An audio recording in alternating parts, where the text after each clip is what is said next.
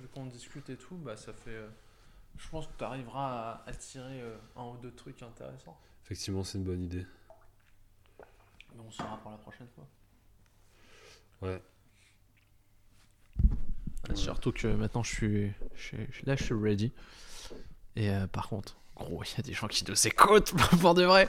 Là, tu vois, c'est un peu plus le stress. Parce que. Là, là, on enregistre du oui, coup. je sais. Mais, mais c'est pas grave, ça fera une intro. Ou pas.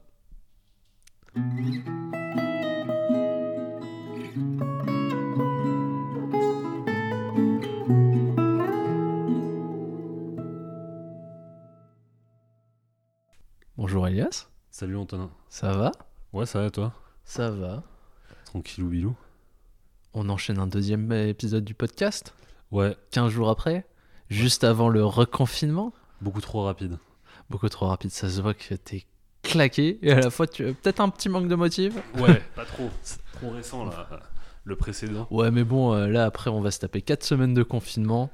Euh, ce qui mine de rien ancre pas mal le podcast dans le temps, tu vois. C'est. l- On va dire, il devient pas intemporel dans ce sens-là, tu vois. Ah, tu veux dire, il y a une. Bah, il y a un facteur, tu vois. Là, on est Ok. av- en- juste avant le week-end de Pâques. Tu euh, veux le placer sur une frise chronologique Bah, euh, techniquement, tu vois, c'est ce qui c'est ce qui arrive, tu vois. Nécessairement, parce que après Ouais. on va se taper au moins 4 semaines de confinement. Ouais. Parce que je sens la le, le prolongement arriver en mode ah 4 semaines c'était pas suffisant. Et puis, Effectivement. Du coup, là, on enregistre. On sait pas quand est-ce que ce sera publié. Ben voilà, on enregistre c'est notre podcast d'avril. Ouais, peut-être, sûrement. Bah en oui. tout cas, le podcast de mars, c'était le premier. Exactement. Et euh, il est sorti le 31. Et en plus, on enregistre celui-ci le 2 mars, donc même pour nous, c'est pas Le un poisson 2 d'avril. avril. 2 avril. Oh, putain. ah, moi aussi, je suis déphasé.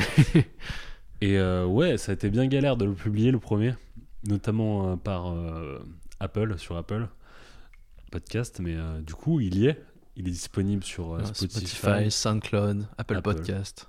Et il y a sûrement d'autres sites qui vont, D'autres vont- agrégateurs de podcasts qui vont Ouais, le qui- choper. ils vont pu- puiser leurs sources sur Apple Podcast et ils vont le chourave, comme on dit. Bah, franchement, moi, ça me dérangerait pas, mais ça m'étonnerait que notre. Ouais, Mais franchement, je remercie les gens qui nous ont. Comment dire, écoutés. Ouais. Outre les potes, les gens aussi qui, ont, qui nous ont découvert par ce biais-là. Mm. Et notamment euh, Ken et Guillaume, ouais, qui ont retweeté. qui ont retweeté, qui, je pense, ont permis. euh, Ouais. enfin, de certaines personnes de nous découvrir. Donc, c'est un grand merci à eux. Ouais. Quelques écoutes, mais franchement, ça fait plaisir. Oui. Et de toute façon, dans tous De toute façon, on le fait pour nous. ouais, Voilà. Exactement. Ouais. Donc ouais, grand merci à eux. euh, et euh, merci à toi qui a créé euh, le, le Twitter, tout ça, tout ça, et qui a créé. euh, Bon, toi, tu t'es fait chier à monter, à m'écouter parler. Donc, ça, je pense que. C'est vrai que le montage c'était un peu fastidieux, mais du coup, euh, au moins ça a été créé. Mm. Et euh, je te dis, euh, franchement, la partie la plus galère, ça a été de le diffuser, genre le mettre sur euh, sur tous les sites homologables. Donc ouais, Apple Podcast, c'était vraiment bien galère. J'ai appelé le service après-vente Sérieux. Ouais, ouais. Longue histoire, mais du coup, je les ai appelés. Parce que euh, le truc, euh, le podcast qu'on fait, je voulais le mettre sur euh, le truc Apple Podcast, je l'ai mis. Et ça m'a dit en cours de validation. Puis après, ça m'a dit veuillez remettre votre truc. Et je me suis dit putain, merde, faut que je le remette. Du coup, je les ai appelés pour savoir si c'était bien en cours de validation. Et du coup, ça a été bien galère. Surtout qu'à la fin, ça a été refusé parce que l'image ne faisait pas euh, tant de pixels euh, que prévu. Donc, Ah euh, oui, bah, c'est pour ça que je l'ai augmenté.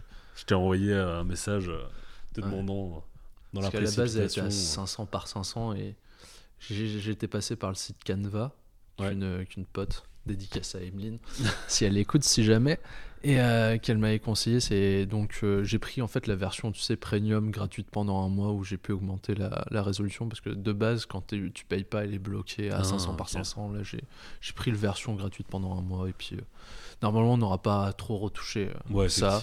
Et sinon, je passerai par Adobe Illustrator, mais pour débuter Adobe Illustrator, c'est trop là une prise de tête. J'ai testé, mais pff, ça me prenait la tête. J'ai En fait. tout cas, je pense suis que pas graphiste. eu la même prise de tête que moi sur euh, le, le truc de remettre des pixels euh, dans l'image. euh, je sais pas comment du, du tout comment ça fonctionne, mais ah non, je- j'ai juste repris euh, l'image. Là, j'ai fait. J'ai augmenté, la- vu que j'avais débloqué, on va dire, la capacité d'augmenter la résolution quand j'ai Mm. fait télécharger. Au lieu d'être bloqué par 500 par 500, bah, j'ai augmenté juste le curseur vers la droite. Et ça suffit. Et j'ai fait. Là, on est en 1250 par 1250, tu vois.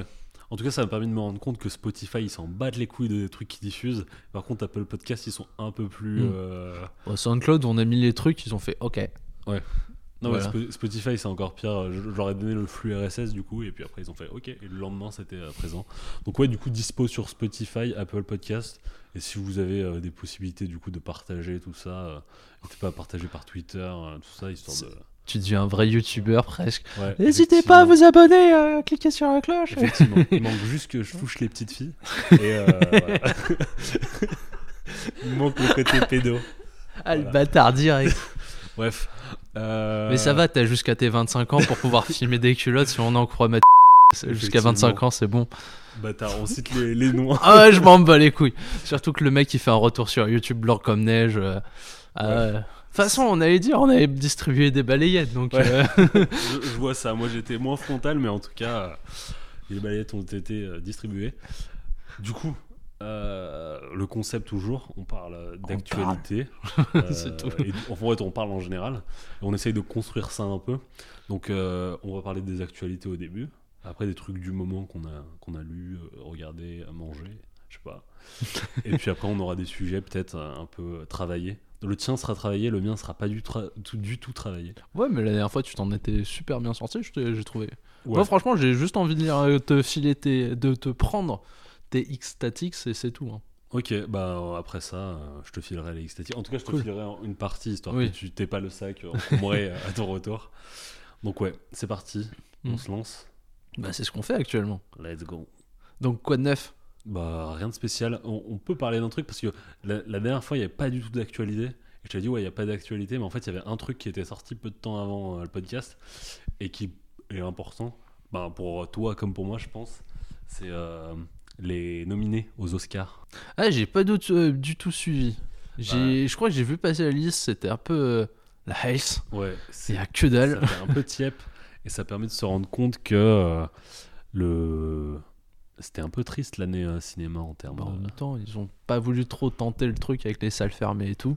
Mm. Donc, il n'y a pas grand chose qui est sorti. Quoi. Ouais, le, le truc avec le plus de nominations, justement, t'en avais parlé la dernière fois, c'était Manque. Et Manque, ça fait un peu tiep. euh, Moi, j'ai pas regardé. Hein. Bah, que- c'est loin d'être mon Fincher préféré. F- Comme je t'ai dit, factuellement, bah, c'est c'est un bon film, tu vois. Mais il manque d'une âme. Tu vois, vraiment, il manque des émotions à l'intérieur. Il manque des émo- Mais C'était pas fait exprès, mais ouais. Mais euh, Mais du coup, ça me ferait chier que tu vois, Fincher gagne l'Oscar, tu vois, un peu par Sur dépit. ça, ouais. c'est- Tu vois, je l'aurais plus vu limite, tu vois, sur. sur euh, Social Network ou, ou euh, Girl quoi. pour moi, tu vois. Ouais. Ok, bah bien dommage en tout cas euh, d'avoir euh, de si tristes cérémonies des Oscars, euh, vu qu'il n'y a pas grand chose. En tout cas, ouais, euh, moi j'ai rien vu de spécial, mais après j'ai quasiment arrêté de regarder des films euh, ces derniers temps. Donc, euh, T'as Voilà. consommé quoi euh, Parce que si, si t'es rien arrivé euh, dans ta vie, moi c'est. Mais pas grand, arrivé grand chose de plus. hein. Là, ça a été euh, le stage et le soir le mémoire. Et j'ai très peu consommé de trucs. J'ai consommé quelques trucs dont tu de dont, parler. dont je te vais te parler, mais assez peu. Donc, euh, donc voilà, je t'en prie, qu'est-ce que t'as consommé culturellement? Même si j'aime pas trop ce terme consommer parce que ça fait vraiment euh, genre. euh, Bah, je vais te Si dire, bouffer, ti- ça fait restauration rapide, mais. je vais te dire euh, ce que j'ai consommé. J'ai euh, lu un livre, du coup. Celui dont tu me parlais la dernière fois?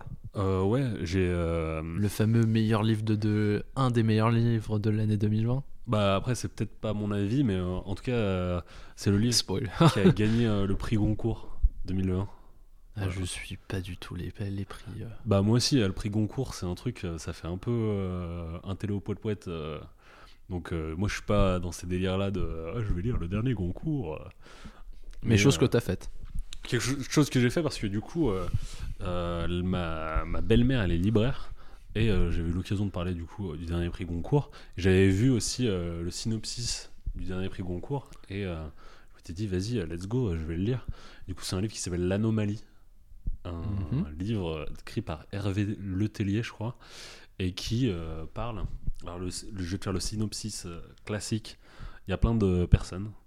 Tu suis leur histoire donc notamment un écrivain, euh, une avocate, euh, un chanteur sénégalais, euh, je crois qu'il est sénégalais, et en tout tu dois avoir ouais, une dizaine de personnages comme ça, et globalement tu vas te rendre compte au bout d'un moment qu'ils ont un point commun, c'est qu'ils ont pris un avion ensemble, mais un, avion de type. euh, de, un grand avion de type Air France, quoi. Mhm. Et euh, c'est le seul point commun, en fait, entre eux, ils ont fait un, un Paris-New York. Voilà. Alors, Et parce que là, ça fait vraiment euh, alors, ouais, livre, euh, genre en mode euh, livre livre. français, en fait, ouais. li- livre qui pourrait être li- adapté en film français. Ouais, voilà. Et Ouais. dans le mauvais cliché qu'on peut avoir des films français. Bah justement parce que en fait Hervé Letellier euh, elle m'a dit ah tu verras euh, il fait un peu partie euh, d'une branche de l'Oulipo du coup l'Ipo ouvroir de la littérature potentielle qui est un peu la li- l'écriture à contrainte je sais pas si tu connais hein. Ouais, oui. donc euh, Genre ne pas utiliser telle lettre, ne exactement pas. le connu c'est la disparition euh, je n'ai plus le nom de l'auteur mais du coup ouais euh, c'est ce style là de livre et bon après j'ai pas vu la contrainte spécialement dans dans l'anomalie mais euh, avant de te continuer faut que je te dise est-ce que je peux te spoiler le livre? Vas-y. ok parfait parce que en fait rapidement enfin rapidement au bout de 100 pages il va voir le twist qui va qui va opérer et qui va euh, lancer euh, l'histoire entre guillemets Euh, du coup à chaque chapitre tu suis un personnage un peu comme t'as dans Game of Thrones je crois c'est comme ça aussi Oui. oui. et au bout, au bout du dernier chapitre, tu suis un personnage qui a pas pris le vol, qui est un... Mais donc le livre ne fait que 100 pages. Euh, non, 300 pages. Ah. Mais du coup, au bout de 100 pages, t'apprends un peu le, le, le twist, l'élément perturbateur, on va dire. Et euh, du coup, au, au dernier chapitre de la première partie, tu suis un personnage qui fait pas du tout partie de ce vol, on va dire. En tout cas, il n'y a pas de lien direct entre euh, le, Paris, le vol Paris-New York et euh, qui est en fait un scientifique qui, du coup, reçoit un coup de fil qui lui dit quelque chose du type Comment est votre blanquette? Et euh, il répond un truc du genre Oui, la blanquette, elle est très cuite, tu vois. Un truc un peu d'agent secret. Mhm. Et euh, à la suite de ça, ils vont t'expliquer. En fait, ce, ce mec-là qui est professeur de mathématiques, s'il a reçu ce coup de fil, c'est parce que, euh, en fait, à la suite du 11 septembre, ce gars, il a été le mec qui a inventé les procédures de l'aviation, de tous les cas possibles s'il y a une merde dans un avion. Et il a créé un- tous les cas possibles. Et à la fin, on lui a dit bon, s'il y a un cas qui est impossible, qui ne fait pas partie de tous les, les protocoles possibles, euh, comment est-ce qu'on fait? Et il dit bah, je vais rajouter un protocole en plus, qui s'appelle le protocole 42. Et si euh, bah, il se passe quelque chose qui est hors protocole, bah, du coup, vous m'appelez avec euh, ce code secret. Et dans ce cas-là, euh, voilà. Ce serait con que le type mange vraiment une blanquette et que ça. Non, non, mais du coup, alors, enfin, un- je te dis, c'est un truc de blanquette, mais c'est pas du tout ça, tu vois, c'est un truc un peu plus. euh, Chercher. ouais, recherché. Bah, enfin, en tout cas, c'est un truc où. euh, un truc d'agent secret, tu vois, sans, sans rapport spécial. Et, euh, et du coup, le gars va. euh, va étudier du coup ce vol de Paris-New York qui est en fait déjà atterri. C'est-à-dire que le- le- l'avion est à- a atterri en mars et là en plein mois de juin, on lui dit bah écoute euh, nos, nos, nos- nos tours radio elles ont euh, détecté que le même avion avec exactement le même équipage, le même matricule, tout ça. Ah, donc va y avoir une question de double et tout. Exactement. ouais. Et du coup, euh, tu vois, c'est- alors d'un coup, ça fait beaucoup moins livre français, Non, ouais, français. mais je crois que j'en avais. Enfin, tout du moins, j'en avais entendu parler parce que. je sais pas si c'est la première fois, mais en tout cas, Concours avait tout fait pour ne pas appeler ça de la SF ou du fantastique, Ouais. tu vois. Ils avaient utilisé des termes tournant autour du pot en mode oui, alors. euh, tu vois, c'est vraiment. Alors, c'est de la littérature euh, à Bah. imagination. Enfin, un truc, tu vois, pour Mm. pas dire les mots science-fiction ou fantastique, tu vois. Pour Bah. faire quelque chose d'un peu. Peut-être un peu plus respectable. C'est de la science-fiction ou du fantastique. Et euh, c'est présenté, je pense, comme quelque chose un peu goulipo, tout ça. Et en fait, le mec, il, a, il a fait quelque chose d'assez science-fictionnel. Mais en fait, ce qui est intéressant, déjà sur le style d'écriture, moi, je suis pas du tout. Tu vois, typiquement, je suis incapable de te dire euh, les points de vue. Tu sais, euh, si le, le narrateur il est euh, omnipotent, je sais pas quoi, omni. je- moi, je connais Omniscient. Ouais, omniscient. Mais tu vois, j'ai même pas les, les bases de CP en termes de, de littérature, de français. Et pourtant, j'ai bien aimé le livre. Je trouve qu'il y avait vraiment un truc de. quand il présente les personnages, enfin, quand il présente les personnages, plutôt quand il décrit les actions des personnages, il arrive à prendre euh, le ton euh, qu'il faut pour que même sans, sans citer le nom du personnage, t'arrives à comprendre euh, qui c'est. Je sais pas si tu vois ce que je veux Ouais, dire, toi qui si, lis je, pas mal. Je vois ce que tu veux dire. En fait, Et- chaque personnage, dans sa manière d'écrire, induit une personnalité, en fait. Ouais, exactement. Il Je- y a- et, on va dire, il y avait ça un petit peu, même si c'est un bouquin qu'il faudrait que je relise, parce que je l'avais pas aimé, pas, accroché la première fois. euh, euh, la première fois où je l'avais lu, c'était euh, La Horde du Contrevent de Damasio. Mm. Et je l'avais lu au lycée, j'avais pas tant accroché que ça. Et euh, après, tout le monde inter- sur internet s'est mis à dire Oh la Horde du Contrevent, c'est trop bien. Et moi, j'ai fait, mais à l'époque, je l'avais pas kiffé. Mais comme souvent, tu vois, je laisse toujours une deuxième chance au, au livre pour voir si, si c'est si bien ou pas. Tu vois, suffit que tu sois dans un Mm. sale mood ou ce genre de choses. Et il y avait un peu ça aussi, tu vois, chaque personnage avait euh, une façon différente de raconter euh, Mm. l'histoire, tu vois, que ça soit le, le, le- on va dire entre guillemets, le poète ou le musicien du, Après, de la horde pour- ou ce genre de choses, tu vois. C'est euh, le narrateur, c'est la personne que tu suis, c'est ça que- Ça fait longtemps, mais je crois que oui, c'est ça. que, Enfin, vois, pour chaque chapitre, tu vois, c'est. euh, typiquement, le, le, le narrateur, c'est un mec euh, omniscient du coup, D'accord. et c'est pas le personnage. Et D'accord. en fait, dans ta manière de parler des personnages, tout ça, j'ai pas d'exemple spécif- spécifique, mais typiquement, euh, quand il va parler euh, d'un personnage qui a un peu, je sais pas, des. Je sais pas, un peu. Bah, le littéraire, par exemple, il y a un, un personnage qui est écrivain, bah, du coup, il va évoquer euh, des, des, des références littéraires. Quand il va parler du chanteur, il va plus euh, évoquer des, des, des, des éléments euh, musicaux et pop culturels. Et là, je te fais vraiment alors la sous-couche euh, vraiment simple. hein. Il arrive à, euh, à insuffler de la personnalité Mm. dans son texte sans euh, non plus être à- au, au pied de biche euh, dans ta gueule à te dire par exemple le, le mec des quartiers il va parler en disant wesh euh, Mhm. il va te le présenter en utilisant des, des mots euh, de type euh, lui c'est le jeune homme qui bicrave tu vois c'est pas du tout ça et c'est plutôt assez subtil et moi je lis pas beaucoup et En tout là, cas, tu lis pas beaucoup de romans. ouais pas beaucoup de romans sinon, tu lis pas mal, mais Ouais, Pas mais des pas romans. du tout de romans, quoi. Mm. Euh, et là, pas, ouais, pas de romans de fiction comme ça, c'est pas du tout mon truc. Et euh, là, c'était euh, plutôt intéressant. Surtout que, t'as vu, il y a ce délire, euh, comme tu le dis, science-fiction. Et rapidement, je trouve que dans la science-fiction, et je pense que c'est un peu dans tous les trucs de l'imaginaire, ça, ça convoque assez rapidement les mêmes choses. C'est-à-dire qu'une personne qui veut faire de la science-fiction, elle fait de la science-fiction parce qu'elle aime la science-fiction. Et là, j'ai pas l'impression que c'est un mec qui kiffe la science-fiction. Genre, il te cite pas, euh, je sais pas, Star Wars ou des trucs comme ça. Tu vois, on il- n'est pas dans Ready Player One. Ouais, c'est ça. tu- et en fait, il va pas euh, tourner autour du pot pendant mille ans à te faire des. Tu sais, typiquement, la question, c'est il y a des, des personnes qui sont arrivées, ils ont leur double. Bah, qu'est-ce que ça implique? Il n'y a pas de euh, ah, euh, 15 fois, ah, ça peut être ça la théorie, ça peut être ça cette théorie avec une explication euh, derrière, bah, pourquoi est-ce qu'ils ont des doubles? Non, non, ça reste euh, dans euh, le, le factuel. Ils ont des doubles. Comment est-ce qu'ils vont les traiter du coup? D'accord.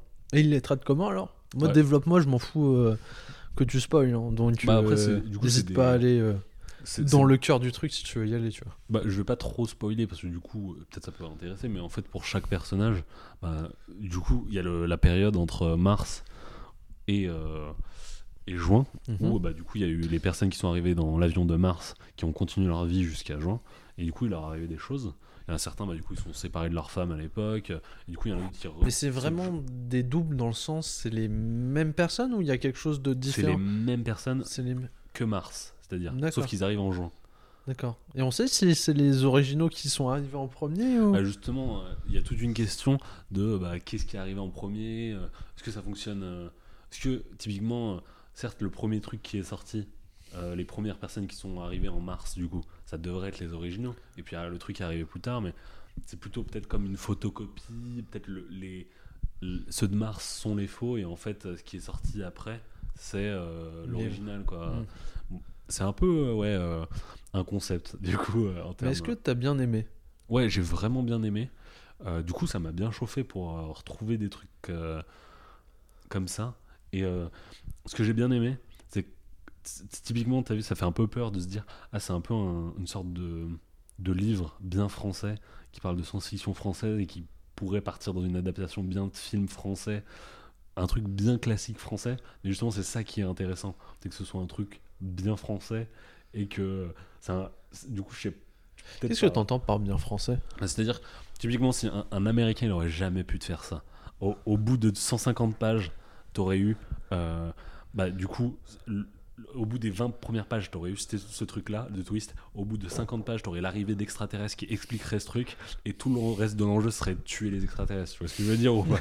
En fait, il n'y a pas ce truc de explosif et euh, d'exagérer à chaque fois. C'est, ça reste très intime et ça reste euh, très. euh, bah, du coup, c'est, c'est ça que je trouve avec euh, que j'aime bien avec euh, ce qui peut être français, c'est que du coup ça. se concentre sur l'humain en fait. Ouais, c'est du coup vu que c'est français, je sais pas si c'est parce que c'est français, mais j'y tire une certaine proximité du coup. Et euh, je trouve ça bien. Donc, Ok. c'est- le livre que j'ai lu. Et du coup, ça m'a chauffé à essayer de trouver des trucs un peu similaires. Du coup, là, j'ai pris le Goncourt 2019. Je pense que c'est pas du tout pareil. mais euh, je me dis, on sait jamais. Parce que sinon, en science-fiction, en science-fiction française, moi je te conseillerais c'est Malville, Ok. de je sais plus quel auteur, et qui est vachement bien. Et en fait, c'est du. Commence un peu à dater, mais c'est du post-apo à la française. Hmm.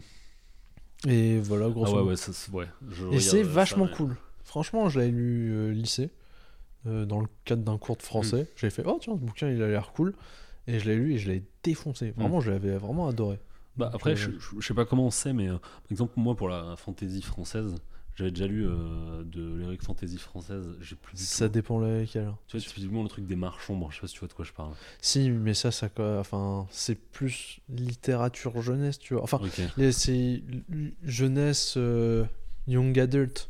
Ouais, tu vois, typiquement, moi, j'ai- dans ce Parce qu'à un de moment ou un autre, je, te mets- je me mettrai à te parler de fantasy française. de- dans ce genre de truc là, tu vois, typiquement, euh, de fantaisie française, là, le truc des marchands, bon, j'ai pas le nom, euh, complet. c'est C'est- Elena, Et, et Vi- Elana Elana, de Pierre Bottero. et. euh, Vincent est en train de le lire justement. Ah, ok. Quand c'était Ouais. vu lors de la rando là, dont je te parlais la dernière fois, il m'a dit qu'il avait commencé ça. Lui, il avait jamais découvert. Bah, moi, je, Et je- voilà. je- je l'avais lu et typiquement, je trouve pas qu'il y a de la. Tu sais, il n'y a pas de proximité ra- rapidement. Il- En fait, c'est l'opposé de l'anomalie. C'est-à-dire que j'ai pas de proximité avec et j'ai l'impression que je l'ai déjà lu de partout dans la manière dont c'est fait parce que euh, ça parle toujours de même truc que tu as pu euh, avoir. Et euh, dans CQLB, il disait ça euh, de- d'œuvres françaises et j'ai- j'aime bien le prendre en exemple. Mais dans les, œuvres françaises, tu vois souvent les références qu'ils ont. Tu vois, genre dans Life is Strange, il y a quoi d'autre de français? Moi, je pense souvent aux mangas français. Sur tous les mangas français, tu vois assez rapidement ce qu'ils ont copié euh, Mm. factuellement. Et là, dans l'anomalie, t'as pas ça. C'est un truc vraiment euh, original, je trouve. Et euh, ce qu'il n'y a pas dans la plupart des autres choses françaises que j'ai pu lire. Bah moi là, je suis plus un, un petit fantisos, fan- j'essayais de mettre os à la fin de fantasy, mais ça passe pas. Mais étant un gros fan, en tout cas de littérature de l'imaginaire et notamment de la fantasy, je me suis mis à, à, depuis quelques années, ouais, à m'intéresser beaucoup à la fantasy française, que j'avais un peu lâché. Et, et je suis pas d'accord avec toi, mais je pourrais pas le développer comme ça parce que j'ai pas assez travaillé. Bah. Et je vais continuer à bouffer des œuvres histoire de pouvoir vraiment synthétiser. et- J'ai pris l'exemple de la fantasy, mais moi, vraiment juste sur les mangas et euh, les autres œuvres, le peu d'œuvres françaises que j'ai pu lire et qui sont assez euh, typées en, termes de genre, je trouve que ça fait très euh, redite de trucs à, Mm. vus ailleurs. Et Après, pour le manga, c'est très très vrai. D'accord. Après, je pense que de ce que tu me décris, j'ai l'impression que soit on copie, soit on est les inspirations et donc on devient les personnes copiées, mais c'est les autres œuvres qui deviennent les références. Tu vois, par exemple, euh, le merde, euh, le truc euh, les mille planètes, Valérian et Laurel Lynn. Mhm. Tu vois, c'est un truc qui a inspiré Star Wars, mais donc vu que Star Wars a, a- Inspiré plein d'autres trucs. Ouais, et que tu vois, quand ça a, ça a été relu ou même euh, refait en film par le- Luc Besson récemment, les gens ont fait Ah bah c'est Star Wars. Tu vois, je suis sûr qu'il y a des œuvres, euh, tu vois, je te prends Malville, qui, qui date un petit, euh, depuis un petit moment, mais euh, je suis sûr que c'est, c'est, une œuvre qui a fondamentalement inspiré euh, plein d'autres auteurs, mais que quand tu vas la relire, tu vas faire. euh, euh, bah, il y a d'autres personnes tu vois, qui, qui l'ont réutilisé, donc tu vas déjà avoir un sentiment. Je pense qu'on est précurseur, mais aussi suiveur dans beaucoup de trucs, tu vois. Mais qu'on n'a jamais vraiment réussi à, à avoir l'explosion euh, critique et culturel, tu vois, genre en mode pour dire, pour que ça soit un facteur, tu vois, c'est, ça peut rester confidentiel, tu vois. Par exemple, Metal Hurlant, ça a inspiré plein de trucs, Mm. mais c'est plus les œuvres qui se sont inspirées de Metal Hurlant qu'on va citer a, a posteriori, tu vois. Ouais. Ouais, après Metal Hurlant, c'est pas vraiment la même chose parce que je crois que c'est un magazine et du coup, c'est plus. euh, Ouais, c'est un peu complexe. euh, C'est plus une ligne éditoriale qui a influencé euh, le monde pour Metal Hurlant que réellement une œuvre. Là, juste pour l'anomalie, je dis juste, moi, franchement, j'ai bien aimé. Je trouve que c'est assez. Il n'y a pas de démesure et ça, je trouve ça bien et ça reste vraiment sur son sujet qui est. euh, les personnages et euh, ça j'ai bien aimé les personnages euh, comment est-ce qu'ils évoluent à la suite euh, bah, leur double voilà D'accord. c'était mon truc du moment et attends j'ai un autre truc peut-être? Oui, bah ça c'est un vas-y. petit truc euh, Parce qu'après, tu vas te plaindre que, que je vais parler alors. ça c'est un autre truc petit truc rapide Euh, il y a un collègue de boulot euh, je discutais avec lui euh, il y a de ça une semaine ou deux et euh, je lui parlais d'un truc euh, qui s'appelle l'incident de Sakai je sais pas si tu connais Pas du tout. L'incident de Sakai, c'est un événement qui s'est passé au Japon euh, où il y a eu des morts, tout ça. Et je lui raconte un peu près cet événement. Et C'est- Est-ce que c'est lié avec une, un truc d'animation ou rien à voir? Non, rien à voir. rien à voir. Mais du coup, il me, il me dit, euh, en tout cas, il y a eu des morts pendant cet incident et qui est un incident qui s'est passé euh, il y a assez longtemps. Et euh, il me dit, ouais, est-ce que t'aimes le meurtre? Comme ça, ouais. Et, euh, Alors je vais t'in- je vais t'inviter, on va, de- on va créer une secte et euh, on va aller tuer des gens. non, non, mais du coup, je me suis dit, attends, de quoi il va me parler euh, Parce que là, il, est un peu chelou quand même. Et en fait, euh, il. Je, je lui ai dit ça. hein. T'as l'air d'être chelou. De quoi tu vas me parler? Parce que t'as- t'as- l'air bizarre, quoi. Et en fait, il voulait me parler d'une chaîne YouTube qui s'appelle Satsujin. Alors, Je connais pas je du connais tout. pas du tout aussi. Je connaissais pas du tout moi, moi non plus. Mais euh, en fait, c'est une chaîne YouTube qui parle de meurtre au Japon. Là c'est vraiment spécialisé quoi. Ouais, mais genre vraiment que de, de crimes. Euh, pas de crimes. Globalement, il y a que des meurtres, euh, des, des tueurs en série, euh, des, des tueries de masse, ce genre de choses au Japon. Et euh, du coup, c'est vachement bien. Euh, Pendant le moment où il m'a parlé de cette chaîne YouTube, le soir même, je suis allé voir et je me suis enchaîné euh, toutes les, les premières vidéos. Après, tu, tu, tu connais un peu les histoires de meurtres japonaises. Euh, Pas tu- du tout. bah, Il y a les gros trucs euh, des histoires de meurtres japonaises. Euh, japonais, ouais. et du coup, c'est vachement bien. Franchement, il y a, il y a pas euh, ce qu'il peut avoir dans d'autres. euh, dans d'autres euh, chaînes YouTube qui sont un peu euh, à surfer euh, sur euh, les morts et à, en créer une ambiance un peu euh, gore, tout ça. Là, je trouve qu'il y a bah, un peu de retenue quand même, et euh, c'est plutôt bien. Et euh, pris- prendre vraiment le cas du Japon pour s'en intéresser, euh, bah, qu'est-ce que les meurtres au Japon veulent dire du Japon, je trouve ça assez intéressant. Et même si euh, dans ces dernières vidéos, il a tendance à vraiment juste parler du meurtre et après pas spécialement en tant que faire euh, de détails, je trouve ça vachement bien. Voilà. Je peux placer une balayette que tu couperas peut-être au montage. Vas-y. Mais nous fait à se spécialiser sur quelque chose. Non, non, mais. euh, je- alors, peut-être je biperai. euh, je blaze, pense. Mais. euh, parce que c'était gratos. C'était gratos. Ouais, je sais pas, c'est peut-être les, voir les gens, tu vois, genre se mettre à Trop en parler. Non, c'est pas ça. Non, c'est le contexte général. Tu vois, là, on est censé, tu vois, se taper un reconfinement. Et là, tu vois, je. Bon, on le dit dans quelle ville on est ou pas? Lyon On est à Lyon. Et tu vois, j'ai mon stage à Lyon aussi. Et euh, il y a une partie de mon stage, là, cette semaine, je la faisais euh, euh, dans le Vieux-Lyon, sur les collines. Mm. Et, euh, et, au-dessus du thé- de, de l'amphithéâtre. Et genre, pour redescendre, prendre le tram, et là, je voyais les gens s'agglutiner et tout, être dans les parcs, vivre leur meilleure vie et tout, prendre des bières alors que les bars sont censés être fermés et, et que les. Toi, tu es en mode. mais. Au pire, vous prenez une bière entre vous, mais vous décalez si vous tenez vraiment à, à prendre une bière, mais restez pas tous agglutinés. euh. Alors toi, t'as vraiment l'impression de te faire chier pour rien, faire oh tiens, mais. euh, Voilà. Donc peut-être que je suis juste vénère, tu Ah, vois, genre et que j'ai envie de distribuer des balayettes, surtout que je peux plus faire de sport. Ok, ok. Oui, non, mais c'était des- Ok. Plus fondamentalement, j'ai rien contre.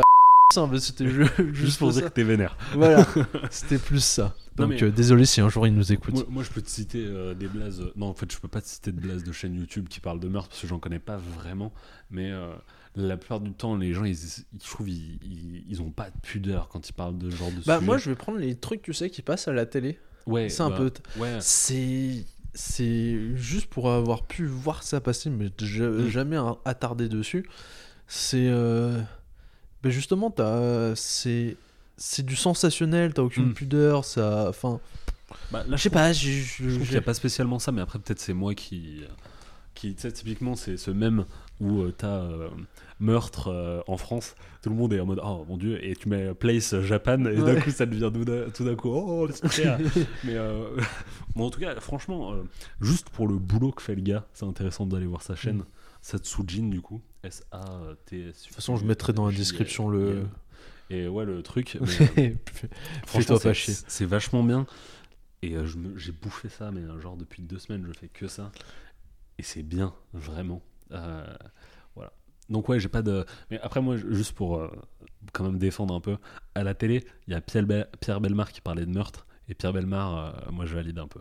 Quand Je même. sais pas, j'ai jamais vu. Moi je pensais au truc Je genre complément d'enquête ou ce genre de Ah oui, effectivement. ouais. ça c'est Mm. c'est chaud. Donc euh, ouais, en général, il n'y a pas trop de pudeur sur ces sujets-là et Mm. euh, là, je trouve que il, il prend assez de recul et aussi dans ses dans ses dossiers, de ses grosses vidéos entre guillemets, il, il, il t'introduit le sujet en te disant comment est-ce qu'il l'a découvert et euh, du coup ça c'est vachement bien parce que ça fait un truc assez intime. Mm. Ok, Du coup c'est c'est tout. Ouais, euh, moi c'est tout. euh, Ok. Ok, attends, par contre, là j'ai pas trop aimé ce que tu vas te dire. Comment ça c'est tout? Non, mais je sais pas, je. je euh, Parce que, attends, c'est parce parce que le, le c'est tout, il implique Ouais. que toi de ton côté. mais non, pas du tout en plus. Mais je euh, je sais pas, en fait, euh, j'ai l'impression que d'habitude, quand on discutait, tu vois, t'avais toujours. euh, un truc. Non, plein de trucs que t'as. Et que c'était moi qui t'en mode. Bah, moi, j'ai eu le temps de faire ça. Mais voilà, bon, euh, tu vois, fondamentalement, euh, je vais t'expliquer ma, ma- après ce que j'ai consommé. Mais moi, j'avais juste une question parce que récemment, j'ai j'ai regardé la vidéo du podcast Plouf et Pseudo sur les sables du temps, Prince Ouais. of Persia. Tu as joué, toi, ou pas? Ouais, alors j'ai joué il y a très très très très longtemps. J'ai fait les deux premiers. C'était euh, bien Parce que moi, en fait, j'y ai jamais joué, mais ça m'a bien chauffé. Surtout que j'ai appris qu'en fait, sur P... tu vois, j'avais pris le jeu au moment où il était offert sur, Sur Uplay, Uplay, ouais. et que tu pouvais en fait modifier les touches euh, pour y jouer avec la manette, chose que je savais pas. Pour moi, en fait, c'était euh, quand- Impossible. Ouais, voilà, que c'était. Donc maintenant, je vais pouvoir y jouer avec ma manette 360, tu vois. Mais pour moi, tu sais, c'était en mode oh putain, je vais devoir m'y taper clavier souris, j'ai pas envie. Donc, euh, mais tu vois, il m'a grave chauffé. Pour moi, c'est très très très lointain, mais c'était très bien. Et le seul souvenir que j'ai, c'est plutôt du deuxième.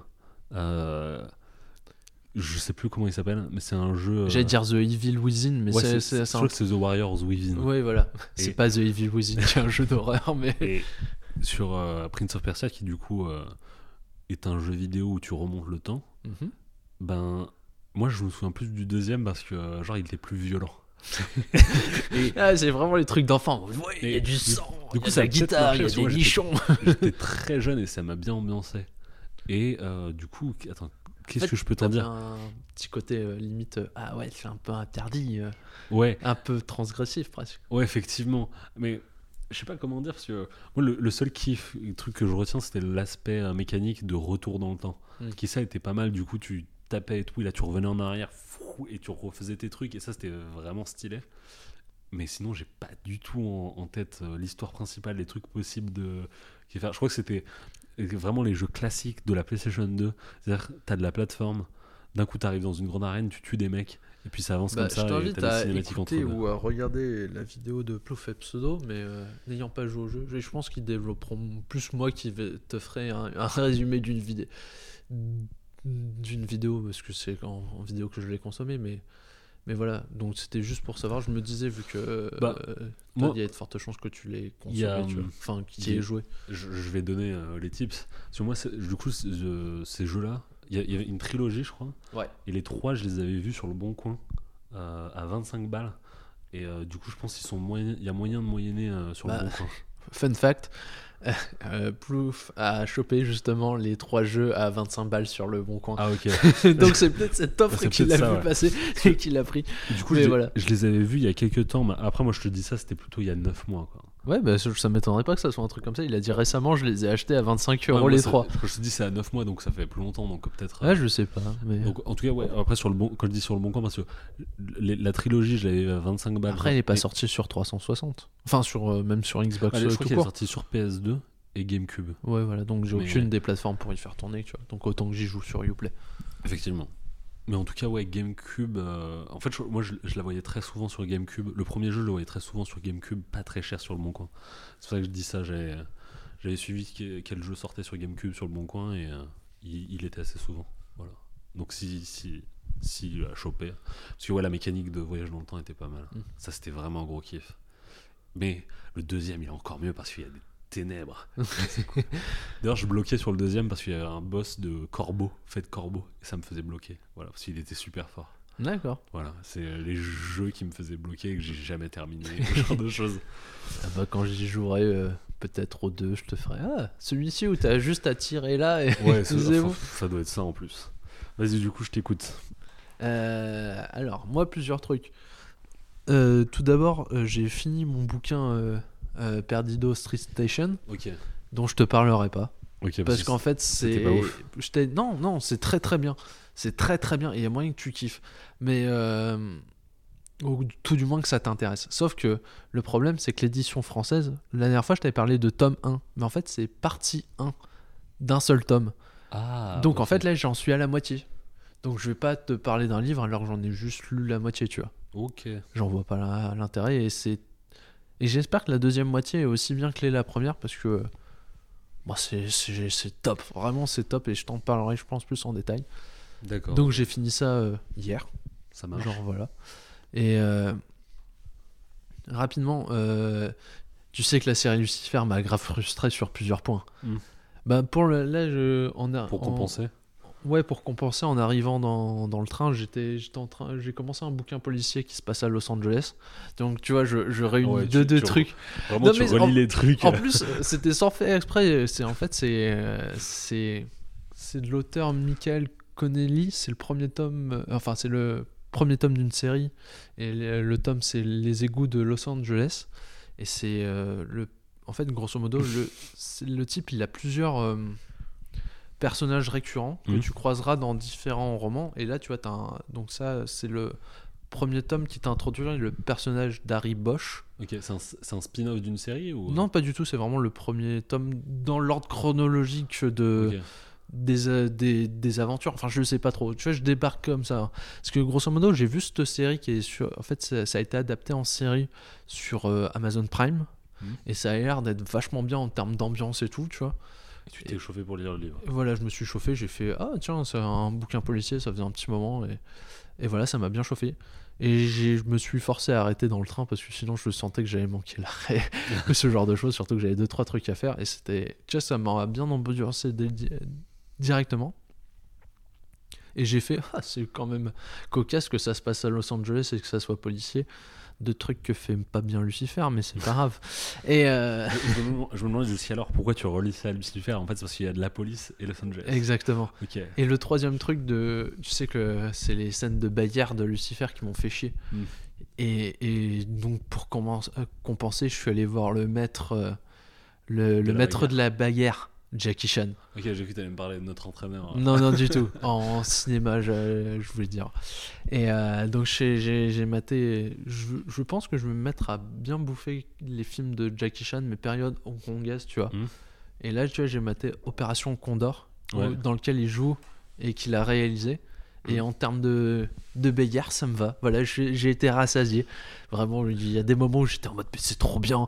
Tu vois, le fait, je vais un peu t'en parler parce que j'ai grave kiffé. Mhm. Tu vois, il y a un petit côté India- Indiana Jones qui n'était pas pour me déplaire. Mhm. Et euh, il y a un humour un peu potache euh, qui, a qui est un peu mal. Mm, Ou pas, j'en sais rien parce que c'est pas euh, culturellement, tu vois. Je veux pas mettre ma culture euh, sur une autre culture, tu vois. Mais en tout cas, voilà. pour la, la scène de l'eau dans le désert, de la gourde, Voilà, c'est surtout cette scène que j'ai trouvé assez potache. Mais sinon, en termes de bagarre, de bagarre et de cascade, Jackie Mm. Chan, pour moi, ça reste le, le, le plus ouf, tu vois. Il te place des mouvements, des trucs. Et en fait, ce que je trouve dingue, c'est qu'il te met ça dans l'action sans que tu te fasses Ah ouais, là, qui est pas une en face de la caméra en mode Ah, regarde ce petit mouvement. Enfin, en fait, il te fait tellement de, ouais, de trucs ouf que ça te paraît cool, mais tu vois, il arrive ça à te montrer ça d'une simplicité, tu vois, c'est genre en mode, ouais, c'est normal, tu vois, t'as- t'as- c'est juste en mode, prends-en pour ton, ton argent, tu vois, Mm. c'est trop stylé, tu vois. C'est comme un moment, tu vois, juste en termes de cascade, euh, il doit passer un portail pour entrer chez quelqu'un. Mm. Généralement, tu verras les acteurs, tu vas prendre appui sur les deux mains et, et, et passer le portail. Ouais, non, alors- Jackie Chan, lui, il fait pas je- ça. Je sais Il, fait double jump euh, avec les pieds en mode tata. Ah non, j'ai cru qu'il allait euh, genre vraiment enjamber le portail avec ses deux jambes. J'ai déjà vu faire ça. Un Oui, peu, oui, euh, mais là, tu vois, c'est vraiment un, porta- un portail à un mètre euh, Hein. un peu plus haut que Jackie Chan, qui n'est pas bien grand, mais tu vois, vraiment, il te, il prend une, genre une double impulsion, tu vois, il prend un appui avec un pied, un appui avec un pied sans se servir de ses mains en mode. Ah ouais, ok. Voilà, il, sauf qu'il te place la caméra comme ça, il- toi tu fais juste eh, stylé, c'est une cascade toute conne. hein. Il y a des moments où il est perché, il te fait des tours et tout. T'en, t'en as pour ton argent que j'ai pas dépensé vu que je l'ai emprunté à la médiathèque le DVD. Mais Ça, Donc, ça- voilà. emprunter à la médiathèque, ça fait un peu euh, nom de code pour le téléchargement. ah non, non, là c'est vraiment vraiment emprunté. pas emprunté à la médiathèque. Parce que je sais que euh, on est la médiathèque, c'est valeur sûre. Voilà, exactement. Et Par euh, contre, je me permets de te couper. Tu, tu vas continuer à parler d'Opération Condor ou pas? Ben, vite faf, pourquoi? Ok, parce que moi, il faut juste que je fasse une pause sur Jackie Chan. Vas-y. Opération Condor, je pense que c'est un des films que j'ai vu quand j'étais très très jeune, donc je m'en souviens pas. Je- par contre, il y a un film que j'aime beaucoup de Jackie Chan et qui est euh, que je regarde encore de temps à autre. J'ai encore vu il y a un an. Le Tour du monde en 80 jours. Toi aussi, putain, ce Ouais. film ça a été ma jeunesse. Merci. Parce que, tu vois, je, je- je veux être ce mec qui a les goûts de, de cinéma de daube. Parce que la dernière fois, je t'ai parlé des traducteurs en disant, ouais, pas ouf et tout. Mais par contre, des films que je défendrais bec et ongle, Le Tour du monde en 80 jours, Mais il est trop bien. il est ouf.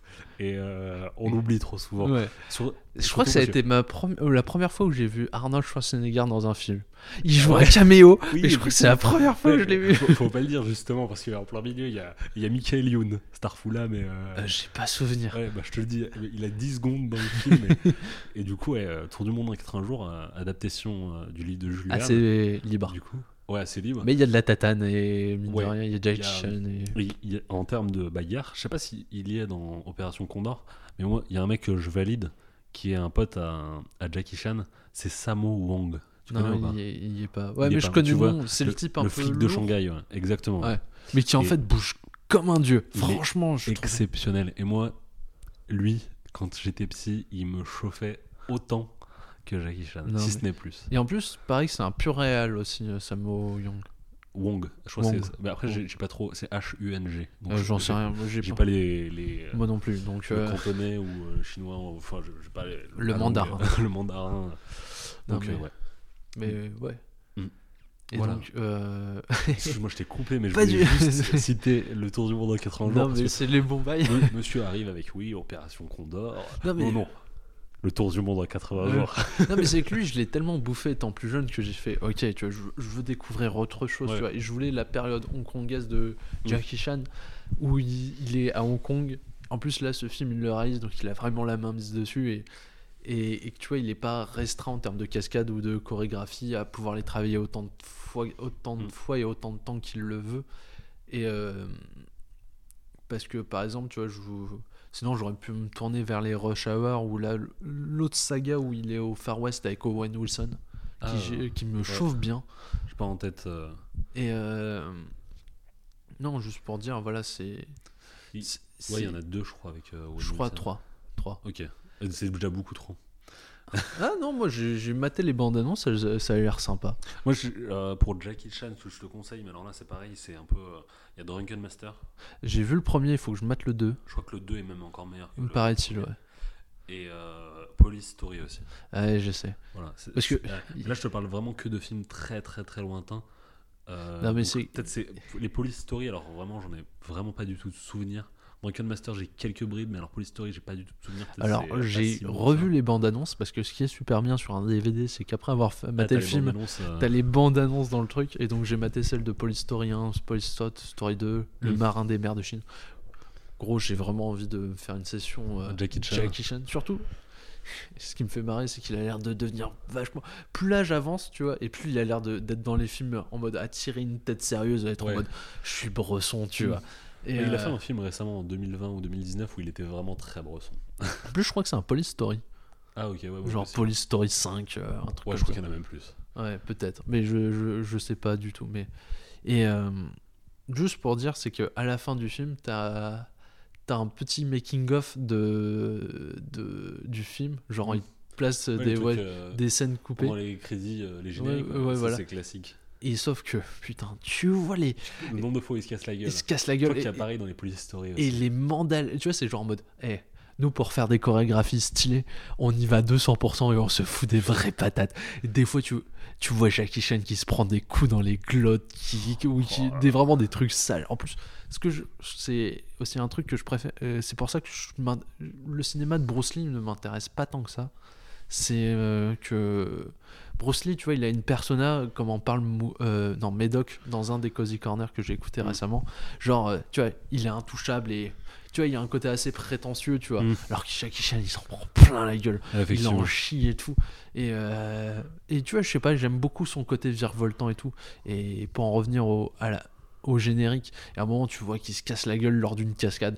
T'as la caméra où tout le monde vient en mode euh, contre lui avec un matelas et tout. T'as Jackie Chan, tu vois, tu vois une scène après où il est genre en mode, il se tient juste l'épaule et en mode, ouais, j'ai réussi à faire la cascade et tout. et genre, t'es en mode- enfin, même pas, tu vois, il s'est cassé la gueule justement, donc il a pas réussi à se cascade. Et je pense tout le staff est en mode, oh putain, Jackie Chan est peut-être mort. Et lui, tu vois après en mode, non, ça va, tu vois, il a un pack de glace et tout. Et t'es en mode, putain, c'était un maboule à l'époque. euh, vraiment. Donc Opération voilà, Opération Condor, c'est vraiment le, le film qui, qui met bien, tu vois. Et Tout le monde qui sera un jour, pour moi, c'est le film qui met bien. Aussi, ouais. Et euh, donc voilà, tu vois, comme ça, tu vois, ça m'a permis de, de, de compenser Lucifer qui m'avait vraiment saoulé en termes de, de Beyer. Là, tu vois, j'ai vraiment été rassasié. Jackie Chan, il m'a mis bien sur ce point-là. Et ce petit côté Indiana Jones auquel je m'attendais pas, parce que j'ai vraiment pris un film avec Jackie Chan, euh, période hongkongaise, à la médiathèque. Tu vois, j'ai fait stylé. Voilà. Mm. Et euh, on va, ça, je sais que tu, tu l'as maté. C'est euh, j'ai enfin fini Futurama la Ah, saison cool. 7, que j'avais commencé à l'époque où j'étais en coloc avec Béranger, celui qui nous fait la musique. Et euh, Merci à lui. merci à lui. Et, et donc là, ça, tu vois, on- c'était le petit temps tu vois, qu'on passait ensemble, tu vois, le- genre le soir on se mettait un à Ouais, 4 En épisodes. bouffant des trucs. Ouais, voilà, exactement ça. Et ça nous mettait bien. Et donc la, la dernière saison, enfin, on a dû la, on finir chacun de notre côté parce qu'on n'a pas pu continuer la coloc. Et, euh, et donc ça, voilà. T'as des choses à dire sur Futurama ou pas? Franchement, pas du tout. Je, D'accord, j'aurais cru. T'es plus. euh, Bah, je crois que j'en avais déjà parlé Futurama. Moi, ça m'avait bien hosté quand j'étais plus jeune. Mais euh, rien de spécial sur Futurama. ouais. Il y a quelques épisodes qui sont. Si, peut-être c'est meilleur que les Simpsons. C'est peut-être euh, clair pour moi. C'est un truc. euh, Et ça a eu le bon ton au moins de s'arrêter. Oui. Mais en tout cas, il y a plus d'idées. C'est plus. C'est plus touchant aussi en termes d'épisodes. Je euh. te, je te prends totalement au dépourvu sur Ouais, euh. Futurama. En plus, franchement, à l'échelle de tout ce que je- je- tout, dont je vais te parler, euh, j'ai rien préparé du tout. là, tout ce que dont je vais te parler, mais alors là, je- pour Futurama, et Non, pas du tout. Non, mais voilà, ouais. c'était moi c'était sympa, mais Mm. je sais pas si elle va me marquer durablement. Il y a des épisodes euh, Non, Cool. moi, il y a- il y, a des épisodes qui sont vraiment trop marquants. Le Ouais. trèfle à cette feuille, euh, c'est mon épisode préféré. Peut-être de toutes les séries confondues. C'est peut-être dire, mais ouais, il y a des épisodes qui sont beaucoup trop Bah, en fait, touchants. Hum, Après, le problème, c'est que avec la joie d'Internet, c'est que tu te fais rapidement spoiler ce Ouais, genre de- d'épisode en mode. euh, euh, tu sais, ça Ouais. arrive au moment d'un truc. Tu vois, je m'étais fait spoiler celui du trèfle à cette feuille, le chien. le chien, Ouais, parce que le euh, chi- celui avec la mère aussi, qui est à la toute fin. Ouais, effectivement. Tu vois, genre, c'est, pourtant, c'est que des scènes, mais quand tu vois, ah, ça mène ça, ah, c'est d'accord, ça, ça te diminue la, la charge émotionnelle, c'est, c'est dommage. Mm. Et, euh, mais sinon, ce que j'ai bien aimé à la toute fin, et ce que je déplore à la fois, c'est que Zoidberg a une fin touchante. Tu vois, il trouve quelqu'un et qu'il est bien Ouais. et tout. Et parce que c'est vraiment, tu vois, c'est le genre de personnage que j'aime pas dans les séries. Dans le sens où c'est le type qui s'en prend plein Ouais, la gueule, mais la gueule. gratuitement. Ouais. T'as un personnage pareil dans Parks and Rex, où t'as un, un type un peu. euh, tu vois, Je- c'est une série humoristique. Alors je vais me Un permettre, peu gros. je, je, je suis bien que tu dis ça parce que la plupart du temps, c'est les gros qui, qui sont un peu. s- Ouais, des- bah, les bizarrement, Zonberg et Einbeden. Ouais. Mhm. Et euh, sauf que, tu vois, ouais, vraiment, il se fait. Tu vois, les personnages dans Parks and Rec, ils ont l'air vachement sympas tous entre eux. Tu vois, c'est vraiment lors du premier confinement. La chaîne YouTube, ils mettaient plein d'extraits, donc je me suis bouffé des extraits. Et à l'appel, je pense que ouais, j'ai dû mater vraiment les, les moments essentiels de, de toutes les saisons et tout. Et tu vois, vraiment. Sauf que quasiment tous les personnages sont odieux avec lui. Mm. Tu vois, vraiment. Et pourtant, tu vois, genre. euh, ils expliquent, genre, euh, t'as un- t'as sa famille qui a l'air vachement bien, qui est introduit, genre en mode c'est un petit peu heureux à la famille, mais au taf il s'en prend plein la gueule. Et, et genre en mode, tu vois, c'est. le- les scénaristes, pour se faire pardonner, entre guillemets, de, de, de lui avoir donné ce genre de perso, ils lui ont donné sa famille. Et euh, une réplique dite par un médecin que le type avait le plus gros pénis que le médecin n'avait jamais vu. et là, t'es en mode. Ça, c'est niveau d'écriture Lucifer. Quoi. je sais pas, j'ai pas regardé Parks and Rec, donc je saurais pas dire s'il y a d'autres trucs, mais comme ça, mais tu vois, ça me fait chier que. Pourquoi vous écrivez. Pourquoi vous avez besoin de personnages qui se font bully Ouais, dans vos bossés. séries, tu vois, ça apporte rien, tu vois. Moi, même moi, tu vois, ça me dégoûte de regarder Parks and Rec. Alors, je suis sûr, Ouais. il y a l'air d'avoir des moments Mm. vachement touchants, mais je me dis, mais j'ai pas envie de regarder des. Des ce- personnages faire se bully. euh, Ouais, voilà, et tu vois, de faire Ah, ce- ces persos, ils ont l'air vachement cool, mais avec celui-ci, me demande pas pourquoi, tu vois, c'est. Mm. Ils deviennent des vrais connards. Tu vois, je vais prendre la série Archer aussi.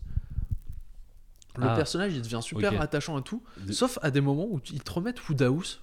Wo- Woodhouse, ouais. Ouais, effectivement. Où il- et aussi, où il redevient odieux avec lui. Là, je suis en mode putain, mais, Mais non. Tu vois, typiquement, alors Woodhouse, c'est un peu spécial parce qu'il est pas spécialement dans tous les épisodes dans Archer. Ouais. Et- mais, mais tu vois, au le, le personnage qui a ça, c'est. euh, J'ai plus son nom. Cyril Non, Pe- Peggy. euh, elle, elle- elle commence par un P. C'est euh, bah, justement la grosse Pamela euh, blonde. Pamela, ouais. Euh, du coup, elle, ça, ouais. elle, elle était vachement le punching ball euh, dans les Mais premières après, saisons. Et rapidement, elle devient la nana. qui en fout plein Ouais, la gueule en fait. la gueule et- elle et tout. change d'archétype et elle de- la, la meuf un peu trop déglingos quoi.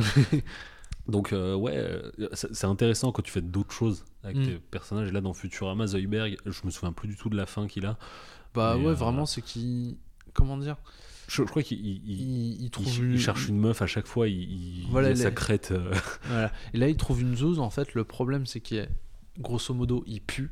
C'est introduit dans cet épisode. En plus, c'est genre, il pue, il fait fuir euh, toutes les meufs, même quand, quand elle le rencontre. Là, tu vois, ça débute par, un- par une rencontre euh, qui part du virtuel pour aller à l'IRL. Mm. Et euh, sauf qu'il re- rencontre une, une meuf qui n'a pas d'odorat. Et par la force des choses, en fait, il se met à lui rendre l'o- l'odorat. Tu vois, genre, il lui fait une opération vu qu'il est chirurgien.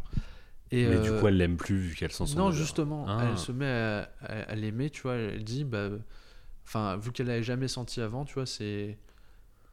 Elle, tu vois, ce qu'il sent, c'est une odeur qu'elle qu'elle aime, tu vois, parce que, Mm. tu vois, c'est en mode, bah, je sais, que je me suis pas arrêté à l'extérieur de toi, je sais, enfin, enfin, tes sentiments ou ce genre de choses que, tu vois, t'es, t'es une.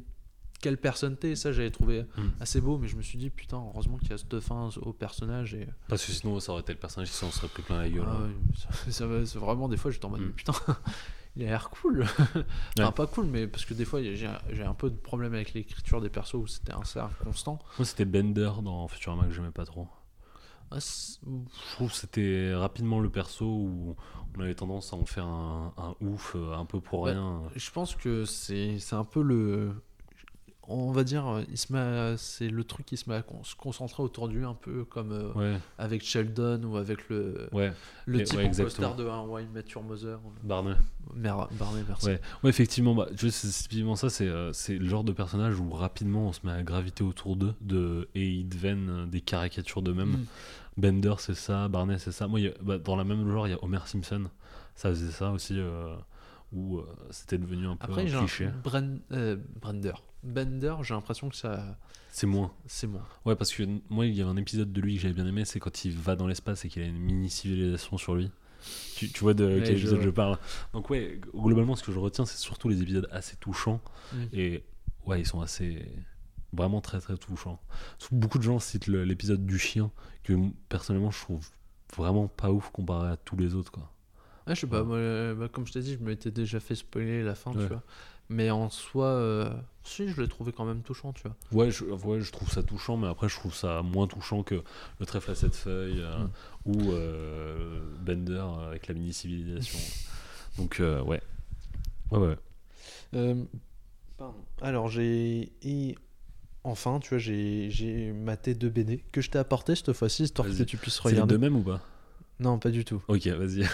Alors, tout d'abord, c'est Don Vega, Ok, qui est. ça je connais pas, mais l'autre truc. Pierre Alary. Je, je connais. Et qui est. Qui... On dirait un truc un peu feeling Zoro. Bah, en fait, c'est Zoro. Ok. C'est, bah, tu vois, et Seigneur de la Vega, tu vois. Ok. Zoro de France 3, tu vois. et euh, en fait, il y a plein de trucs intéressants, mais c'est pas assez développé à mon goût. En fait, je pense que la BD aurait dû être plus épaisse ou, tu vois, plus développer des concepts. Et les planches sont sympas. Et je trouve que le personnage de Zoro manque d'iconisation, tu vois. Ça peut être un perso à, à portée vraiment mythologique. Et euh, je trouve qu'ils vont pas chercher ça. J'ai un truc que j'ai trouvé cool, c'est que tu vois, il y a. Vu que les Mexicains se font oppresser, c'est que tu vois, il y a un côté, nous sommes tous Zoro, tu vois, ils, ils se mettent à chacun à mettre un masque, à Ouais, dire euh, vu. euh, je suis. Zoro et tout. Et il y a un côté euh, assez, tu vois, genre un peu. Tout le monde peut enfiler, peut être Batman ou ce genre de choses. Tu vois, mais je sais pas, j'ai pas été tant convaincu que ça par la BD. Je pense qu'il y a vraiment des bons trucs et qu'elle aurait mé- mérité d'être plus développée et vraiment limite. Il y a un début et une fin, parce que je vois pas de numéro 1. N- euh, non, c'est un one shot. Ok. Voilà. Ok, donc, Donc, ça peut être euh, intéressant et ça le mérite d'avoir Oui, voilà. au moins un one shot. quoi. Ouais, voilà. Et il y a quelques euh, cases que, que, tu vois, vraiment en termes de dessin, tu vois, j'avais trouvé cool. Tu vois, il y a par exemple. euh, attends, la toute fin. Parce que ouais, je, je te montre une case de la fin, mais il y a. hum, Il y a celle-ci, tu vois, que j'aime beaucoup. Enfin, il y a un côté assez fantomatique dans le personnage, tu vois. Ouais. Et. euh, Après, tu vois, je- je- à remettre en contexte avec euh, toutes les cases que j'ai pu balayer euh, jusqu'alors, euh, je- franchement, pour l'instant, il n'y a rien spécial en termes de dessin. C'est, pour moi, c'est pas non plus à trouver ça oufissime en termes de Non, dessin. c'est sympa. Ouais, je pense que c'est le- un dessin qui fait le taf. Attends, je te montre une On va autre. entendre le bruit des pages en même temps. Voilà. Sinon, il y a cette. ce- ce- Tu vois, je pense Ouais. que pour une iconisation, ça aurait mérité plus de ce genre de pages que je viens de te montrer. Ouais. Des, des pleines pages. Je pense que ça aurait pu être vachement cool. Mais voilà. C'était sympa, tu vois, ça se lit bien. Mm. Mais euh, voilà. Mais le lendemain, j'ai lu ça. Alors, ça, par contre, je vois qui, ce que c'est. Il faut flinguer Ra- Ramirez de Nicolas Petrimo, Mm. la pro- le premier tome, l'acte 1. Et euh, c'est vachement cool. Par contre, j'ai trouvé ça vachement ça plus cool en termes de, de dessin et de découpage. Ouais, effectivement. Et euh, tiens, je t'y file. Et euh, y a vraiment le, ça permet vraiment de sentir le rythme assez Ouais. frénétique des, des scènes. Et euh, le dessin est sympa. Et euh, je t'évite, je te déconseille de regarder la dernière planche. Non, mais j'ai déjà lu. Ah, t'as déjà ouais. lu? Et, et voilà, j'attends de voir comment ils vont se débrouiller avec le tome 2. Ouais. Qui est déjà sorti, qu'il faudra que j'emprunte aussi à la médiathèque. Moi, quand j'avais lu, j'avais un feeling très funky cops. Et ça, j'aime Ouais. bien. Parce que pour développer, là, du coup, c'est. c'est. C'est grosso modo, c'est on, on suit un personnage muet qui est réparateur d'aspirateurs, le meilleur de la profession. Je verrais bien un film de Michael Mann, lui qui aime les spécialistes sur lui. Et grosso modo, il y a deux, deux, deux, deux membres d'un cartel mexicain qui arrivent au service après-vente et ils le reconnaissent parce qu'il a parce que Ramirez justement le personnage muet a une, tache de naissance sur le visage assez caractéristique Mm. et en fait ce serait un un assassin euh, euh, vraiment très fort très va- balèze. très balèze du cartel, mais qui en fait les aurait trahis et qui Mm. se serait planqué.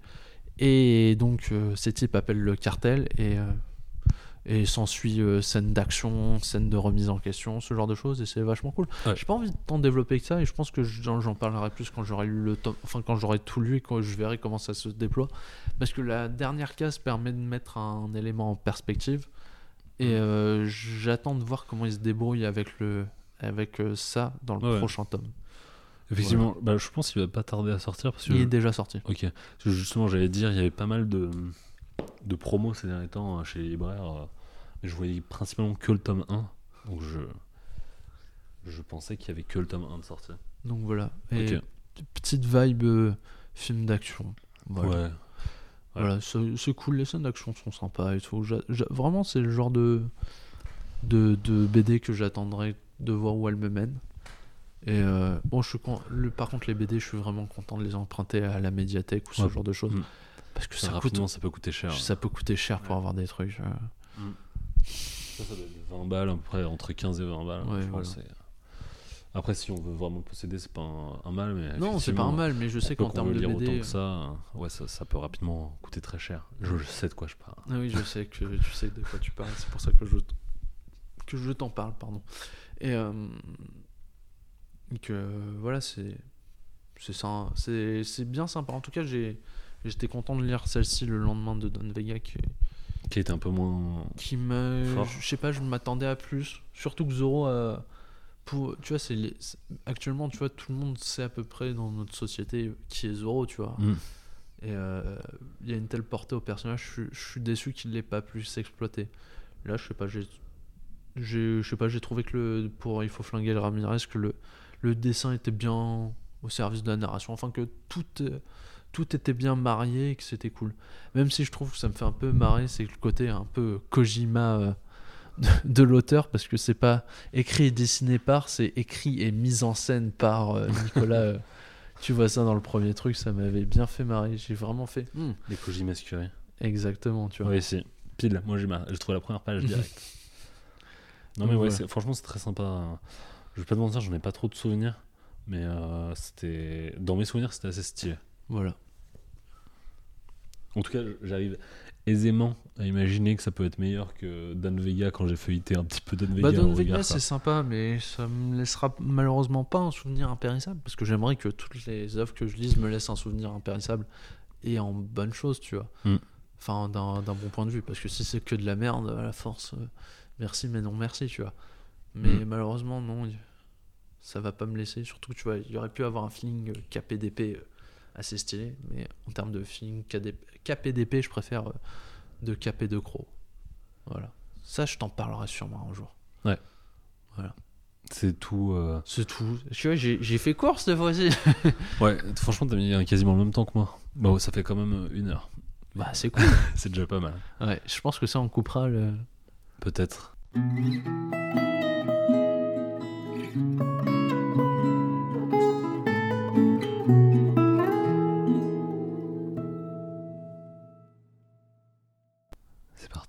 Nous voilà de retour. Bon, on vient de manger quelques cookies que ta copine nous a fait. Ouais, C'était super vachement bon. Même s'ils sont censés être ratés. Ouais, Mais bon, mais ils étaient vachement bons. oui. Avec du petit lait. Il y a moyen que j'aille refaire un refill là. Ouais, de toute façon, je pense qu'on coupera de temps à autre pour, euh, Juste pour ça. ouais, pour s'approvisionner et pour éviter euh, éventuellement d'intrusion, des choses comme ça. Mais là, Tu vas nous parler d'un truc. c'est mon sujet. Je t'ai dit, j'ai rien préparé. Ouais, du je tout. sais. La volonté n'est pas trop présente. Ouais, mais tu m'avais prévenu lors du Mais- podcast que c'était la volonté qui allait Mais faire défaut. Je croyais que ça allait être le temps, mais euh, Euh, ça va être la volonté. comment Faut dire Je vais essayer quand même de te parler de trucs et je pense que je vais faire un sujet un peu prétexte. Après, sinon, je peux t'enregistrer des des oh c'est super intéressant. Ah je vous permets pas de dire ça, monsieur. Et euh, tu, tu parles plus tard dans le micro et, et tu et je te fais des pistes comme ça et, et ça peut faire. Faire un sujet. non, tu fais un sujet plus tard et Non, non, je- juste moi qui fais des. mhm. Je, je vais mon Mhm. sujet. Euh, je vais mon sujet. Fouf, je vais m'en sortir. Non, t'inquiète, t'inquiète, je vais trouver euh, un truc. J'ai, en fait, je savais que j'allais manquer de volonté à des moments. Et en fait, là, c'est même pas un manque de volonté. Je veux dire, on a un micro, on est là, on discute, donc euh, je peux me lancer. Tu vois, c'est vraiment que les choses dont je veux te parler éventuellement, euh, faut que je développe. Et j'ai rien préparé du tout. Il y a deux semaines, on avait déjà préparé euh, des trucs entre guillemets, mais j'avais rien préparé du tout. Je prépare rien habituellement, et là, j'ai pas envie de préparer quelque chose toujours. Pourquoi tu rigoles T'essayes de le cacher, mais tu, je- tu- tu te moques parce que tu sais que c'est la vérité. Que je suis pas un mec qui prépare les choses. Mais non, mais le pire c'est que tu vas arriver à nous crafter un bon truc.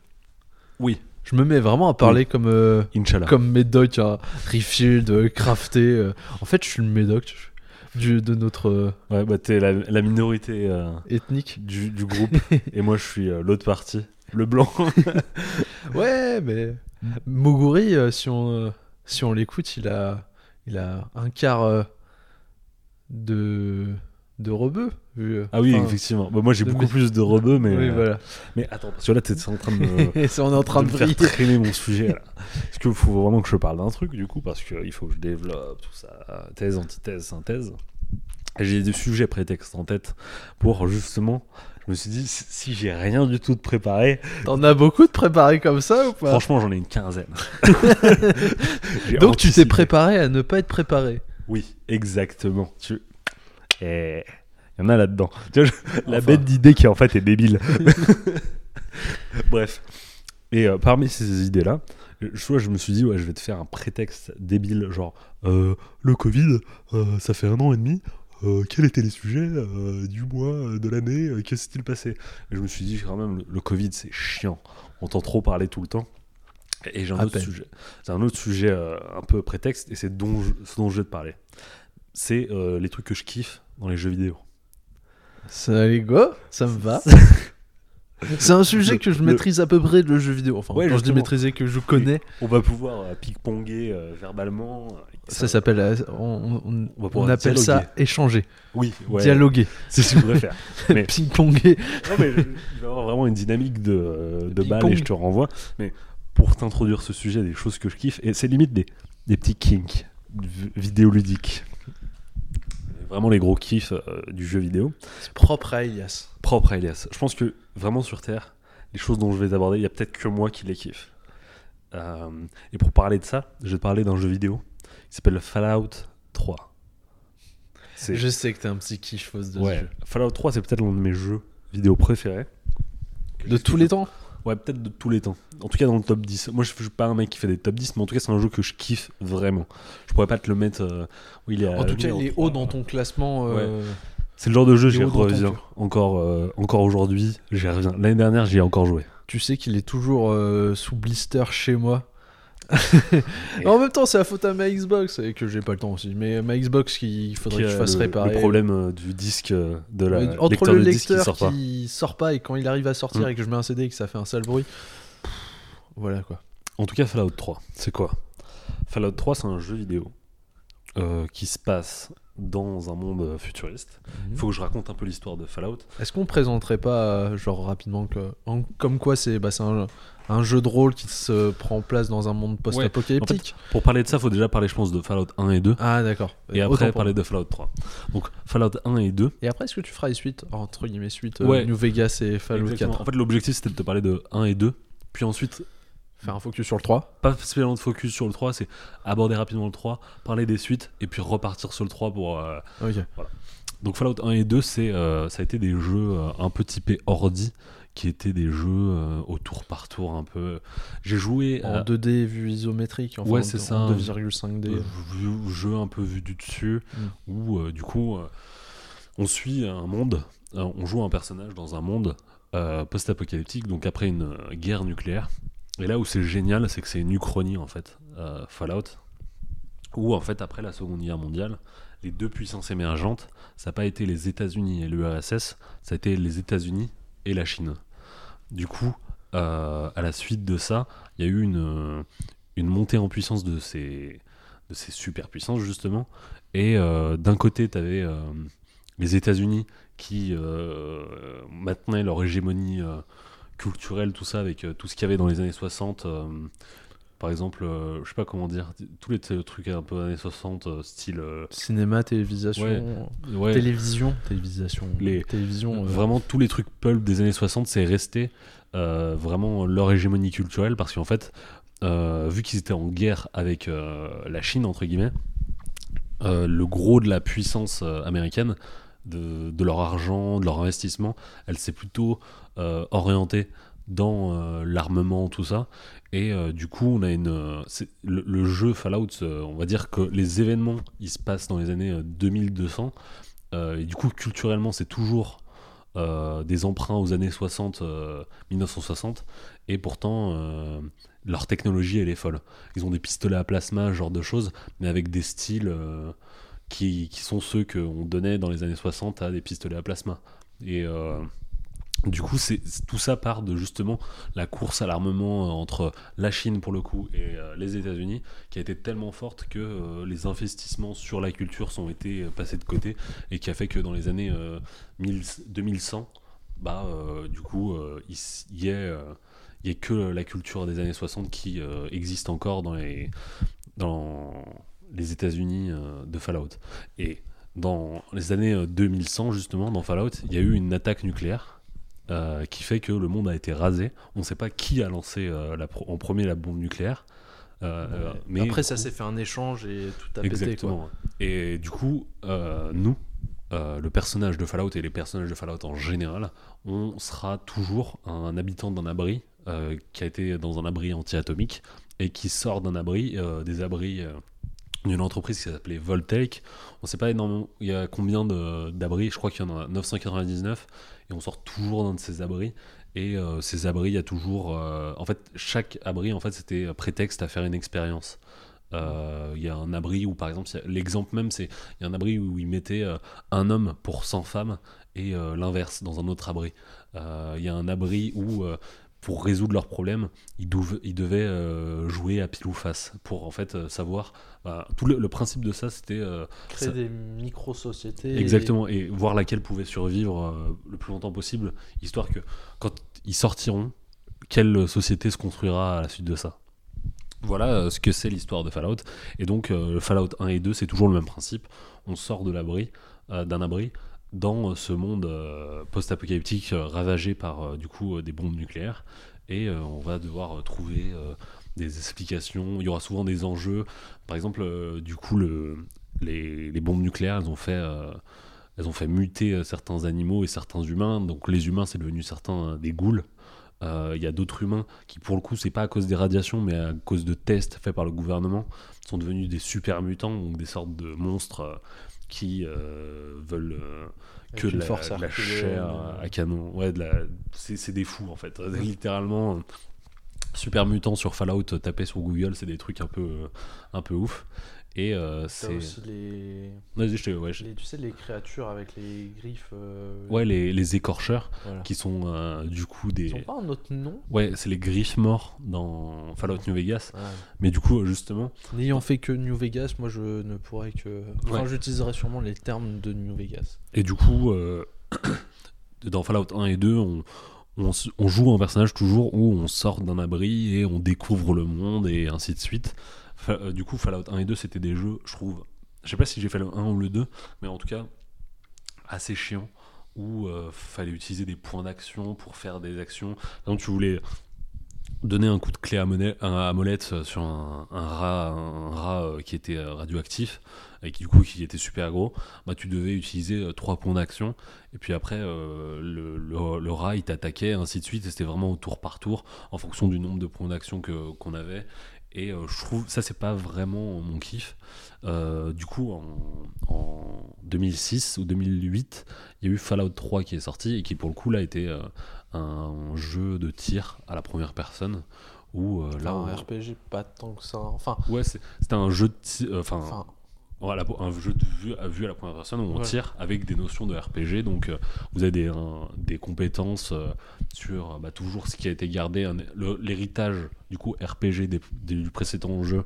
Donc, euh, tout ce qui est les statistiques sur des, des, compétences comme l'intelligence, l'agilité, genre de choses qui détermineront ensuite si vous avez certaines autres compétences sur d'autres trucs. Mais euh, le gros du, jeu, ça reste quand même de tirer.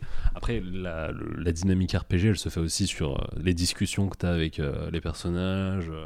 notamment, moi, ce que j'aimais bien dans Fallout 3, c'était tout ce qui est le discours, où on peut, au lieu d'influencer des, personnages en discutant un peu avec eux, on a des compétences de discours, où là, on pourra dire des choses peut-être un peu plus stylées et tenter de leur changer leur, leur esprit, genre de choses. Donc pas mal euh, Fallout 3. Et puis après, il y a eu Fallout New Vegas, qui du coup est un spin-off de, de Fallout 3 qui se passent pas en même temps, mais qui du coup, bah, justement, tu as les griffes morts d'un côté, euh, qui sont les écorcheurs. euh, sur, parce que du coup, Fallout 3 se passe dans la côte est des États-Unis. Et euh, Fallout New Vegas se part du coup sur la côte ouest, où euh, du coup il y a un- en Californie, dans le désert du Morave, avec euh, un nouveau Vegas qui s'est construit. Et euh, du coup, les, su- dans la côte ouest, ils appellent les écorcheurs, ils les appellent les griffes morts. Et c'est pour ça que tu as, la, t'as, euh, les différents euh, noms. Mais c'est la même espèce. Mais c'est la même espèce. en fait, c'est exactement la même chose. Les, les mêmes choses. Et je crois que en termes de, de lore, les, les griffes morts, en fait, en termes d'histoire, c'est des iguanes sur lesquels on a fait des tests et qui sont devenus euh, super gros et qui avaient pour but d'être des armes euh, du gouvernement. Parce que dans Fallout 3, du coup, il y a un gros, il y a un gros concept où, euh, en fait, il y a des, euh, des puissances, euh, en tout cas des des entreprises, des entités en tout cas qui euh, luttent l'une contre elle, luttent contre elle pour euh, essayer de prendre leur place. l'une contre l'autre euh, pour essayer de prendre leur place dans, dans le monde de Fallout qui est du coup les États-Unis. Par exemple, il y a l'enclave qui était l'ancien gouvernement, tu as la confrérie de l'acier qui est un groupe de, con- de- d'une confrérie de, de plusieurs personnes armées et de scientifiques qui ont pour but de préserver au maximum euh, les technologies euh, passées, C'est Euh, la NRA en fait. Ouais, c'est ouais, à peu près ça. Mais il y, a- il y a tout un délire où, bah, justement, avec leur, en fonction de, de des philosophies qu'ils ont et qu'ils défendent, bah, à laquelle tu vas te rattacher. Et, et c'est super intéressant. Et puis après, il y a eu, là, je, après passer Fallout New Vegas, moi, je j'ai pas trop joué. Fallout 4, j'ai- je dois avoir pas mal d'heures dessus, mais j'ai pas terminé pleinement l'histoire. Mais c'est toujours à peu près du coup le même principe. C'est euh, on va euh, sortir d'un abri et on découvre un monde euh, qui est ravagé par les bombes nucléaires et sur lequel on va devoir s'en sortir entre de la survie d'un côté et de la survie purement euh, survie euh, en termes de- d'outils, tout ça, et de l'autre côté survie euh, avec les personnes, comment est-ce qu'on va confronter- être confronté aux autres survivants. Voilà Et pour là, Fallout. tu parles pour Fallout 4 ou pour Fallout en général? Pour Fallout en général. Parce que moi, j'avais juste un truc à rajouter par rapport à Fallout 4. J'ai pu rapidement le tester chez, chez le pote client. Et en fait, le seul truc que j'ai. bon, que, en la courte session que j'avais testé, c'est que. En fait, les, les mécaniques de shoot étaient nettement plus smooth. Tu vois, elles étaient plus cool. Mais. euh, en même temps, tu vois, elles étaient appauvries. Mm. Dans le sens où, Ouais. tu vois, le, le système qui permet de sélectionner le, La les partie différentes du corps. parts de corps, le Ouais, VATS, je crois. Ouais, ça s'appelle le VAT ou le SFAV en anglais, je crois. Et du coup, c'est une, une mécanique qui permet d'arrêter le temps Voilà, et de et sélectionner euh, de sélectionner une partie sur laquelle tirer. euh, Et il y a des, des pourcentages de réussite ou pas. Mm. Bah tu vois, dans Fallout 4, bah tu pouvais par exemple pas tirer sur l'arme que tenait la personne. Ah, ou bah, je- je- franchement, je pas ça en Alors, tête. alors que, mais par contre, tu pouvais tirer, Mm. je sais plus, sur sa main ou, ou même en live, on va dire, tu vois, quand Ouais. tu tires et tu shootes, euh, enfin, tu tires et tu shootes, exactement la même chose. Quand tu vises et tu tires euh, dans le, on va dire, sans utiliser cette mécanique, tu pouvais tirer sur l'arme. Et par exemple, ce qui est intéressant, c'est quand ils ont des mini-bombes nucléaires, bah, c'est de les faire péter Ouais, sur- faire péter la bombe nucléaire euh, qu'ils avaient euh, dans leur pistolet. dans leurs mains, voilà. Ouais. Ou euh, bah, justement dans les mécaniques un peu. Parce que moi, vraiment, il n'y a que Fallout 3 que vraiment j'adore euh, comme euh, jamais. En fait, tout ce qui a été perdu après, c'est par exemple la mécanique de discours. Avant, avant, ça se calquait sur un pourcentage. C'est-à-dire que si vous étiez au niveau 100, vous allez avoir 100% de chance de réussir un discours. Si vous étiez niveau 80 en discours, vous avez 80% de chance de réussir un discours. Et euh, ça permettait d'avoir quand même une chance. Et euh, maintenant, dans les nouveaux euh, Fallout, c'est euh, si vous avez euh, 80, vous n'avez pas 80% de chance euh, de réussir un discours qui est difficile. Il faut avoir des fois des paliers de. euh, en fait, il y a plutôt des paliers de discours où euh, on est obligé d'avoir un niveau précis pour s'en sortir. Et euh, ça, moi, c'est un truc que j'avais pas trop aimé euh, et qui m'avait pas mal frustré. Et surtout aussi, bah, là où c'est intéressant, c'est que tu dis où on perd des mécaniques. Mais moi, je trouve que ce qui a été euh, le gros problème des Fallout, ça a été de rajouter des mécaniques plutôt. Par exemple, dans Fallout 3, t'as, on va dire, les, gros- le gros des mécaniques, c'est euh, tu tires sur des personnages, tu discutes avec certaines euh, personnes pour qu'ils vont te donner des quêtes. Puis ensuite, tes, tes quêtes, elles vont t'emmener à droite, à gauche, où tu vas pouvoir, pouvoir trouver des équipements, avancer dans l'histoire. Point barre. Dans Fallout New Vegas, euh, c'est à peu près la même chose, sauf qu'ils ont rajouté une, un mé- une mécanique de, de clan ou euh, de confrérie où si t'es aimé par une, euh, par un clan, ben, il y a certains clans qui sont opposés à ce clan qui vont te détester et devenir du coup tes adversaires. C'est un truc à gérer. En plus de ça, dans New Vegas, ils avaient rajouté beaucoup de notions sur le crafting, sur les balles, sur les armes et euh, les compétences de, et les outils Euh, de soins. Moi, c'est surtout. euh, moi, j'aimais bien cette notion de clan et tout. Enfin, Ouais. moi, Ouais. je trouvais ça cool. Alors, je, je- Peut-être qu'ils l'ont rajouté. hein. Moi, comme je l'ai dit, j'ai vraiment fait que New. Enfin, Mm. je l'ai même pas fini. Tu vois. Faut, faut vraiment que je, je m'y attelle. Mais euh, moi, j'aimais bien cette notion de. bah, elle est, elle est de bien. côté de, de, de, de clan, de devoir choisir et tout, tu vois. Elle est bien, mais pour moi, elle symbolise quand même un, un, un problème euh, de vouloir rajouter de plus en plus de choses. Euh, par exemple, la Parce que compa- parce que Toi, euh, Fallout euh, 3 était assez épuré en fait. Ouais, exactement. En fait, c'est de vouloir rajouter des choses de plus en plus. Et euh, l'exemple même aussi, c'est euh, Le 4. le 4 avec le, le, le housing, comme ils appellent Ouais. ça, qui est euh, la partie euh, du jeu où on, on construit une base en entier, donc on construit les murs, genre de choses, on fait venir des personnages, et c'est limite un jeu à part. C'est comme si euh, dans euh, Super Mario, t'avais une dynamique de Sims dedans. C'est euh, un enfer, vraiment. c'est le, genre de choses où on pourra te dire, ouais, euh, mais tu peux t'en passer si tu veux. si tu veux réussir dans le jeu. Mais en fait, le simple fait que ce soit déjà dans le jeu, ça me, ça me met mal. Et tu verras après, quand je te parlerai vraiment des choses qui me font kiffer dans Fallout 3, c'est c'est beaucoup trop de choses rajoutées qui, au final, sont. Vont desservir la narration, même euh, oui, ce genre de choses. euh, je Ouais, enfin, c'est même pas une question de desservir la narration, c'est que Je sais pas, je ça- balance des ça- trucs. Ça, ça euh, va intéresser d'autres personnes, ça, ça va pas intéresser euh, certaines personnes. Quoi. Je dire, quand en tu tout cas, toi, ça va pas t'intéresser. C'est comme si, comme j'ai dit, c'est comme si je jouais à Mario et d'un coup on te dit, bah maintenant tu vas faire les Sims, tu vois. En Mhm. plein milieu, tu as une mécanique de te dire, bah attends, tu vas construire la maison de Mario. ou je sais pas, c'est comme si tu jouais à Call of Duty, donc le jeu de tir le plus connu. Et en plein milieu, on te dit, ah bah attends, là maintenant tu vas faire un jeu de management euh, pour euh, savoir, euh, toi en tant que soldat, comment tu vas gérer ton temps entre ton entraînement, tout ça. comme si tu avais un football manager en plein milieu, quoi. Quelle arme tu vas demander Faut que tu ailles voir ton gradé pour lui demander telle autorisation et telle autorisation. Ce serait un enfer. Dans- et ben dans Fallout 4, ils ont mis ça.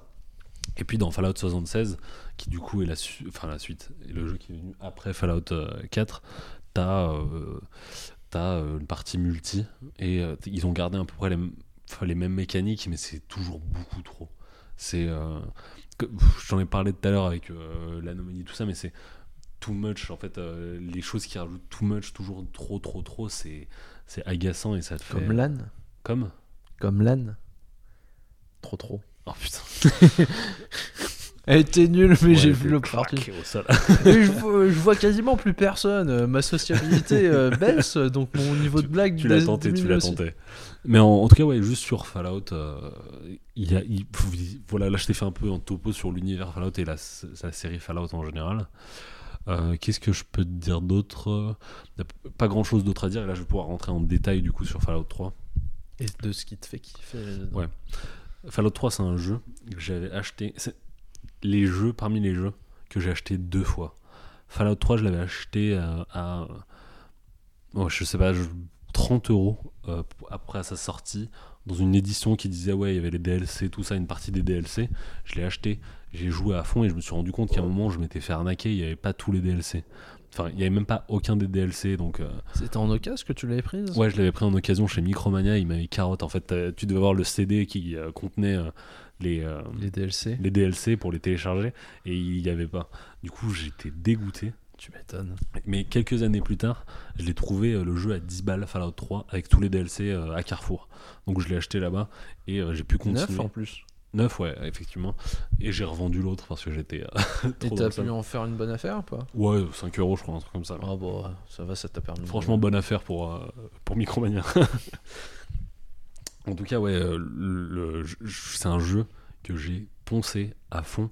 Et euh, notamment quand tous les gens étaient euh, sur Skyrim et ce genre de choses, moi, encore, encore au moment de la sortie de Skyrim, qui du coup était un peu. C'est, les jeux, c'est à peu près la même chose, Skyrim et euh, Fallout. De toute façon, c'est les, les mêmes même, studios. ouais, c'est le donc, même studio. Mais euh, Fallout, pour le coup, c'est, euh, c'est futuriste, on va dire, et Skyrim, c'est. euh, C'est de la fantasy. c'est de la fantasy. Donc c'est un peu les, les deux opposés, mais c'est les mêmes bases avec l'endurance, ce genre de choses.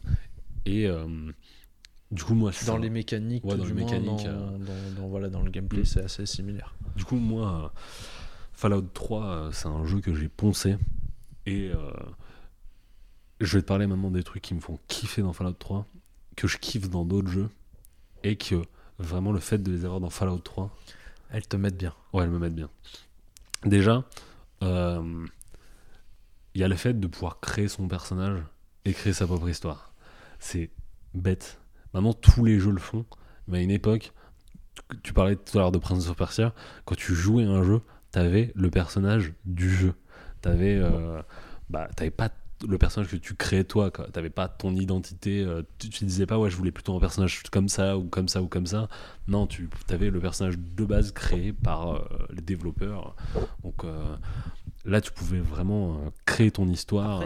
Je pense que le, le RPG avait déjà, enfin, avait déjà suffisamment conquis Mm. les, les, con- enfin, les consoles pour que ça soit déjà le cas, que tu la dose de RPG et de personnages à, à créer. Mais c'est pas Ouais. plutôt une des premières fois où, c'était arrivé, où ça t'est arrivé, donc ça t'a fortement marqué. Pas spécialement parce que tu vois, si tu compares encore aujourd'hui à certains RPG, euh, donc je suis d'accord si tu prends RPG occidental, effectivement, ouais, sur PC il y avait des choses et tout, mais tu vois, si tu prends euh, Might and Magic, dans Might and Magic, je, pense, je crois que tu avais certaines, certains personnages qui étaient prédéfinis, Mm.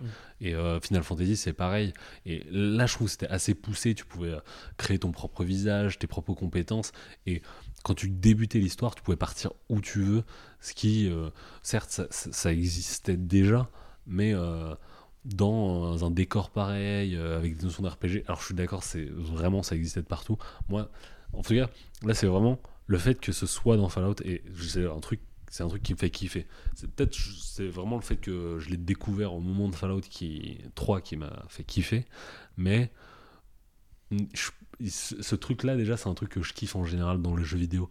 Et, euh, Et ben, juste le fait, de- je pense on a le même feeling, juste le fait de créer le visage de son perso, c'est un- pour moi c'est un truc Bah, en de fait, base ça jeu. dépend pour moi. Mm. Par exemple, euh, j'avais commencé Divinity Original Sin Mm. 2 que j'ai arrêté parce que j'étais ça allait être un gouffre en fait, j'allais m'embarquer En termes de temps, et, et je sens que j'allais trop kiffer ce jeu pour, euh, pour euh, y aller. Et en fait, tu peux créer tes persos ou alors tu as des personnages prédéfinis Mm. avec leur histoire. Bah, tu vois, pour en tout cas ma première run, j'ai préféré prendre un des persos pré-créé, tu vois, avec une, Mm. sa propre histoire et tout, et que pour l'instant, je trouve plutôt bien écrite et tout. Et, Ouais. Mais- et voilà, ça dépend, parce que par exemple, Skyrim et Mass Effect, j'ai adoré créer mes persos. Mm. bah, Fable, tu vois, moi, Mass Effect, j'adore. euh, moi, Mass Effect, je crée pas mon perso, j'aime bien avoir le perso de base. C'est- C'est bête, hein, mais. euh, ah, moi, c'est le contraire, tu vois, je m'étais fait c'est- chier à vraiment me faire une personnalité, Je vois ce que tu veux dire. Justement créer le Mm. visage et tout. Typiquement, si on devait faire euh, un autre exemple, tu vois, là j'ai euh, le jeu L'attaque des titans euh, Musso sur euh, PlayStation 4. Celui sur la première saison. Euh, ouais, Ouais, en fait, le premier et j'ai le deuxième aussi. Ah, Et euh, dans le premier, tu suis l'histoire de la première saison, aucun souci. pardon. Pas de souci. Aucun souci, pas de problème. euh, ok, le jeu est sympa. Le deuxième, j'aurais peut-être deux trois choses à en redire euh, au regard du premier, mais juste le fait de le jeu il commence et tu peux créer ton perso, ça ah donc fait t'es pas obligé chose. de jouer ou- Exactement. Et tu, tu peux au début créer ton perso et ça, je trouve ça déjà assez Mais plaisant. comment il l'in- l'intègre alors? Parce que on va dire le... ce qui est intéressant, c'est que toi aussi, est-ce que tu deviens un titan ou pas? Non, non, non. Ah. Après, c'est.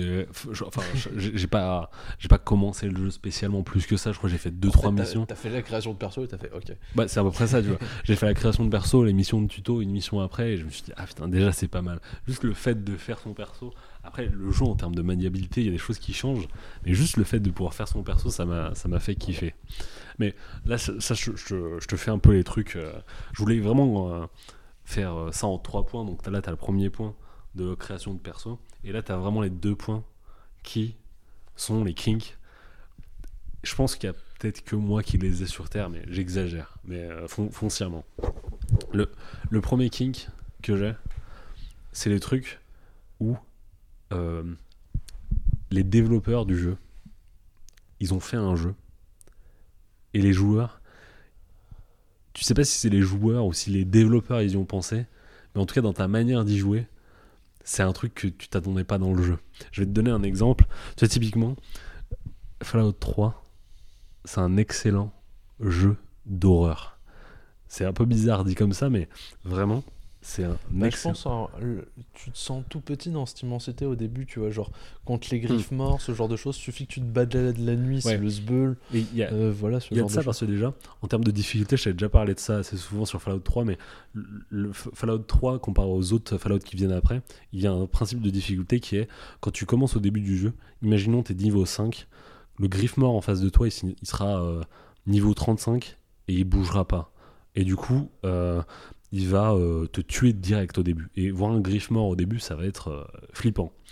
Dans les autres euh, jeux, si t'es niveau 5, on va dire le griffe mort, il, sera au niveau à 5 plus de, niveaux de plus que toi. Et du coup, dans Fallout 3, là où au niveau 35, le griffe mort, il, il sera aussi niveau 35 et après, ça sera facile, tu vas le rouler dessus et ça, ça sera super simple. Dans, dans les Fallout, les autres Fallout, ça sera toujours un peu chiant. euh, c'est un peu de la difficulté artificielle. Là, t'as vraiment un truc où au début du jeu, les griffes morts, ils font vraiment flipper, les super mutants, ils font vraiment flipper, et les DLC après, ils rajoutent des, euh, des monstres entre guillemets, ils rajoutent des super mutants un peu plus forts, au genre de choses où constamment t'es oppressé. Mais moi, c'est même pas sur ça que t'es je... jamais à la- à la- en- tout en haut de la chaîne alimentaire, on va dire. Exactement. Moi, c'est même pas sur ça que, que je te parle d'un jeu d'horreur. C'est le jeu, il a une ambiance dégueulasse. Déjà, contrairement à Fallout euh, New Vegas, euh, qui est un peu orangé, euh, côte ouest, joli, très chaud, tout ça, Fallout 3, il est Gris. grisâtre, Grisâtre verdâtre. verdâtre, exactement. Tu descends dans des sous-sols des fois, et ça, c'est une anecdote que j'aime bien donner. À un moment, sais, euh, Fallout euh, 3, tu, tu, découvres le jeu comme si tu étais dans Skyrim. En fait, tu as une grande plaine en face de toi et tu décides de te balader comme tu veux. Et à un moment, j'arrive et je me retrouve dans, un bâtiment un peu chelou, vraiment tout délabré. Bah, du coup, vu qu'il y a des attaques nucléaires, je galère et plus je, je descends, il y a des sortes de flashs bizarres où je vois des personnages. euh, Je me dis, attends, chelou, je descends dans les sous-sols. Tout est de moins en moins éclairé. Il y a des ghouls qui m'attaquent. Vraiment, il y a un truc vraiment oppressant et d'horreur. Et là, déjà, de base, ça fait flipper quand t'es euh, quand t'es un gamin de, je sais pas, 10-12 ans euh, qui, euh, qui joue comme ça dans, en, en pleine nuit, tu sais, pour vraiment le samedi soir pendant que ses parents regardent la télé et toi, t'es dans un coin euh, à jouer à la console dans l'autre chambre alors que t'as éteint tout, t'as baissé les volets. Tu t'es mis bien. Je me suis mis bien. Et là, tu vois, quand j'ai vraiment bien flippé, j'ai tout cliné la zone. Je descends dans le sous-sol. Et là, il y a une immense tour dans un sous-sol, en plein milieu d'un bâtiment à Washington, du coup, vu que l'histoire se passe à Washington. Il y a une tour où il y a un squelette humain collé dans cette colonne, cette tour, en plein milieu d'un sous-sol. Incompréhensible. Et ça, ça m'a terrifié. je me souviens qu'au moment où j'ai joué à ça, j'ai éteint la console et je suis parti. mais du coup, T'as sauvegardé avant ou pas ouais, ouais, j'ai sauvegardé. Parce que quand même, mais- Et j'ai éteint. Et vraiment, c'est le genre de truc, je me dis, est-ce que les développeurs, ils se sont dit, on va faire peut-être l'un des jeux les plus flippants de tous les temps, sans se dire, bah, je pense qu'ils ont fait un jeu norm- un peu normal et ils- je pense qu'ils ont pas- ils sont pas rendus compte de la dimension euh, flippante du jeu. Et pour moi, Fallout 3, c'est un jeu tout aussi, si ce n'est plus flippant que des jeux comme euh, de l'époque euh, Resident Evil, tout ça. Surtout à une époque où tu t'avais euh, Resident Evil 4 qui faisait peur, mais pas vraiment de la même manière. Et des jeux qui, ouais, faisaient beaucoup, vraiment moins flipper. Et ça, moi, ce, kiff d'avoir un, jeu et un peu de le retourner pour, en te disant, mais ce truc-là qui me fait. euh, qui me fait une sensation bizarre. Est-ce que les développeurs ils y ont pensé?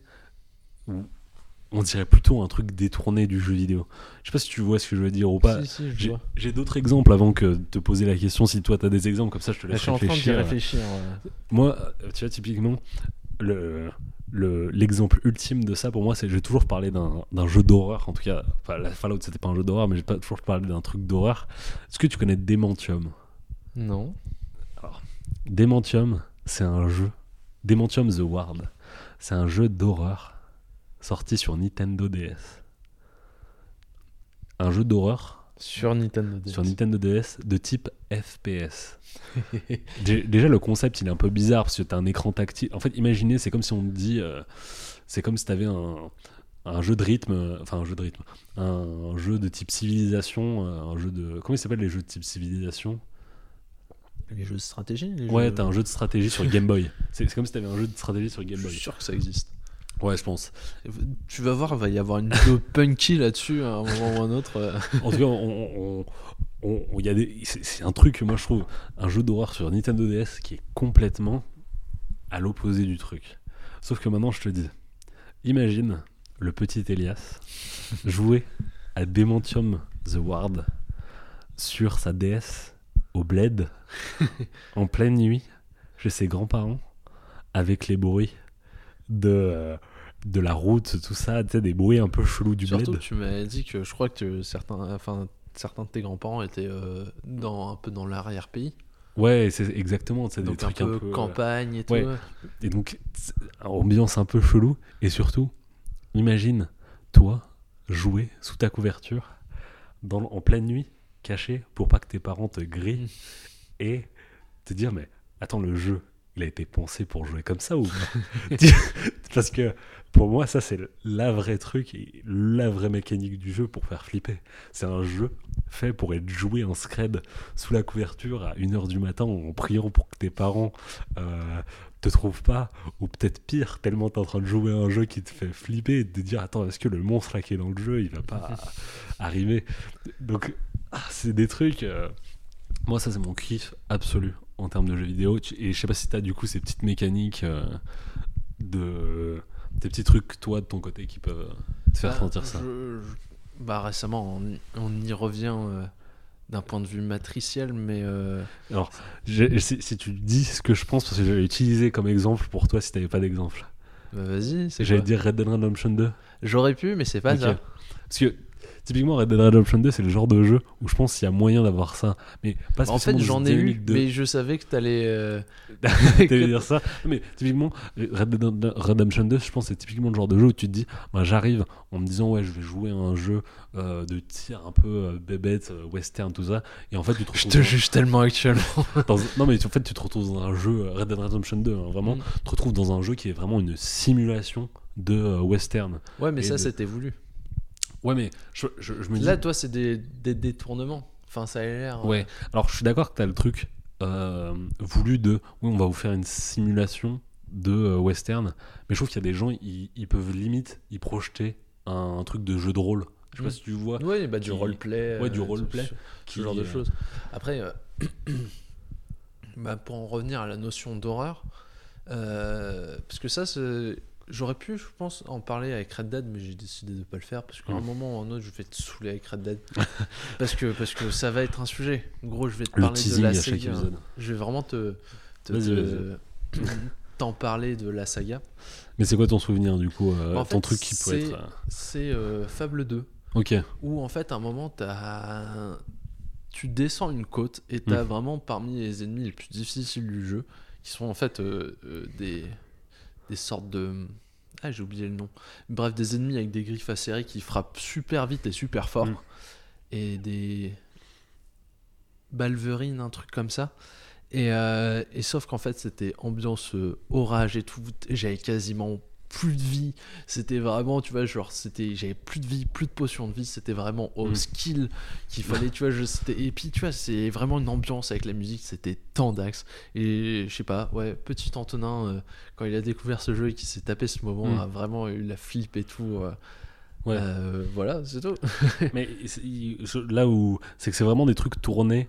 Moi je vois pour, euh, Bah, pour devenir limite un, un jeu alternatif. Tu vois ce que je Ah veux dire? oui. dans Fallout là je parle vraiment d'un truc où tu sais limite je me dis euh, ce truc là En fait, ça moi, fait un jeu quasiment d'horreur ou dans Demotium c'est un, un truc où la, cette mécanique tu te dis c'est limite une autre mécanique de jeu quoi Bah, dans ce cas-là, il y a, y, a, y a Fable 2, mais ça, je pense que c'est voulu. Mais en fait, Mm. c'est quand tu, quand tu forges ou quand tu fais la, Ouais. la cuisine. Et en fait, c'était nettement plus dans un jeu de rythme et que tu peux limite juste Ouais. kiffer à faire ça et faire Oh, tiens, je vais Et- me faire une session au coupage de bois et Là- juste kiffer ta meilleure vie. il y a au moins où j'ai un, exemple sur ça faire- Ou faire un, un sur simulateur Minecraft de Tu- dating sim euh, aussi. ah oui effectivement mais après ça c'est des mécaniques qui sont vraiment Oui. propres au, au jeu mais tu vois typiquement sur. Minecraft tu peux te retrouver à dire ouais je vais faire un jeu de un- une construction ce genre de choses et puis rapidement te dire attends mais en fait euh, je, je vais créer un, serveur multi et euh, je vais inventer euh, les Jeux Olympiques de Minecraft quoi et je me dis c'est des trucs qui sont tellement poussés et qui changent le jeu que ça en devient euh, autre chose. Et ça, c'est mon kiff. Et malheureusement, euh, les jeux ils deviennent tellement lisses et propres que on a de moins en moins ces, ces sortes de, de tournures de euh, jeux vidéo où euh, auparavant, l'exemple même, c'est avant il y avait des gens qui te faisaient Half- Half-Life et il y a des gens qui te le retournaient et te faisaient, je sais pas, Counter-Strike. Counter- Counter-Strike. L'exemple même, c'est aussi. moi, il y a un jeu, pour ça, pour moi, c'est le jeu maître dans ce truc-là Warcraft 3. Warcraft 3, tous les mecs que je connais qui avaient Warcraft 3, ils me disaient Attends, tiens, j'ai découvert un mode de jeu, il est super, où je faisais tout sauf Warcraft 3. Et c'est des petits trucs où je me dis Mais c'est ma boule. Et euh, c'est mon kiff ultime dans les jeux vidéo. Genre mon kink euh, absolu. Si il n'y avait pas un autre kink au-dessus. Et donc, pour en revenir à ce kink, là, j'ai pas d'exemple en tête qui me viennent Ok. comme ça. Mais est-ce qu'avec tous les exemples que je t'ai donnés, ça, te semble un peu clair ou euh, Oui, tu te dis juste Ah ouais, il a complètement craqué, il me parle Non, de. je- un truc qui a rien à voir. Faut que je te parle de mon kink qui est bien au-dessus. Et ça, je pense, on l'a peut-être ensemble. Est-ce que tu, toi aussi, t'as le kiff? Je sais- Moi, je l'appelle comme ça, mais je sais pas si- s'il y a un autre terme. Te balader dans un monde fini. Tu vois de quoi je parle ou pas? Oui. Genre, c'est-à-dire que. euh, Vas-y, développe la notion de fini, mais je crois que je vois. Fallout 3, c'est le seul jeu de ma vie que j'ai terminé à 100%. Mais quand je te dis à 100%, c'est-à-dire que le, le, le jeu, je l'ai plié et retourné dans tous les sens. J'ai plus rien du tout à faire.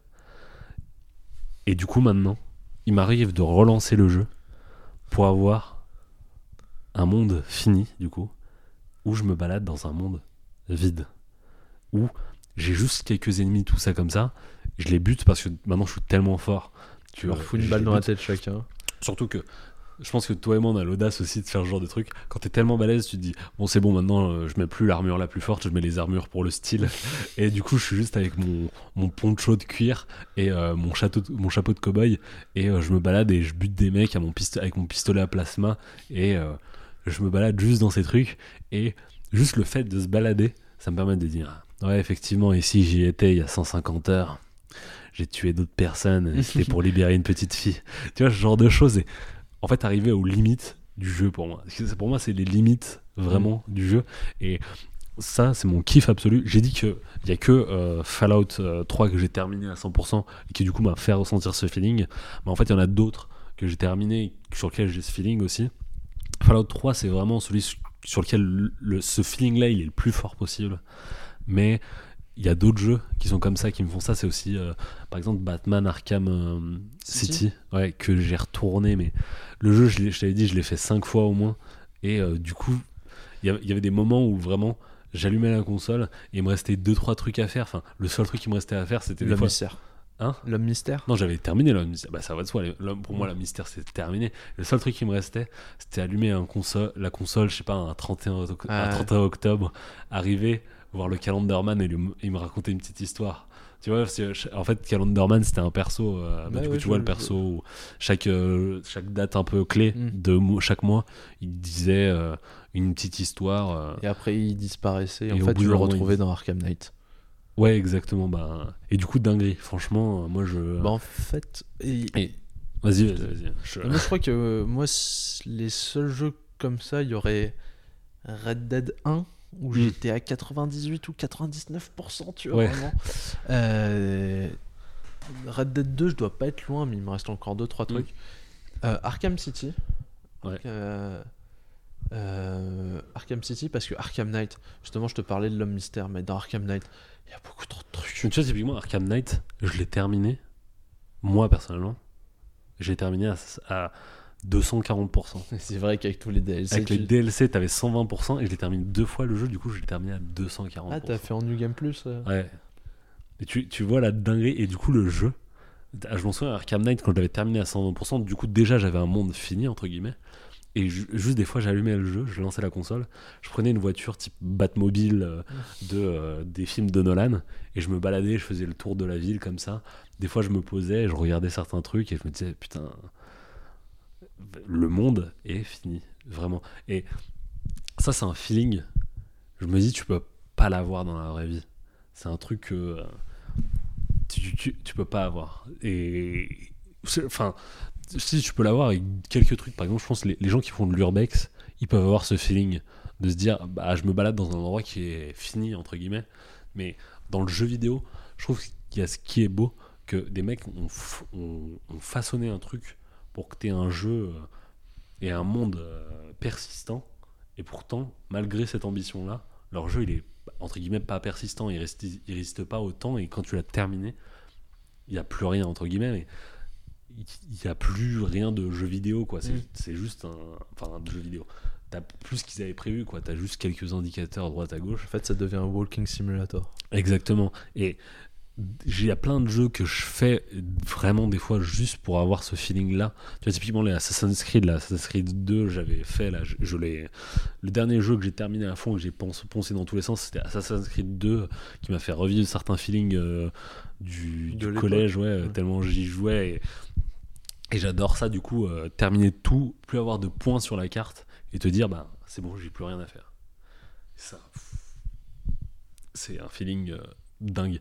Et je maudis et quand je dis je maudis c'est je serre le poing et je lève au ciel vraiment d'une colère forte pour tous ces jeux de tocards faits par des tocards. J'insulte sans pression. Mais euh, faits par des tocards qui sont pas capables de terminer des jeux. Typiquement le dernier Spider-Man sur PlayStation 4 où je l'avais retourné dans tous les sens j'avais tous les trucs possibles et pourtant et pourtant j'avais quand même tout le temps des alertes de mecs qui me disaient Excusez-moi, on est en train de braquer une banque, on a besoin de ton aide, Spider-Man. Mais laisse-moi tranquille, laisse-moi juste me balader et kiffer euh, Surtout la que le New système York. de déplacement est super Ouais, cool. il est trop fun. Et à chaque fois, j'avais des mecs qui me disaient Excuse-moi, à l'aide, euh, il y a un braquage, un truc comme ça. Et j'étais mais énervé. Donc voilà pour euh, ce truc-là de se balader dans un monde fini.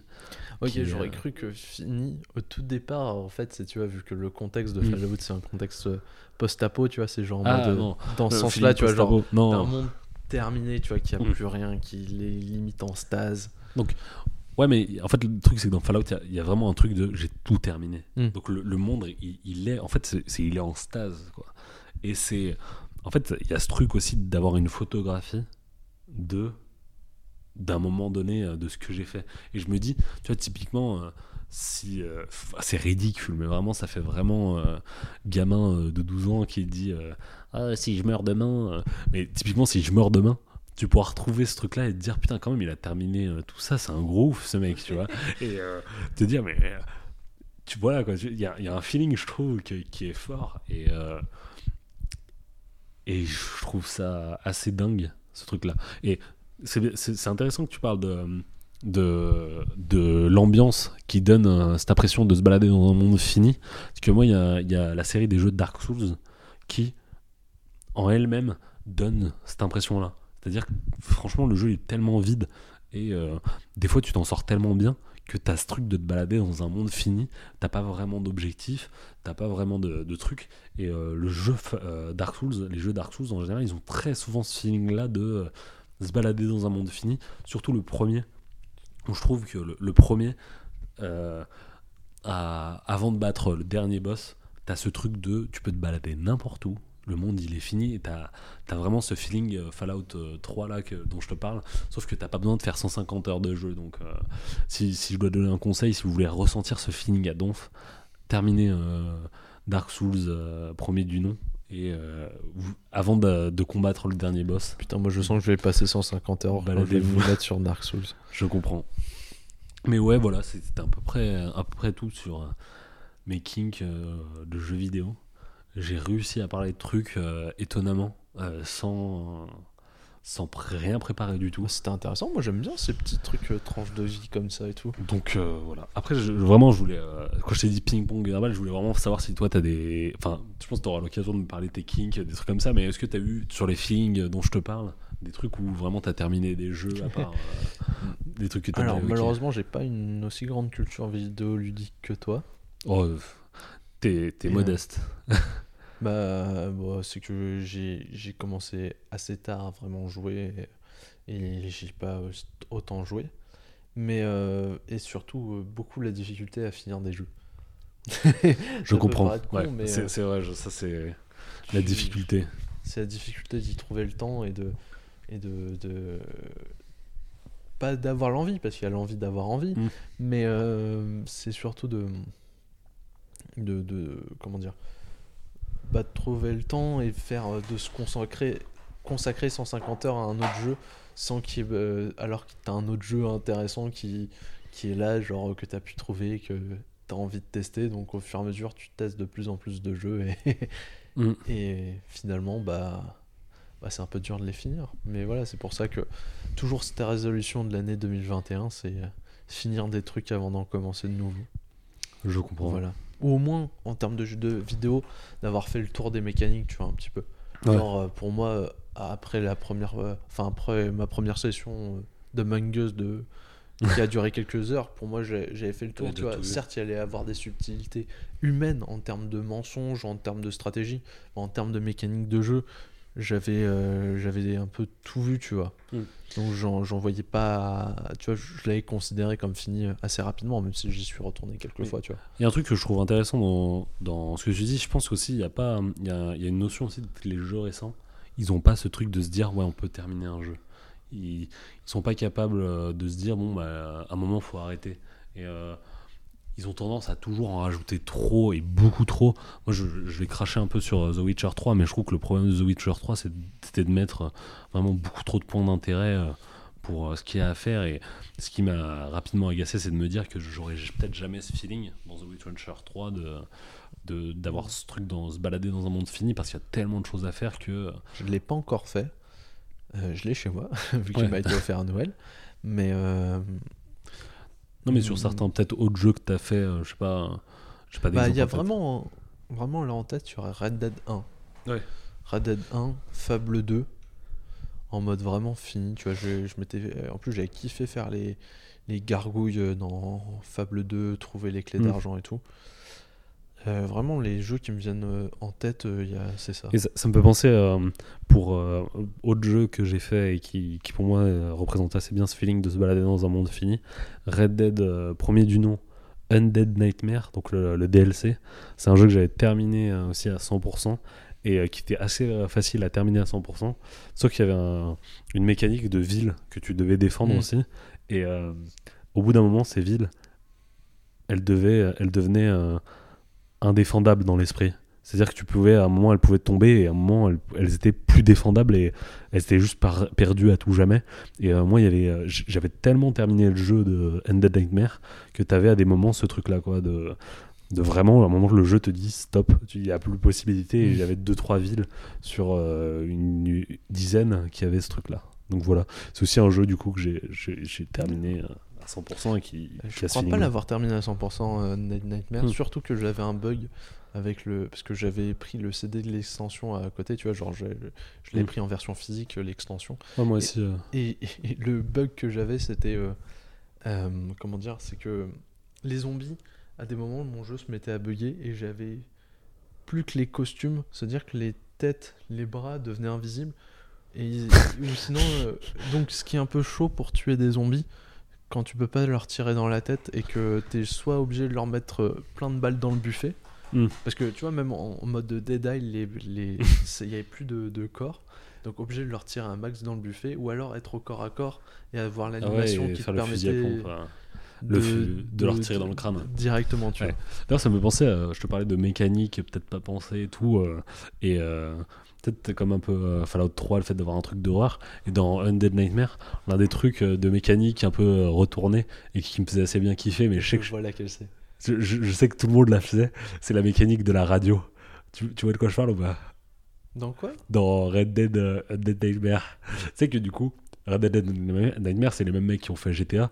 Et dans GTA, t'as possibilité de mettre la radio sur, sur ta voiture. Mhm. Et je me souviens, c'est pas si c'était un pote ou un mec qui avait parlé de ça, ou même si je l'avais trouvé sur internet, mais c'était le truc de se dire Attends, je vais mettre la radio euh, sur mon cheval, et du coup, je ligotais un, un zombie, je le mettais au dos de mon cheval, et du coup, je me baladais, et t'avais le son du le zombie qui faisait. je fais super bien le zombie, mais du coup, t'avais ce truc de te dire Ah, c'est ma radio, qui est une mécanique un peu tournée pour euh, que t'aies un feeling un peu différent. Donc voilà, c'était le truc, euh, ça m'a fait penser. Voilà, voilà. Donc c'est un peu D'accord. tout ce que Bah, j'avais à dire. cool. Voilà. Maintenant, je vais te faire écouter un truc. euh, Yes, un petit son peut-être en lien avec Fallout. Non, pas du tout. Pas du tout. Je sais pas du tout et on verra. On verra.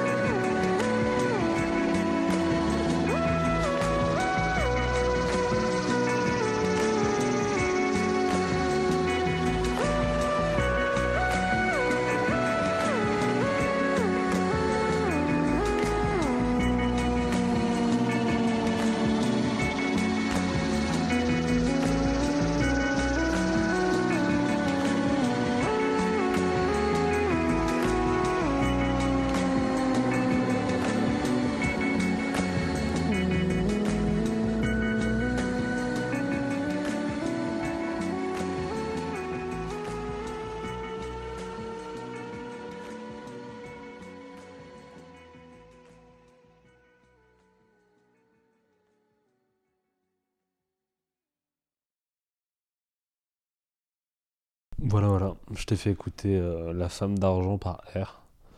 J'ai demandé euh, à la Zouze ce qu'elle voulait que je mette comme musique. Du coup, j'ai mis une musique de 7 minutes.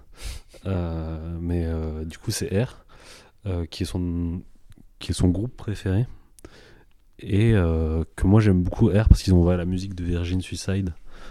Et euh, j'ai fait de, euh, de Ouais, Coppola. Sophie Coppola. Sophia Coppola. C'est Et- Coppola, donc techniquement. Ouais, effectivement. ça passe. Ça passe.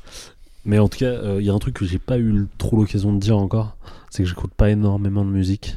Je sais. Et En tout cas, moi, je le savais. euh, du coup, euh, j'ai risque de solliciter des gens pour mettre de la musique, des trucs comme ça. Et là, du coup, je glisse. euh, et, voilà. En fait, c'est plus une roco musique de ta copine. Non, non, pour le coup, ah, pour le coup, c'est moi qui kiffe R aussi parce que, en tout cas, dans Virgin Suicide, je, je conseille tout, le, tout ce qui est de, de R, c'est c'est plutôt chill. D'accord. Et tout ce qui est de Sofia, euh, Sofia Coppola, tu conseilles ou pas? Pas spécialement. Mais après, euh, R, je- euh, R, Virgin Suicide, je conseille. C'est un, un très bon euh, film de Sofia Coppola. Mais bon, je vois que tu. Je, je le poucave. Il commence à tirer un peu ses notes vers lui. Bah, pour moins que je les vois. Putain, moi, je fais, de notes. je fais un peu pitié euh, sans notes. euh. Ouais, ouais, c'est. Mais moi, sinon, je suis paniqué. Il y a des sujets où je viendrai la main dans les poches, mais les mains dans les poches. Mais euh, actuellement, j'en- j'en ai pas. Peut-être si j'avais fini contrôle, si ma PS4 décidait pas de me faire des. Des pas faire des scènes Ouais, voilà, exactement. Je te laisse euh, du coup te lancer euh, sur un truc Donc, que tu vas. moi, je vais pas te parler de jeux vidéo. Ok. Je pense, franchement, je vais pas te mentir, j'ai vu un livre passer là, là-bas. Je pense que tu vas parler de trucs genre 100 fois plus sérieux que moi. Ouais, je sais pas, parce que moi, ça. Arrête de te dévaloriser comme ça. Moi, j'aime bien, de toute façon, comme je t'ai dit, on le fait pendant le podcast. Et, Oui. et c'est un. mo- Moi, j'aime bien la tranche de vie comme ça, c'est cool. Non, en fait, moi, je vais te. Tu le sais, il y a une caractéristique euh, de ma personne qui fait que Attends, tu, tu vas parler de ce que j'imagine que tu vas parler? Je suis roux. Ah. Donc, je vais parler des roues. Je- J'ai peur de. Je vais Ah. pas te laisser finir ta phrase. donc- Ok, alors, je pense que tu pensais à une autre caractéristique que je l'ai abordée. Enfin, ça, je dis pas, mais. J'ai peur. J'ai peur, monsieur Frodon. Euh, Du coup, ok, tu vas parler des roues dans l'histoire. Euh, pensais, En vrai, je pensais à ça, hein, je vais pas te mentir. D'accord. Oui, parce qu'en fait. Mais je, euh, pensais, je pensais vraiment que tu allais me le faire en mode joke, mais non, en fait, tu vas vraiment parler de ça. Oui. Ok, non, tu, tu, tu, tu fais bien, Voilà. ça va être intéressant. Euh, donc, euh, oui, bah, t'as cramé mon sujet. Donc, en effet, je vais te. Avant de t'en parler d'un point de vue Parce que- historique, Pour que j'explique, hein, quand tout à l'heure je disais que t'étais une minorité, c'est parce qu'en fait, tu fais partie de la mino- minorité des roues. voilà, c'est pour ça Exactement. que- euh, qui sont encore plus une minorité que ta minorité. Effectivement. 1 Enfin- à 2% de la population mondiale. Ouais, alors Voilà. que nous, avec le grand remplacement, bientôt 100%. Exactement. Vas-y, allez. je t'écoute, j'arrête de, de t'embêter. non, donc, euh, je vais te parler des roues et je vais m'axer selon trois axes. On aime bien, euh, on aime bien Les les, tri- les, les triplettes. Euh, donc, tout d'abord, d'un point de vue scientifique, puis après, je vais te parler, on va dire, euh, des diff, ouais, des, ce qu'on pourrait entre guillemets appeler la malédiction, malédiction des roues au, fi- au fil de l'histoire. Ce qui, ce, qui est, ce qui a entraîné le fait d'être roux pour certaines personnes au fur et à mesure de l'histoire et comment tout a commencé.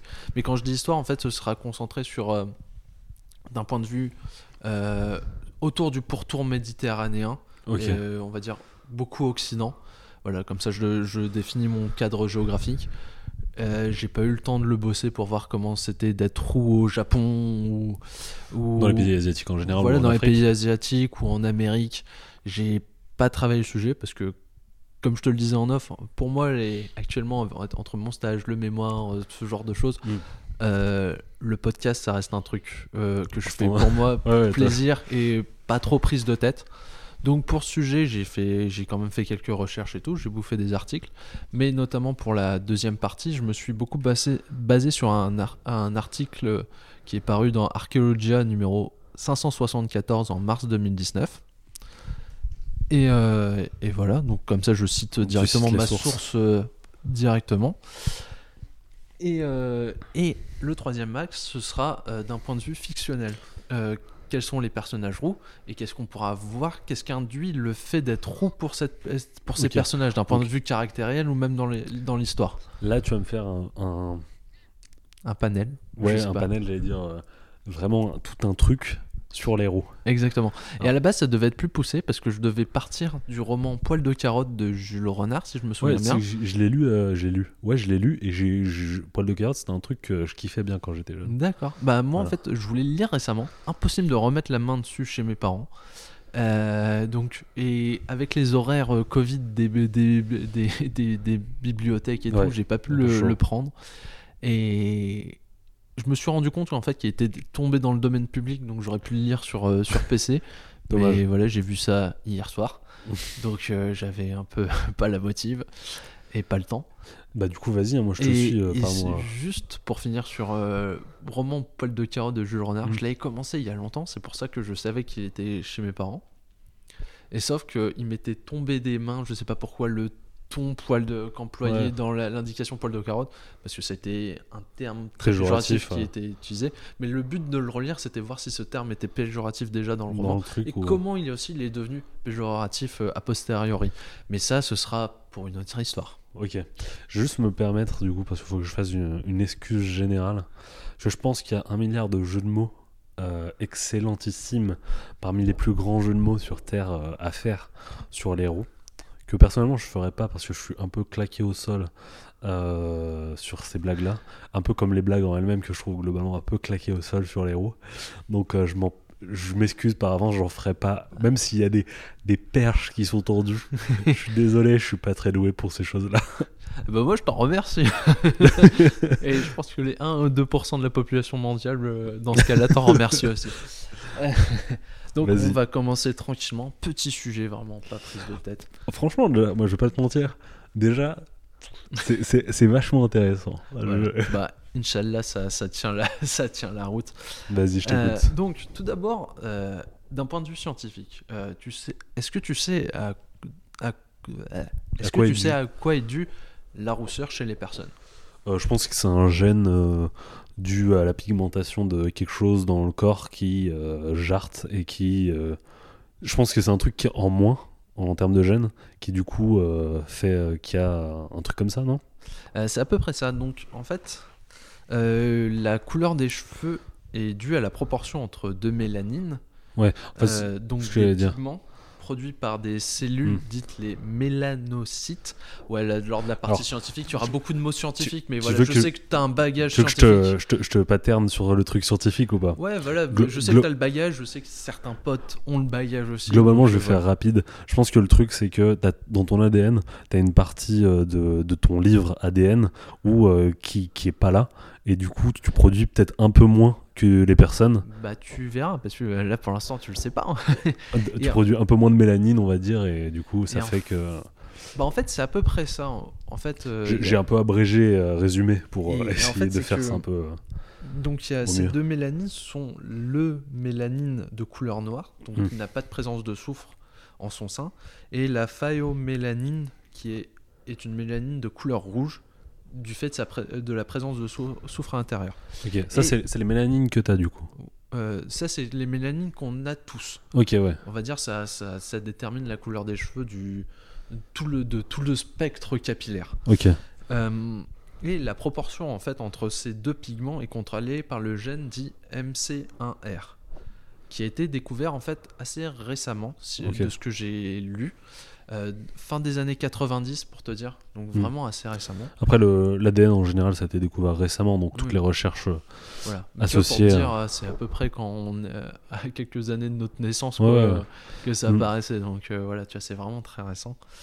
Euh, alors si j'ai bien compris, en fait, le, du, le- la rousseur est liée en fait à une mutation du gène, en tout cas une mutation des allèles du gène. Enfin, plutôt une mutation des allèles du gène ou bien euh, Hmm. une mutation du gène. Bref, il y a une mutation. Soit il y a une mutation des allèles de ce gène. Euh, ceux-ci, euh, ces allèles doivent être récessifs, donc Mhm. c'est-à-dire elles sont présentes des deux, de côtés, côté. euh, et empêcheraient la synthèse des pigments. Donc c'est une première hypothèse. Puis il y en a une seconde qui est que comme quoi ce gène ne serait pas le seul responsable. Il y a d'autres gènes qui seraient qui jouerait dans l'expression de ce, de ce gène MC1R. Et en fait, ces, ces gènes bloqueraient euh, la production de pigments. Grosso modo, c'est ça. Tout ce qu'on doit en retenir, c'est que le gène MC1R subit une mutation. Donc techniquement, on peut relier les roues à, à ton premier sujet. Les roues sont des mutants. Donc, Ah oui, effectivement, tout est lié. voilà. Donc techniquement, je pourrais rentrer chez les X-Men. Et- donc voilà. Euh, mais c'est pas les seules conditions qui font que c'est la condition principale, mais il y a d'autres faits qui font que tu peux être roux.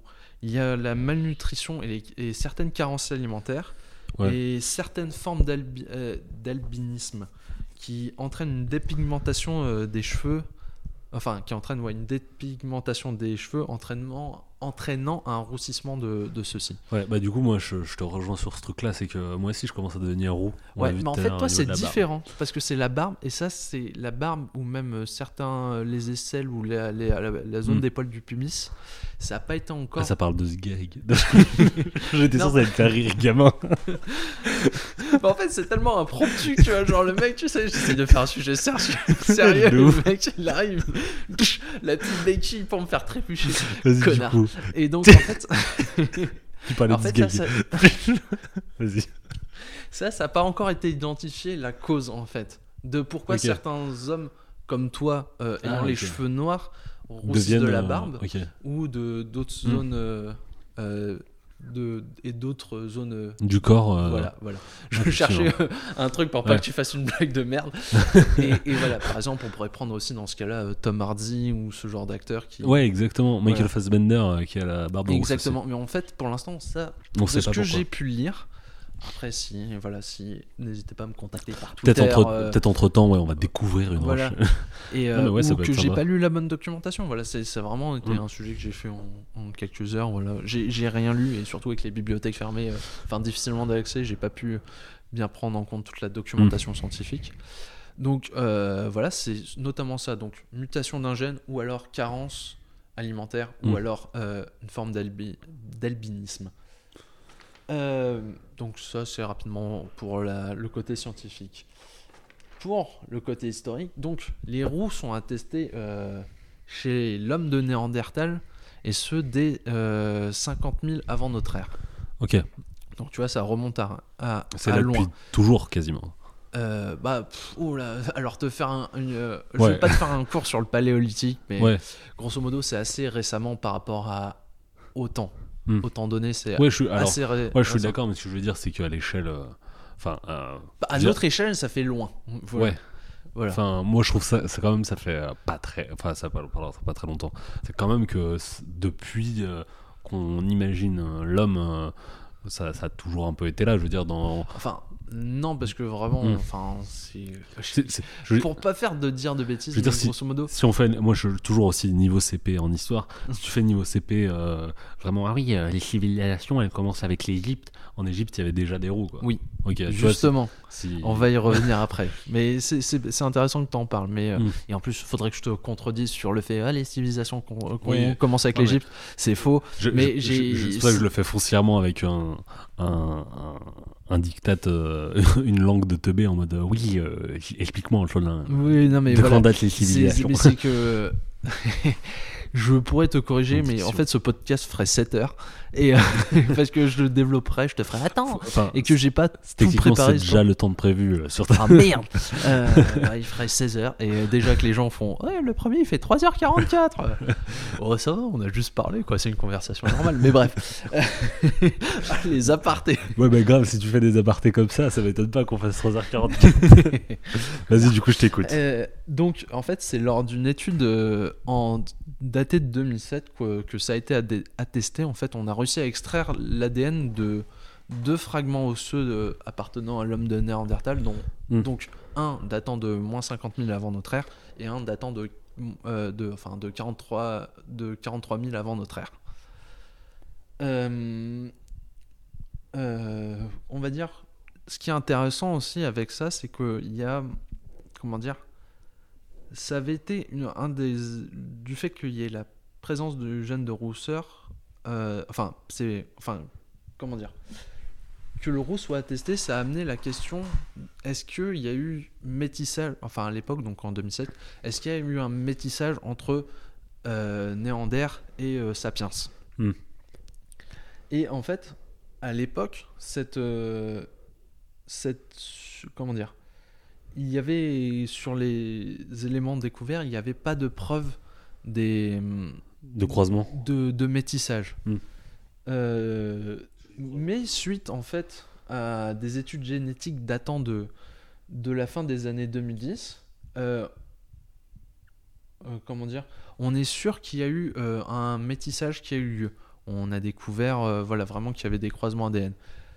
Donc à l'époque, en 2007, on ne pouvait présupposer qu'il avait, on ne pouvait que présupposer un métissage, mais il avait été déterminé par la séquence euh, du, du gène MC1R. C'est pour ça que j'ai bien fait, que j'ai bien insisté sur lui, c'est parce qu'il est important dans ce cas-là.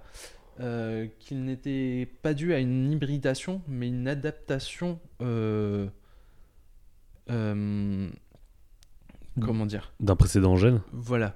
Qui avait Hmm. vraiment. C'était une, car une mutation qu'on ne trouve pas chez l'homme actuel. Tu vois. Ouais. C'était vraiment deux gènes MC1R euh, avec deux Ouais, mutations différentes. Peut-être d'ailleurs le, le premier euh, de Néandertal, il s'appelait pas MC1R, c'était autre chose, on va dire. Si, si, c'était MC1R, mais c'était pas la même mutation qu'il y avait, tu vois. De Mais ce c'est la même et fonction. comprendre. Ok, Tu vois, mais c'est vraiment. Voilà. Moi, je te dis que c'est comme ça que j'ai reçu l'info. Euh, mais et maintenant, il se pose la question est-ce que, est-ce que la question du, métis, enfin, du, du roussissement a été reprise depuis lors? Euh, Parce que. Parce que vu qu'à l'époque, ça plaidait pour un non-métissage, bah, vu que maintenant on sait qu'il y a eu un métissage justement grâce au traça, euh, enfin grâce au, au test à- génétique, est-ce que comment dire comment ça s'est passé pour la mutation, tout ça, tout ça, tu vois? Mm. Grosso modo, tu vois, je... je te- mes notes n'étaient pas très claires, j'aurais pas dû les faire à plus de minuit. euh, euh, mais voilà. De toute façon, je, je- j'introduis là, il y a de fortes chances que je crée, pour moi surtout, une, une section qui s'appellera Mea culpa, où je dirai toutes les. où je corrigerai mes conneries. De toute façon, j'ai déjà, mis de la- j'ai déjà dit de la merde dans le premier, donc euh, Oui, mais on, les- après- on la corrigera. après ton sujet, on, on fera une- déjà la chronique euh, Mea culpa. euh, voilà. Mais euh, d'un point de vue aussi plus historique, en fait, la entre guillemets malédiction des roues aurait Mhm. justement commencé en Égypte. Tu vois, le fait de- que tu sois euh, Stigmatisé. stigma- stigmatisé, merci, euh, lorsque t'es roux, ça aurait commencé en fait en Égypte. Ok. Euh, en fait, jusqu'au début du comment dire du Moyen Empire, c'est-à-dire environ 2010 1700, euh, 1760 avant notre ère. Donc le Moyen Empire, euh, enfin le début du Moyen Empire, euh, qui s'est période s'étend de 2010 à 1760 avant notre ère. Et bah à ce moment-là, les êtres, enfin les êtres humains et euh, les animaux qui étaient roux ne sont pas rejetés. Euh, Il y a plusieurs itérations euh, du, des prénoms d'Escher ou d'Esheri. Je sais pas comment on prononce l'ég- l'égyptien, donc voilà. je, le, je le prononce comme je le lis, qui signifie le roux la- ou le rouge. Mais il y a un changement à partir de la 12e dynastie. Donc, euh, comment dire? Ça s'étend de euh, 1940 à 1760 avant notre ère. Euh, donc on est toujours au Moyen Empire. Et euh, il y a en fait le culte du dieu euh, des morts. Osiris. Exactement. Oh, je suis tellement fort. Qu'est-ce qui lui est arrivé à ce dieu? Il a été, euh, j'allais dire, en papaouté. Il a été momifié. Non, en fait, il a été assassiné et dépecé, ouais, il a été coupé en démembré. morceaux, et on l'a envoyé Voilà. à droite à gauche. Et Exactement, par son frère qui s'appelle. euh, attends. C'est un chiffre. Euh, un chiffre Bah, 7. Ah oui, exact. c'est à ça que je pensais. voilà. C'est Voilà. pas le, celui qui est comme ça là Euh, ça, c'est Osiris. Ouais, bah c'est ouais, voilà. Osiris et le 7, c'est celui qui a une tête de chacal. De chacal. Exactement. Euh, en fait, ce- le culte du dieu Osiris prend un nouvel essor. Mm. Et par ce biais-là, euh, Seth est de nouveau. Enfin, pas de nouveau, mais Seth est perçu comme étant une divinité maléfique. Et tu vas me dire, c'est quoi le lien entre Seth et les roues En fait, le... il y a une ambivalence de la couleur rouge en Égypte antique. Elle peut à, la fois avoir une connotation bénéfique, mais aussi une connotation euh, Mauvaise. ouais, maléfique, on va dire, Mm. euh, mauvaise. Et euh, en tout cas, perçue comme né- étant perçue négativement. Et sauf que le rouge négatif est la couleur de Seth. Et son domaine, qui s'appelle déchiré, déchirette, euh, ça signifie le rouge. En fait, c'est toutes les zones, euh, toutes les zones euh, désertiques Mm. qu'il y a autour de la vallée du Nil, dont j'ai oublié le nom, mais en fait, le- la zone du Nil, à contrario, est appelée la noire en égyptien antique, tu vois. D'accord. Et le noir, ce serait la couleur euh, du coup. Bah, en fait, tu vois, c'est, euh, en fait, non, euh, je sais, j'avoue ne pas savoir. Et en fait, le noir, ça représente la fertilité de la terre, Ok. de la vallée du Nil. Tu vois, c'est fertile et Ah. tout autour, c'est le désert. Ok. Voilà. Donc le rouge est dans ce cas-là associé à 7 parce que c'est la cou- enfin c'est le désert tout Mm. autour Et le rouge qui est du coup est la couleur des roues. négativement. Voilà. Et qui est la couleur enfin le roux et rouge est sont associés. Mm. Donc Je peux me permettre une petite. Oui. euh, un truc. Je vais essayer de faire le mec en histoire. euh, parce que moi j'avais vu euh, sur les termes euh, rouge, euh, roux, tout ça, et aussi pour l'oranger. que le mot orange, parce que maintenant, tu sais, on a tendance à dire que ouais, les, les gens roux, ils ont pas les, les cheveux rouges. Mm. On va dire, ils ont les cheveux plutôt orange, tu vois, un peu. et je voyais que souvent, il y avait pas de différenciation entre le orange et le rouge, qui étaient deux couleurs qu'on mélangeait ensemble et qu'on on- on disait pour dire le orange en fait on disait rouge.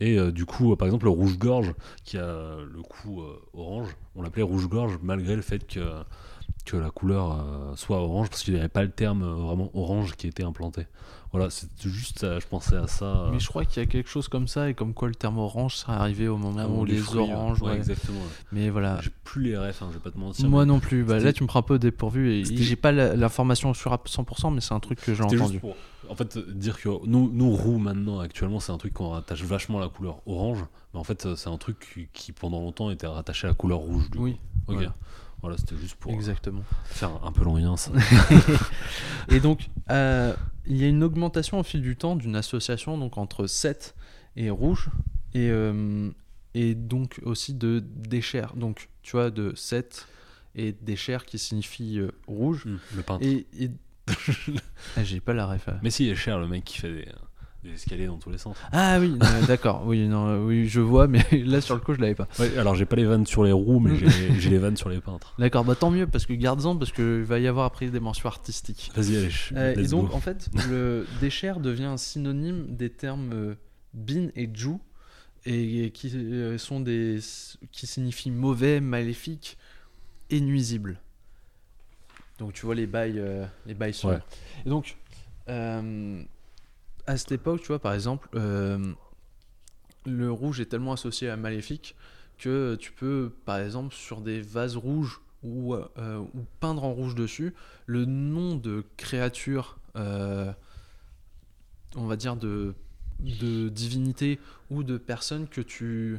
que tu juges maléfique ça- Non, que justement que, à qui tu veux du mal. ouais c'est ça tu vois, ce genre de choses. pour euh, mais du coup Voilà, pourquoi pour sur des vases Bah, pour les casser. les enfermer. Ah, non, ok, non, tu, tu casses. Enfin, c'est tout un rituel ok que, que voilà, j'ai pas pensé à prendre en note et que de j'aurais pu développer, mais voilà. Je me disais, si on commence à partir sur la céramique et sur les rituels associés, ah, t'étais pas sorti. ouais, Ouais, ça déjà il y a pas mal de trucs et- fait- les gens. et donc, euh, après, il y a hum, sous. euh, puis là, on fait un bond en avant dans le temps. Et puis, entre- environ vers euh, euh, 310 à 330 avant notre ère, il y a la dynastie des Lagides. Et sous cette dynastie, donc euh, vraiment à la fin de, l'empire, euh, de l'empire, euh, merde, de l'empire euh, égyptien avant qu'il soit conquis par Rome, euh, grosso modo, euh, t'as Seth qui devient une icône du mal incarné, mais vraiment, Mm. Euh, on s'en prend à ces créatures, donc quelles qu'elles soient, que ce soit animaux ou humains, euh, car il est compliqué d'atteindre ce dieu, parce qu'il est immatériel en soi, donc on s'en prend à ceux qu'on désigne Mm. comme étant ses serviteurs, euh, vu que ce dieu est à la fois craint et détesté. Euh, donc là, on, on le tient d'un rapport d'un écrit de Diodore de Sicile datant du 1er siècle euh, avant notre ère, qui dit que les animaux roux sont mis à mort euh, lors de rituels et les euh, rares roux euh, sont vus comme étant des créatures maléfiques envoyées sur Terre pour euh, bouleverser l'équilibre euh, l'équilibre de la Maat, Ouais. qui en fait est une déesse représentant l'équilibre. euh, voilà, vraiment. Donc on est là pour foutre le zbeul et, des- et, et, et- et Moi, Ouais, moi, j'en doutais pas de toute façon, que je te connais. euh. c'est vrai. Mais Euh, juste comme ça, en termes d'animaux roux, en Égypte, à cette période-là, il y avait quoi? Je, je sais que je te pose les pires questions T'as les bœufs, t'as les ânes. Ah, ok, il y avait des genre de choses qui pouvaient être roux. Oui, euh, voilà. Ok, Voilà, ok, ok. beaucoup, tu vois, ce, ce genre d'animaux. Euh, mais Diodore, euh, donc ce Diodore de Sicile, euh, écrit aussi que ce sont beaucoup les roux étrangers qui sont visés, les Égyptiens étant rarement roux. Mais, euh, mais en fait, ce qui est intéressant à savoir, c'est que aussi le terme de déchirette, tu sais que je t'ai parlé tout à Mm. l'heure désignant les terres Ouais. de Seth, en fait désigne aussi euh, parfois les pays étrangers. Ok. Donc, tu vois, il y a aussi une sorte peut-être de, de, xé- de, de xénophobie liée à la Ouais. rousseur. Tu vois, enfin, le roux dé- désigne à la fois une créature de Seth, mais quelqu'un qui vient d'ailleurs. Ouais, tu vois, il y a tout ce, tout ce Il y a genre tout un bagage un peu pour Voilà. euh, en justifier un peu de la xénophobie. Ouais, euh, je tout ça, sais pas, peu. situation. On plaque peut-être des, des schémas Mm. mentaux euh, actuels là-dessus, Bah, mais en je tout dis- cas, tu vois, il y a un ouais. lien entre Seth, euh, enfin, tu vois, les créatures. Mm. Enfin, les créatures, enfin, le territoire de Seth ne correspond pas juste à, aux, aux abords de la Ouais. vallée du Nil, mais s'étend à plus loin.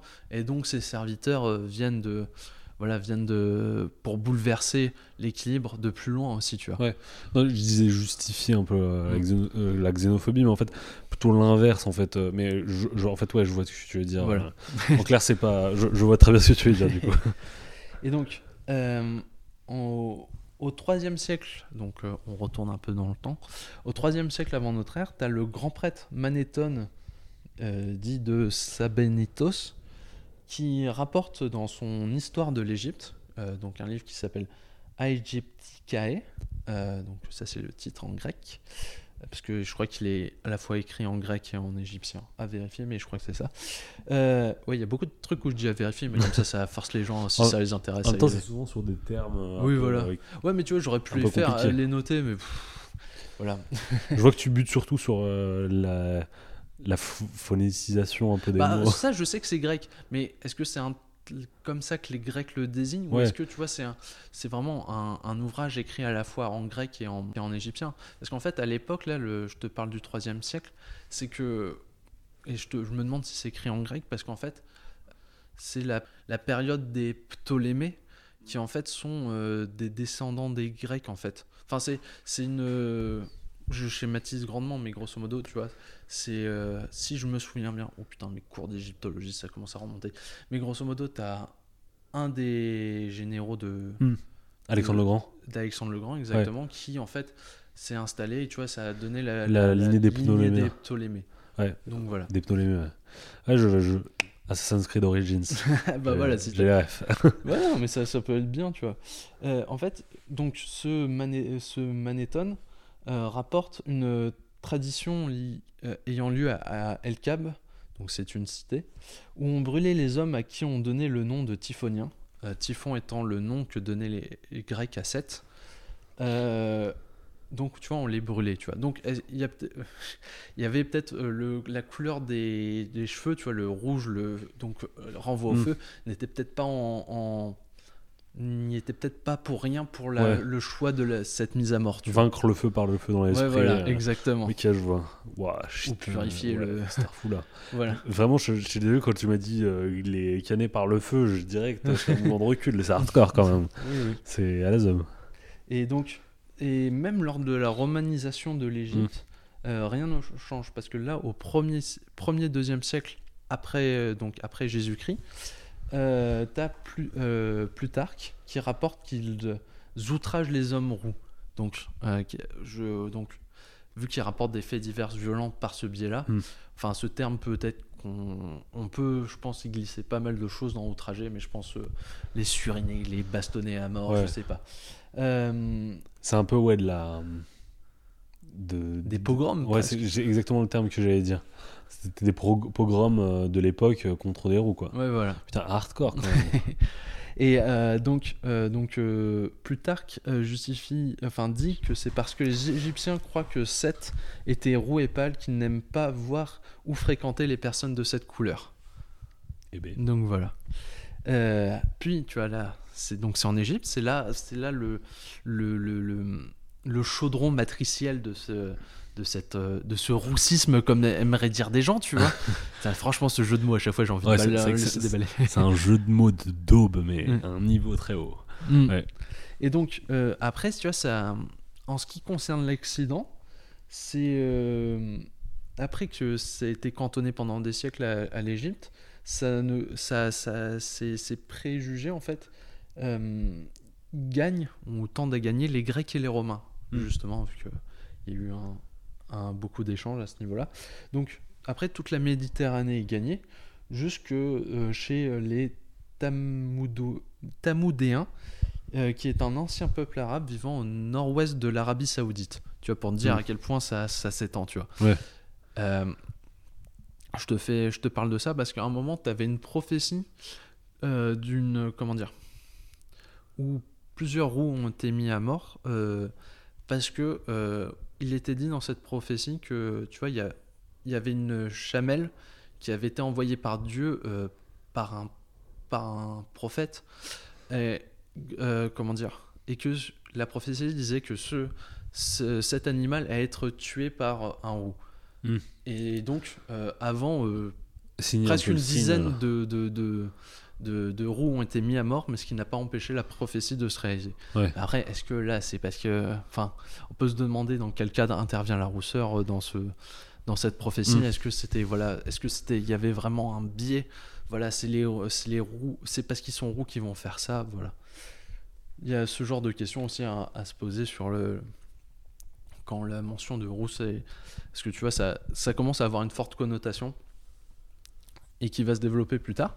Parce que au Moyen Âge, euh, c'est là où ça commence aussi à beaucoup ressortir. T'as les femmes euh, rousses euh, qui sont accusées de faire commerce avec le malin.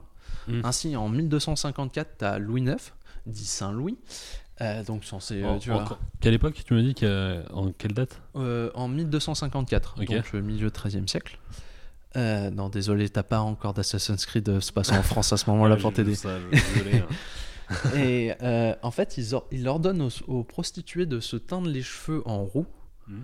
pour pouvoir justement les distinguer des femmes dites euh, respectables, honorables, tu Ah, vois. ok. Tu vois, parce que ouais, vraiment, à ce moment-là, pourtant c'est une mention assez tardive, mais t'as, comment dire, t'as le, une mention dans, dans un des textes religieux qui dit que le diable était roux, tu vois. il- C'était, alors oui, le dragon à sept têtes euh, était de couleur rousse. Mm. Et comme tu peux le voir, tu vois, par exemple, là, je vais te montrer une, hop, une, image où t'en fait, t'as, t'as, t'as vraiment, ouais, le- Une femme le- rousse qui se Ouais, chevauche. voilà, hein, ça, c'est qui le, donc chevauche. ça, c'est hein. le diable. Et donc, tu vois, ça, c'est. Et c'est. il, est, il est monté par une prostituée rousse, tu vois. Ok. Tu vois, pour- en termes d'iconographie, je te montrerai quelques exemples d'iconographie. Ok. En tout cas, en tout cas, déjà, en fait, je t'ai demandé cette date parce que du coup, c'est c'est à partir de cette date-là où il y a une sorte de différenciation entre. euh, parce que je sais que moi euh, aussi, euh, dans les cultures aussi que j'ai pu côtoyer, il y a vraiment une grosse différenciation entre les femmes rousses et aussi euh, les hommes roux. C'est-à-dire que là, par exemple, les hommes roux, on, on les, on les juge pas à, se dire, à dire qu'ils ils sont avec le malin ou ce genre de choses. Enfin, si, mais Mais en tout cas, on les différencie. pas autant, parce que, Ouais. tu vois, après, tu vois, il y a aussi la notion de prostitution, tu vois. Mm. donc- Donc, tu vois, de. Tu vois, c'est peut-être euh, vu comme étant sale de, perverte, euh, de perversion. Et donc, ça, c'est Mm. le, c'est le malin, tu vois, parce que s'il y a aussi la tentation donc, que les font les prostituées. Et ça permet aussi de, ouais, de, de jeter l'infamie par cette couleur sur leurs cheveux qui, pour bien les distinguer de, de, de, de- de- des femmes euh, honorables, tu vois. Ok. Je pense, tu vois, c'est. Voilà, Ouais, c'est une interprétation, une extrapolation peut-être. oui, voilà, de ce que j'ai pu lire en termes de, de texte, mais je pense Mm. que c'est pas tant déconnant que ça. Après, voilà, c'est vraiment, tu vois, s'il y a des gens dans les trucs, ils écoutent ça, ils font Ah, faudrait corriger, n'hésitez pas à me contacter, hein, c'est pas un souci. hein, je- C'est vraiment un sujet, euh, voilà, j'ai lu ça, j'ai fait Ah, ça peut être intéressant. Et, et voilà. Euh, et que, tu vois, même à l'époque, les, les rousses sont proscrites de la profession de, de, de, de, de nourrice, parce qu'en fait, Ah, elles auraient le lait chaud et donc qui sera propre à la consommation pour les nouveau-nés, les nourrissons. Hmm. Donc, euh, tu vois, et c'est. Je crois que c'est même les médecins, tu vois, qui, qui font ça, tu vois, qui, enfin, qui prescrivent ça de. que De il pas. faut- de- que, ouais. de- que les nourrices ne doivent ne pas être. trop- euh, ouais. Putain, chaud. voilà. Euh, maintenant, d'un point de vue artistique au Moyen-Âge, euh, dès le 9e siècle, euh, t'as Judas qui se met à roussir, à devenir roux. Ça commence par les cheveux, puis par la barbe. Parce qu'en fait, ça permet de montrer que c'est à la fois un, un être sournois, vil, euh, hypocrite, et surtout que c'est un traître. Mm. Voilà. Et ce biais-là permet de se demander si en fait il est mauvais parce qu'il est roux ou il est roux parce qu'il est mauvais. Ouais. Tu vois, il y a une, inter, un- une, une interconnexion qui peut être posée en termes d'art et tout. Tu vois, est-ce que Mm. c'est, tu vois, tu deviens, t'es mauvais et donc tu deviens Mm. roux, ou est-ce que t'es roux et donc t'es nécessairement mauvais? Ouais. Peut-être je suis nécessairement mauvais. Euh, et Il y a un truc aussi euh, intéressant, tu vois, c'est que euh, il y a aussi les voleurs, les miséreux, mais aussi les bouchers qui euh, sont associés au, au roux et à, cette, et à une nature mauvaise justement Mm. du roux. Ce qui on peut comprendre dans si on imagine, tu vois, c'est pour les voleurs on- et les miséreux, mais tu vois le, le côté boucher m'a plus interloqué, Alors, tu vois. Moi, j'ai peut-être une explication à ça, mais du coup, moi, je vais te parler de Wibri. De- Vas-y. Mais euh, euh, en termes de. Au Japon, il y a une euh, caste qui s'appelle les. je crois que c'est les Burimin. Et euh, c'est toute une caste qui est rattachée. Et je pense que les bouchers aussi peuvent être attachés à ça. C'est euh, à la mort, à la putréfaction, ce genre de choses. Mm. Et en fait, on rattache tout ça aux personnes qui, qui abattent les animaux. en fait, Ouais, c'est ça, et qui abattent les animaux, genre de choses. Et euh, je- je- en tout cas, cette notion-là de d'être rattaché, de faire une activité qui est liée à la mort, je pense que ça, Mm. ça peut peut-être expliquer. euh, voilà, et en tout cas pour. euh, pour, au Japon, il y a une caste, en tout cas les bouchers, les abatteurs d'animaux, les gens qui travaillent le cuir, euh, et ce genre de choses, ou même les personnes qui travaillent dans les sépultures, ça peut être des, des, des gens qui euh, sont un peu euh, stigmatisés pour ça. Et euh, là, je- quand tu parles de boucher, ça- moi je le Ouais. rattache à ça. Je sais pas si tu Je pense qu'il doit y avoir un lien comme ça, tu vois. Euh, ce qui est, et tu vois, il y a aussi dans des textes aussi, tu vois, par exemple, tu as le roman de Renard, donc qui est un renard, donc qui a le pelage roux, et en fait, qui induit que c'est un être à la fois rusé, mais aussi qui va tromper, tu vois, qui va être un être trompeur, qui va, qui va feinter les gens et tout, tu vois. Mais tu as aussi le roman de, Fauve- de Fauvel, euh, moins connu, je pense, parce que je pense que le roman de Renard, ça te disait quelque chose. Ouais, je connais assez bien. Et donc le roman de Fauvel, en fait, c'est un poème, ou un, enfin un poème qui est un réquisitoire contre la corruption et les abus des pouvoirs laïques euh, au XIIIe, XIVe siècle. Euh, donc en fait, Fauvel est un âne roux chargé de tous les défauts et, et tu vois, son nom, c'est un acrostiche de ses défauts. Donc le F, c'est flatterie, le A, c'est avarice, le, le, O- le U, en oui, fait, et signifie, c'est la vilainie. Tu as vu qu'avant, les, les U étaient un peu plus Mm. en V, tu vois. Euh, t'as la, hum, son, le V, c'est la variété, c'est-à-dire l'inconstance. T'as le E qui est l'envie et le L qui est la lâcheté. Donc tu vois, il a tout. Cet âne, on le plaint, tu vois. Il, Ouais. est, il, est, il- il est bien chargé. Et euh, donc voilà, tu vois, pour la, pour la période euh, médiévale. Je me permets de te couper, du coup j'ai dit Bouramine, et c'est la caste, c'est les Bourakamines. D'accord, ok. Pour, Ça euh, joue à une syllabe, j'ai l'impression, mais euh, c'est important. Euh, pour éviter que euh, je me- je m'excuse après. tu fais bien. Donc, après, on passe à la période moderne. Et donc, toujours en lien avec l'accouchement, la présence d'une sage-femme rousse, pour... on disait que ça pouvait empêcher la cicatrisation du nombril du nouveau-né. ah ouais, Donc, tu vois, il y a toujours aussi le côté un peu femme rousse, euh, comme Mm. tu disais, et, et toujours ce truc avec le. Le, les enfants, tu vois, enfin, en tout cas, enfin, la, la notion d'a- d'accouchement.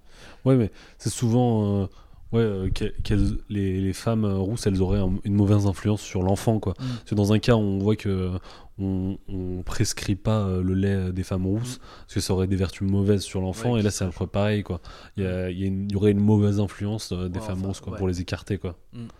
Et euh, il- c'est intéressant parce qu'il y a toujours, il y a aussi un truc avec le, avec le, avec le lait Parce Mm. que aussi, aussi au XVIe siècle, on disait que tu vois, le, le, la transpiration des, euh, des rousses et des roux pardon, pouvait faire en fait euh, pouvait faire tourner le lait, tu vois. Mm.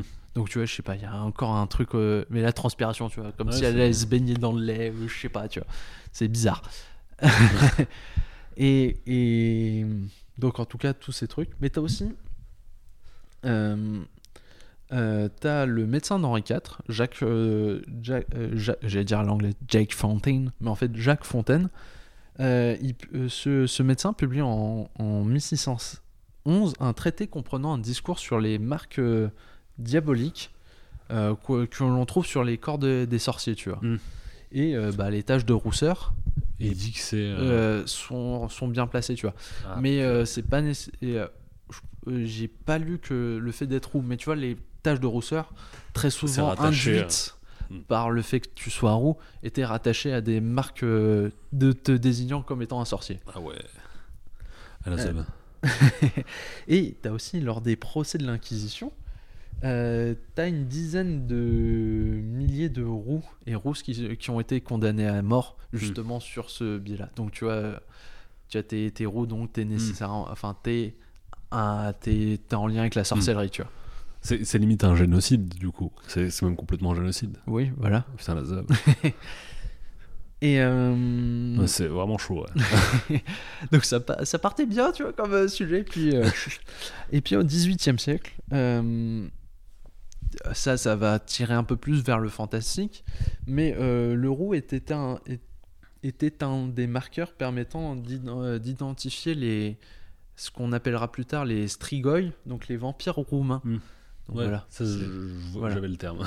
Voilà. Donc, euh, et toujours euh, avec le roux, et on ajoute un autre truc, une autre. euh, c'est euh, le roux, euh, le, ces préjugés sur les roux se couplent aussi à un antisémitisme à cette époque qui est plus ou moins latent. Mm. Donc on, dé- on se met à représenter les, les juifs comme étant roux, tu vois, Mm. alors que euh, c'est c'est pas nécessairement tu vois une caractéristique euh, donnée, Mm. tu vois. Mais je pense, tu vois, il y a peut-être un lien à faire aussi avec Judas, tu vois, qui, Ah, qui- voilà. Je pense qu'il y a un biais à Judas faire. qu'on a rattaché à la communauté juive et du Voilà. coup, on... Je pense qu'il y a de ça, tu vois. Mm. Et euh, tu vois, il y a aussi euh, à- à durant la Renaissance, donc artistique, tu as plusieurs personnages qui se mettent à devenir roux. Tu as Mm. Marie-Madeleine, euh, parce que voilà, tu as Marie-Madeleine, euh, parce qu'elle elle incarne à la perfection l'image de la pécheresse, tu vois. Euh, et tu as aussi, euh, t'as aussi des euh, portraits d'Ève. Tu as, faire en roux parce que Ouais, justement. parce elle qu'elle a péché, tu ouais. vois. Et t'as aussi Cain, donc le premier meurtrier. Et par contre, l'acteur de, de Smallville n'était pas roux. Et euh, mais t'as aussi Adam qui, de, qui est par Ah, ok. Euh, roussi, on va dire. Et en fait, t'as as seulement la Vénus de Botticelli. Tu vois la cassette, tu sais, la Ouais, Vénus oui, qui sort du coquillage. coquillage. Je l'ai vu en vrai ce tableau. Ah ouais, Ouais, Stylé. Ouais. Et donc voilà, c'est le seul à, à, à, à- à peindre une rousse dans un côté euh, pas Beau. dans- ouais. beau, mais tu vois, il y a un côté quand même sensuel, érotique, tu vois, limite sulfureux, peut-être tentant. Ouais. Tu as vu que ça va devenir euh, la déesse, euh, euh, la, déesse de la séduction et tout. J'allais dire la Mm. déesse du cul, mais c'est pas ça, mais la déesse du, su- de, la, de la séduction. Donc tu as toujours ce côté Mm. un peu tentatrice, ce genre de choses. Ce, ce tableau, tu sais de quand il est ou pas? Euh, je sais plus, je t'avouerai, je, je sais plus. Mais... Parce que on, on en parlera, je pense, un peu plus tard, mais il y a quand même aussi un truc euh, érotique avec euh, aussi les femmes rousses. Oui. Du coup aussi. Bah, du en fait, coup, euh, celle-là, j'avais pas, les... pas tant y mentionné ça parce que c'était pas le temps de biais hmm. que j'ai utilisé. Là, c'était vraiment. ouais, c'était les- vraiment sur l'oppression que Ouais, subissent voilà, les- les que l'article était beaucoup lié dessus. Mm. Mais tu vois, c'est vrai qu'il y a quand même ce, ce show, c'est cette double tendance. Tu vois, à la fois, on, on les rejette, mais il y a une forte érotisation de la femme rousse. tu vois. Les kinks. Ouais. Un peu euh, comme chez les Arabes euh, actuellement. Tu, tu, tu, je sais que tu vas être peut-être bizarre, mais tu sais, les mecs grave racistes qui détestent tout le monde et qui en fait vont se crête sur des sites et marques. Beurette. euh. Ah oui, ça. Ouais. En scred. D'accord, oui, oui. Je, je pensais à ça. J'étais en mode, je, je croyais que tu parlais de la communauté arabe qui, qui, Non, non. qui avait des trucs. J'étais en mode, ah, je sais pas quoi Du ça. coup, je me dis, c'était un peu euh, le même truc de l'époque. C'est le, ouais. le man là, euh, Jacques Fontaine qui faisait ouais, quand même les roues avec les taches de rousseur et qui à côté faisait euh, les prostituées elles pourraient pas se tendre en roue. Non, c'est pas la même période. T'as trois siècles de différence. Moi, j'ai- quatre, euh. Écoute, j'aimais les hypothèses, Antonin, j'attends Oui, qu'elles soient validées. Et, euh, et voilà. Et t'as aussi, donc, la, la- toujours euh, durant la Renaissance, t'as la rousseur qui est appliquée aussi aux meurtriers, donc que ça soit Arès, Ouais. vois, le dieu de la guerre, Effectivement. euh, Mordred aussi, Mm. le fils euh, qui tua son père euh, Arthur, le Mm. roi Arthur. Et, et voilà. Mais ce qui Et est intéressant, hein, Là, tu parles de quelle période à peu près? C'est toujours la Renaissance dans l'art, tu vois. Ok, parce que moi, tu sais, genre typiquement au 18 e siècle, ce genre de choses, Voilà, on est je- pile dedans. je te parlais euh, de. bah, je crois que c'est 18, fin, non, 19e siècle plutôt, avec Jack l'Éventreur. J'avais entendu des gens, enfin, dans, des gens, tu sais, dans, dans les discours euh, de l'époque, des gens qui te parlent de l'affaire, qui disaient, euh, oui, effectivement, la, la description qu'on pouvait faire aussi de Jack l'Éventreur, des fois, c'était qu'il est héros. Voilà. J'avais vu ça euh, de temps en temps. Ok. Je, je, rien, euh, je Voilà, pas renseigné. Euh, en tout cas, pour Jacques Léventreur, moi j'avais déjà eu des retours disant Ouais, c'était un mec qui est hétéro aussi. Donc, euh, toujours, euh, dès qu'il y a un mec qui est mauvais, on dit Ah putain, peut-être lui il est hétéro. peut-être roux. En fait, c'était peut-être le, il était peut-être arabe ou noir Bah, hein, de l'époque. on, on relit toujours, tu vois. Exactement. Et en fait, j'aimerais apporter notamment un contre-exemple par rapport à tout ça. C'est que c'est comment dire? C'est euh, Ramsès II. Je- Là, je reviens à tout Ouais. début.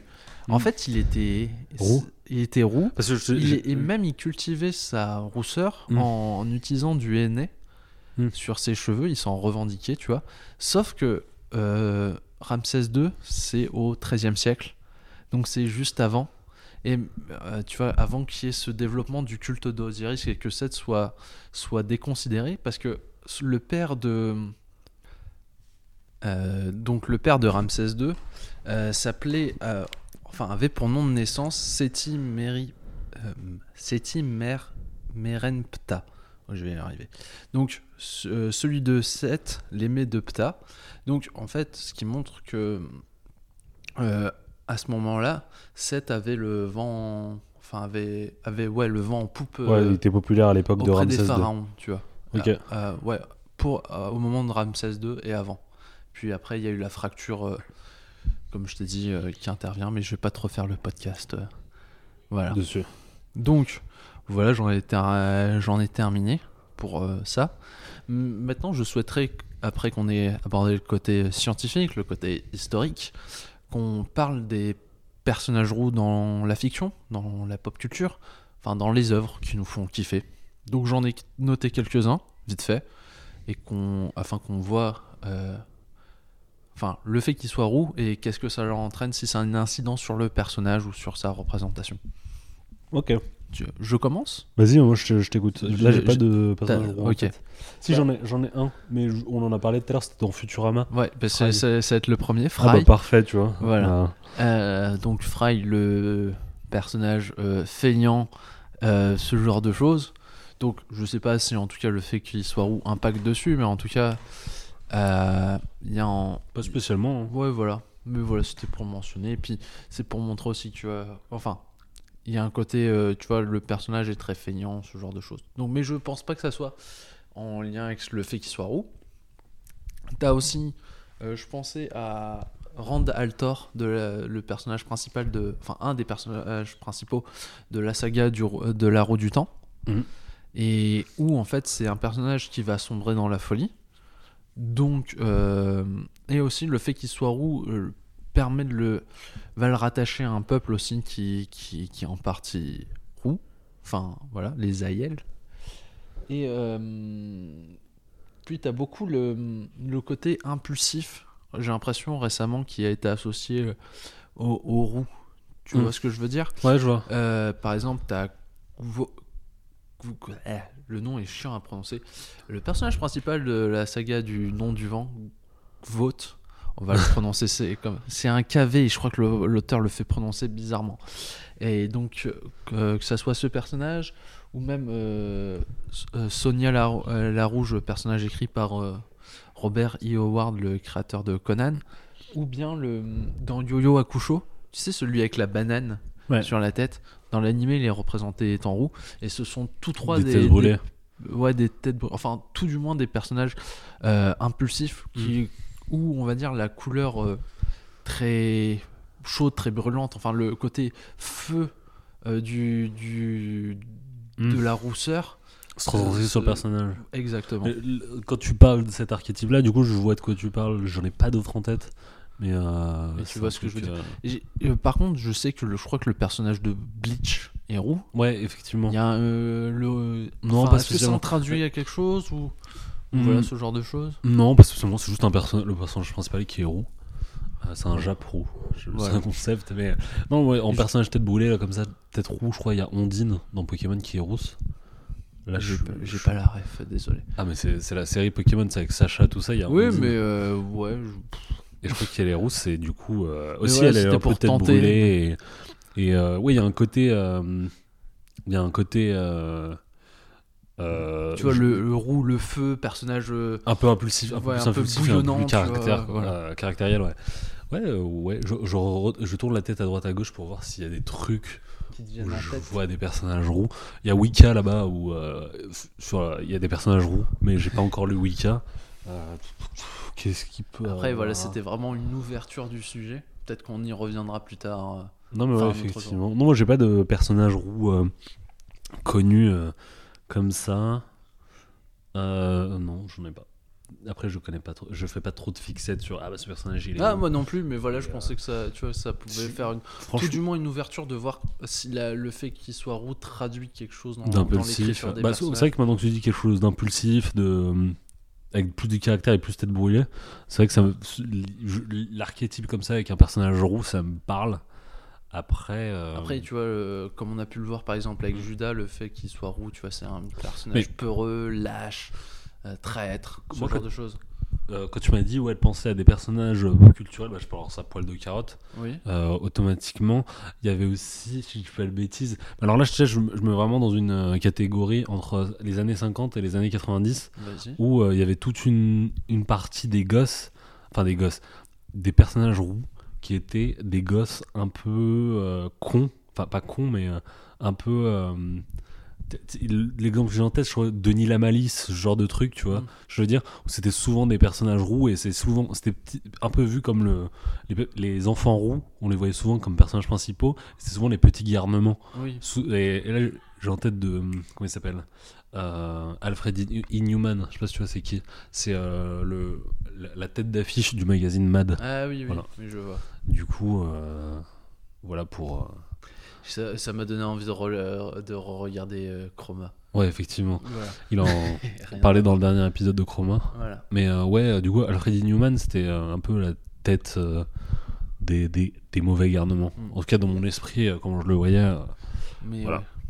mais sinon, je, je voyais pas. Tu vois, c'est pas le truc auquel j'ai plus euh, réfléchi, mais tu vois, souvent tu fais. Si, Ah. t'as Ron aussi dans Ouais, Harry Potter, ouais. qui est justement le, le, je- le, le second au- couteau. Le... Au moment où on a eu le petit moment de blanc, j'en ai eu plein qui se sont développés d'un coup. Il y a aussi le commandant Shepard en version femme, Mm. qui est, euh, qui est Rousse. aussi rousse. Euh, ouais, ouais, ouais, effectivement. Mais tu vois, par exemple, pour Ron, c'est intéressant qu'il soit roux. Tu vois, c'est le, tu vois, c'est pas, c'est le type peureux, c'est le Mm. type lâche, tu vois, qui, qui trahit ses amis. Mm. euh, tu vois, vraiment, il y a, il y a tout ce truc de, Du de contrairement à, à Harry Potter qui est entre guillemets brun, bien tout sur sous rapport. euh, voilà, tu vois, courageux, qui n'hésite pas à y aller. Tu vois, il y a cette, euh, cette dichotomie en plus, tu vois, genre vraiment à limite à l'opposé entre les cheveux. Et puis t'as Drago Malfoy qui arrive Mm. et qui là s'oppose d'autant plus à, Harry en termes de couleur euh, capillaire. Et moi, en termes de. de tu sais, je, je lis pas mal de manga. Le- quand tu me dis personnage roux de manga, le premier qu'on pourrait penser, c'est genre euh, Ichigo de, du coup Bleach, euh, qui est le personnage principal. Mais je- moi, je pense aussi et surtout à Kenshin, de Kenshin le Vagabond, Ah oui, oui. qui est un personnage roux et qui, euh, qui est. euh, voilà, personnage principal. Mais en tout cas, euh, c'est vrai que c'est souvent utilisé comme. Une manière de caractériser un peu son personnage, effectivement, de lui donner Mm. un côté roux, ça peut peut-être le, le euh, détacher en termes de, de, de car design, quoi. Voilà, voilà, c'était une petite. Enfin, c'est chaud parce que en fait, j'ai pas du tout de personnage roux en tête. C'est pas grave. hein. C'était juste vraiment une ouverture. Moi, je les ai notés. euh, ok. genre vraiment. Voilà. Bah, j'espère que ça t'a plu. Franchement, c'était plutôt stylé, euh, bien plus construit que le mien. Bon, non, euh, tu vois. Et J'ai l'impression d'avoir été grave brouillon, d'être euh, grave vague sur des notions. J'espère pas avoir tant dit de conneries que ça. Franchement, pour là, c'est pas trop mal. Bah, voilà. Machala. Merci. Et puis, euh, Là, tu vas mettre un petit son. exactement. Je sais pas quoi encore. Ok. Mais je vais trouver. Bah, je te laisse décider. Yes. Je suis rassuré parce que quand tu m'as parlé euh, de ton sujet, et tu m'as dit que tu allais parler d'une caractéristique, à toi, que tu allais parler de ton énorme.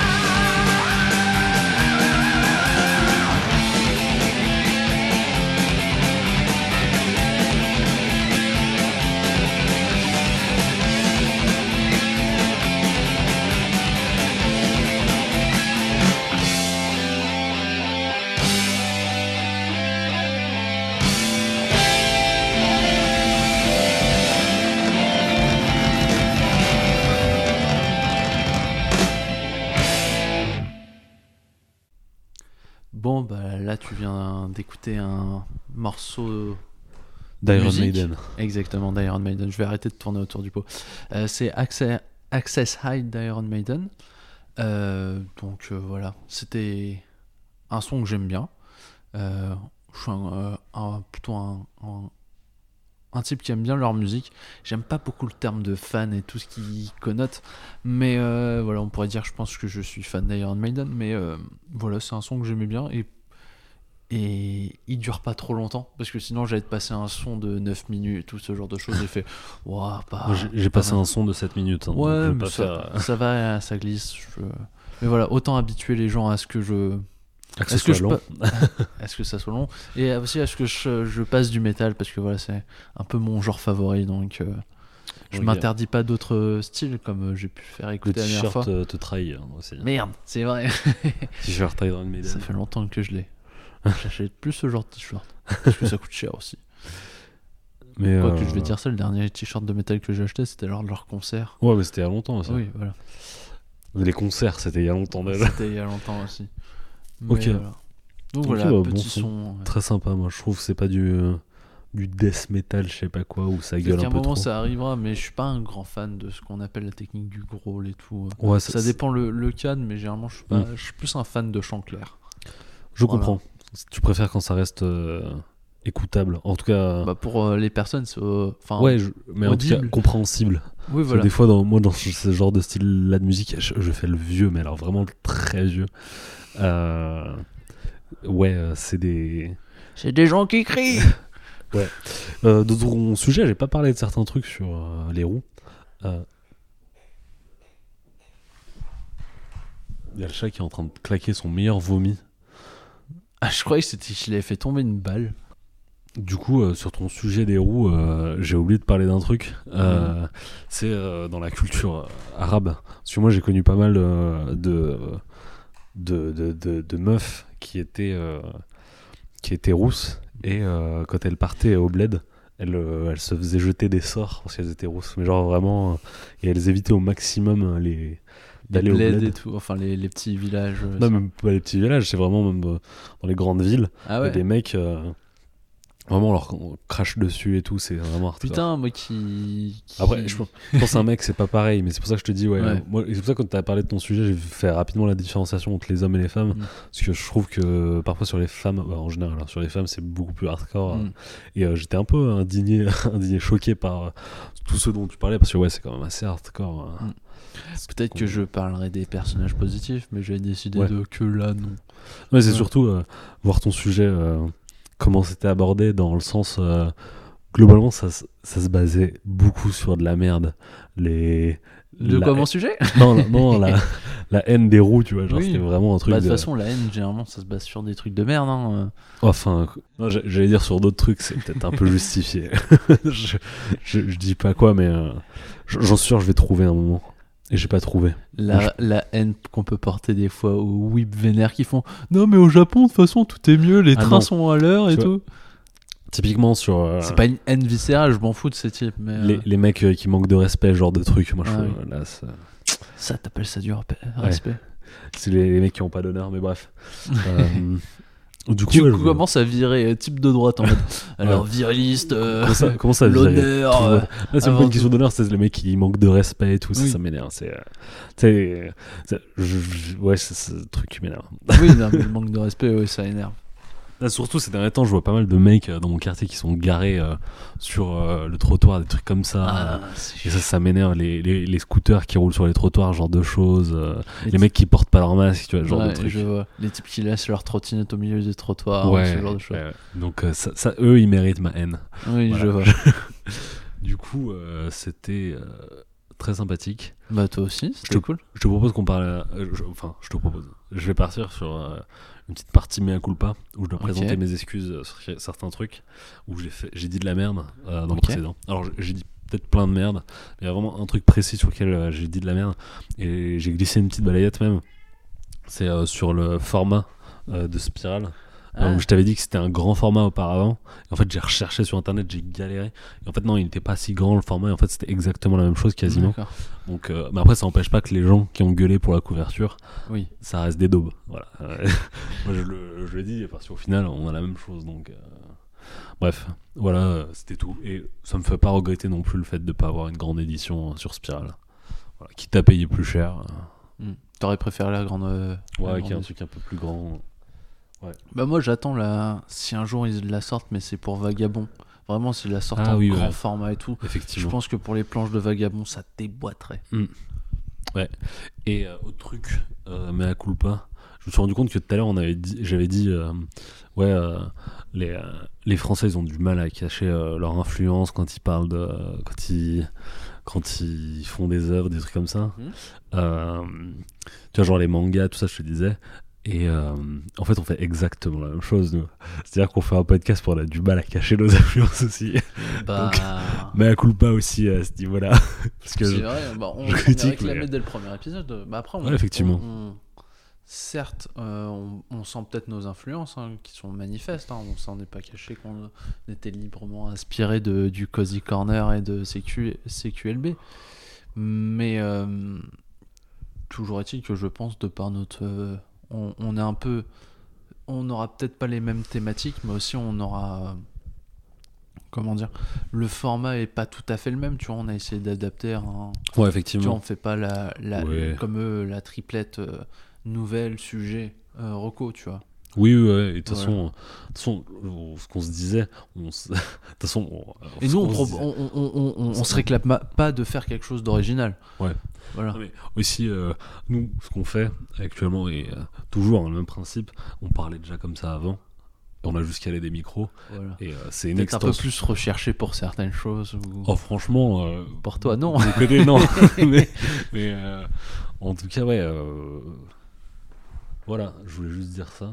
Et toujours, bah, du coup, l'occasion de remercier. Bah, on remercie Béranger pour la musique, on remercie les gens pour nous avoir écoutés, on remercie Ken et Guillaume pour le retweet. euh, Ouais, et euh, si, si on dit de la merde ou ce genre de choses, n'hésitez pas. à- Voilà, nous contacter par Twitter. ou- Ouais, euh, enfin, ouais, à faire des retours et même si Ouais. n'hésitez pas à être actif, tout ça, tout ça pour ce genre de Voilà, ou même trucs, dans euh, les commentaires du SoundCloud ou ce genre de choses. sur Twitter, tout ça, ouais, n'hésitez Voilà, et pas. pour les gens qui nous connaissent IRL, n'hésitez pas à envoyer un message. hein, euh. Et ouais, sur euh, aussi, du coup, on a, on a bien galéré, mais maintenant c'est accessible Spotify, euh, Apple Podcast. Et euh, pour moi, personnellement, en tout cas, c'est un meilleur, euh, c'est un meilleur confort d'avoir sur Spotify ou Apple Podcast. Donc, si, si, si vous voulez, ils sont dispo là-bas. Avec le chat qui, qui gueule. Non, mais de toute façon, il faut toujours un chat pour les podcasts. C'est qu'à chaque fois, à chaque fois ça, ça se termine avec le chat qui gueule ou le chat qui fait des trucs. Il est chiant. non, en vrai, celui-là de chat, je le kiffe bien. Donc, euh, voilà, voilà. C'est parti. Oui. Tu vas Spooky, nous faire ta Spooky Mysterious Story. Ouais, mais avant, il faut un petit générique.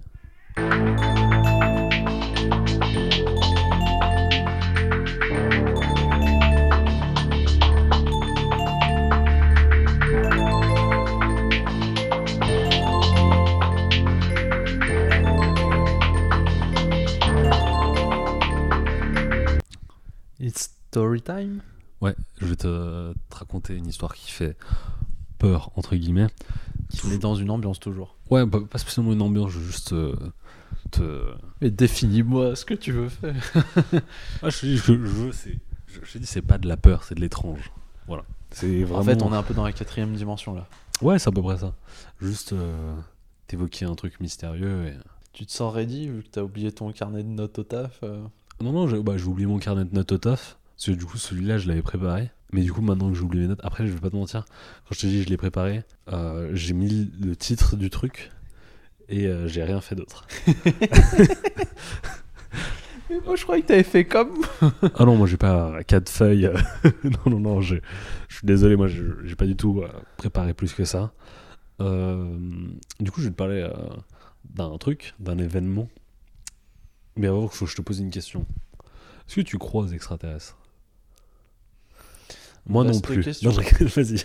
Mais euh, je pense qu'il existe une autre. Enfin, j'espère aussi qu'il existe une autre forme. Enfin, une autre. euh, comment dire Pas forme de vie, mais en tout cas une autre euh, planète où la vie s'est développée et que, et que voilà, on n'est pas unique dans, dans l'univers.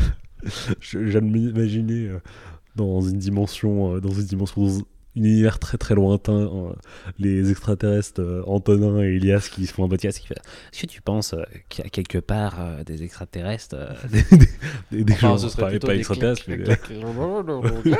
exactement. Bah, on sait pas comment est-ce qu'ils parlent, mais euh, Ouais, mais moi, je veux les imaginer faisant des cliquetis et des gloulous. en tout cas, l'histoire que je vais te raconter là actuellement, euh, elle est en lien avec les extraterrestres. Mais non, les, les, les, les, les pyramides, c'est pas les extraterrestres. Je te vois venir. tu peux pas le savoir, tu peux pas le savoir. Du coup, ouais, je vais te parler de la construction des pyramides. Mais par contre, les scientologues ont raison. c'est le mec qui vient foutre le Je, je vais pas du tout te parler de la construction des pyramides par les extraterrestres, ça aurait pu, mais euh, non. Euh, je vais te parler de. Le jour où tu fais ça, je te fais attends deux heures, je bosse un sujet et j'arrive. Je vais te parler de une affaire qui s'appelle euh, l'affaire Betty et Barney Hill. Du coup, cette affaire, elle se passe euh, durant les années 60. T'as un truc avec les années 60 aujourd'hui, entre Fallout Ouais, effectivement, et ouais. ça? Euh, ouais, bah, là, en l'occurrence, euh, c'est euh, ça a pas trop à voir avec Fallout. Euh, Ça aurait été très drôle.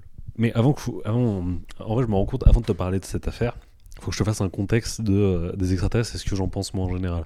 Oui, parce que tu m'as posé la question, mais moi je sais pas ce que t'en penses. Moi, je, je crois pas spécialement aux extraterrestres, mais j'aime bien les histoires euh, un peu d'ovnis, tout ça, c'est sympa. Sauf qu'en fait, pas vraiment, j'aime pas vraiment ça. Parce que la plupart du temps, euh, contrairement à la plupart des affaires où euh, il y a du mystère, les affaires d'ovnis, genre de choses, c'est très, très, très souvent des canulars, genre de choses, et c'est très rapidement débunkable, ou en tout cas, on peut prouver la vérité assez rapidement euh, des faits et en fait habituellement c'est plutôt des trucs un peu plus décevants que en fait il y a eu des extraterrestres et euh, même en général il n'y a pas souvent des histoires de- d'extraterrestres d'ovnis qui laissent supposer euh, une origine inconnue à, l'événement qui s'est produit. En l'occurrence l'affaire dont je vais te parler là elle fait partie des rares affaires qui ont une explication mais que je trouve, dont je trouve l'explication un peu comme euh, l'affaire dont je t'avais parlé, l'affaire Isalam euh, précédemment. L'explication, elle est possible, elle est même très probable. Mais il reste une a- once de mystère, enfin. Ouais. Il y a une probabilité que ça soit pas ça, enfin. Il y a, il y a une fenêtre de tir, on va dire. Et surtout, encore plus que l'affaire dont je t'ai parlé euh, précédemment, parce que l'affaire euh, d'avant, sur l'Isalam, je, je te disais, on sait, on sait un peu ce qui s'est passé. Là, globalement, on sait pas et on saura jamais. Mais dans le doute, on va imaginer que c'est faux. Tu vois, la plupart du temps, c'est plutôt ça. C'est, tellement gros qu'on peut pas imaginer que ce soit vrai. Euh, du coup, cette affaire, c'est euh, Barney euh, Hill et Betty Hill qui, du coup, pendant leurs vacances au Canada, une semaine de vacances au Canada, reviennent en voiture et rentrent dans leur ville. Euh, et sur la route, euh, l'homme Barney il voit des lumières un peu étranges euh, au loin avec sa voiture. Il s'arrête un moment pour une pause, tout ce qu'il y a de plus classique.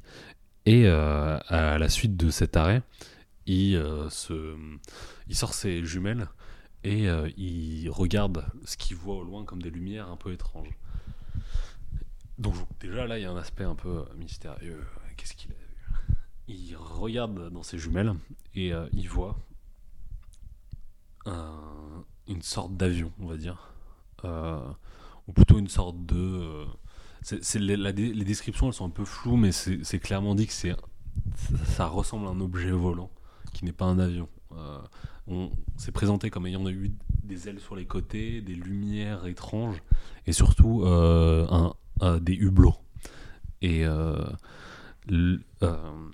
Betty et Barney Hill, euh, quand, euh, quand, ils, quand en tout cas Barney Hill euh, voit euh, que l'objet en question qu'il voit a des hublots, il se dit attends c'est bizarre, euh, il est très éclairé le truc, euh, ça ressemble pas spécialement à un avion.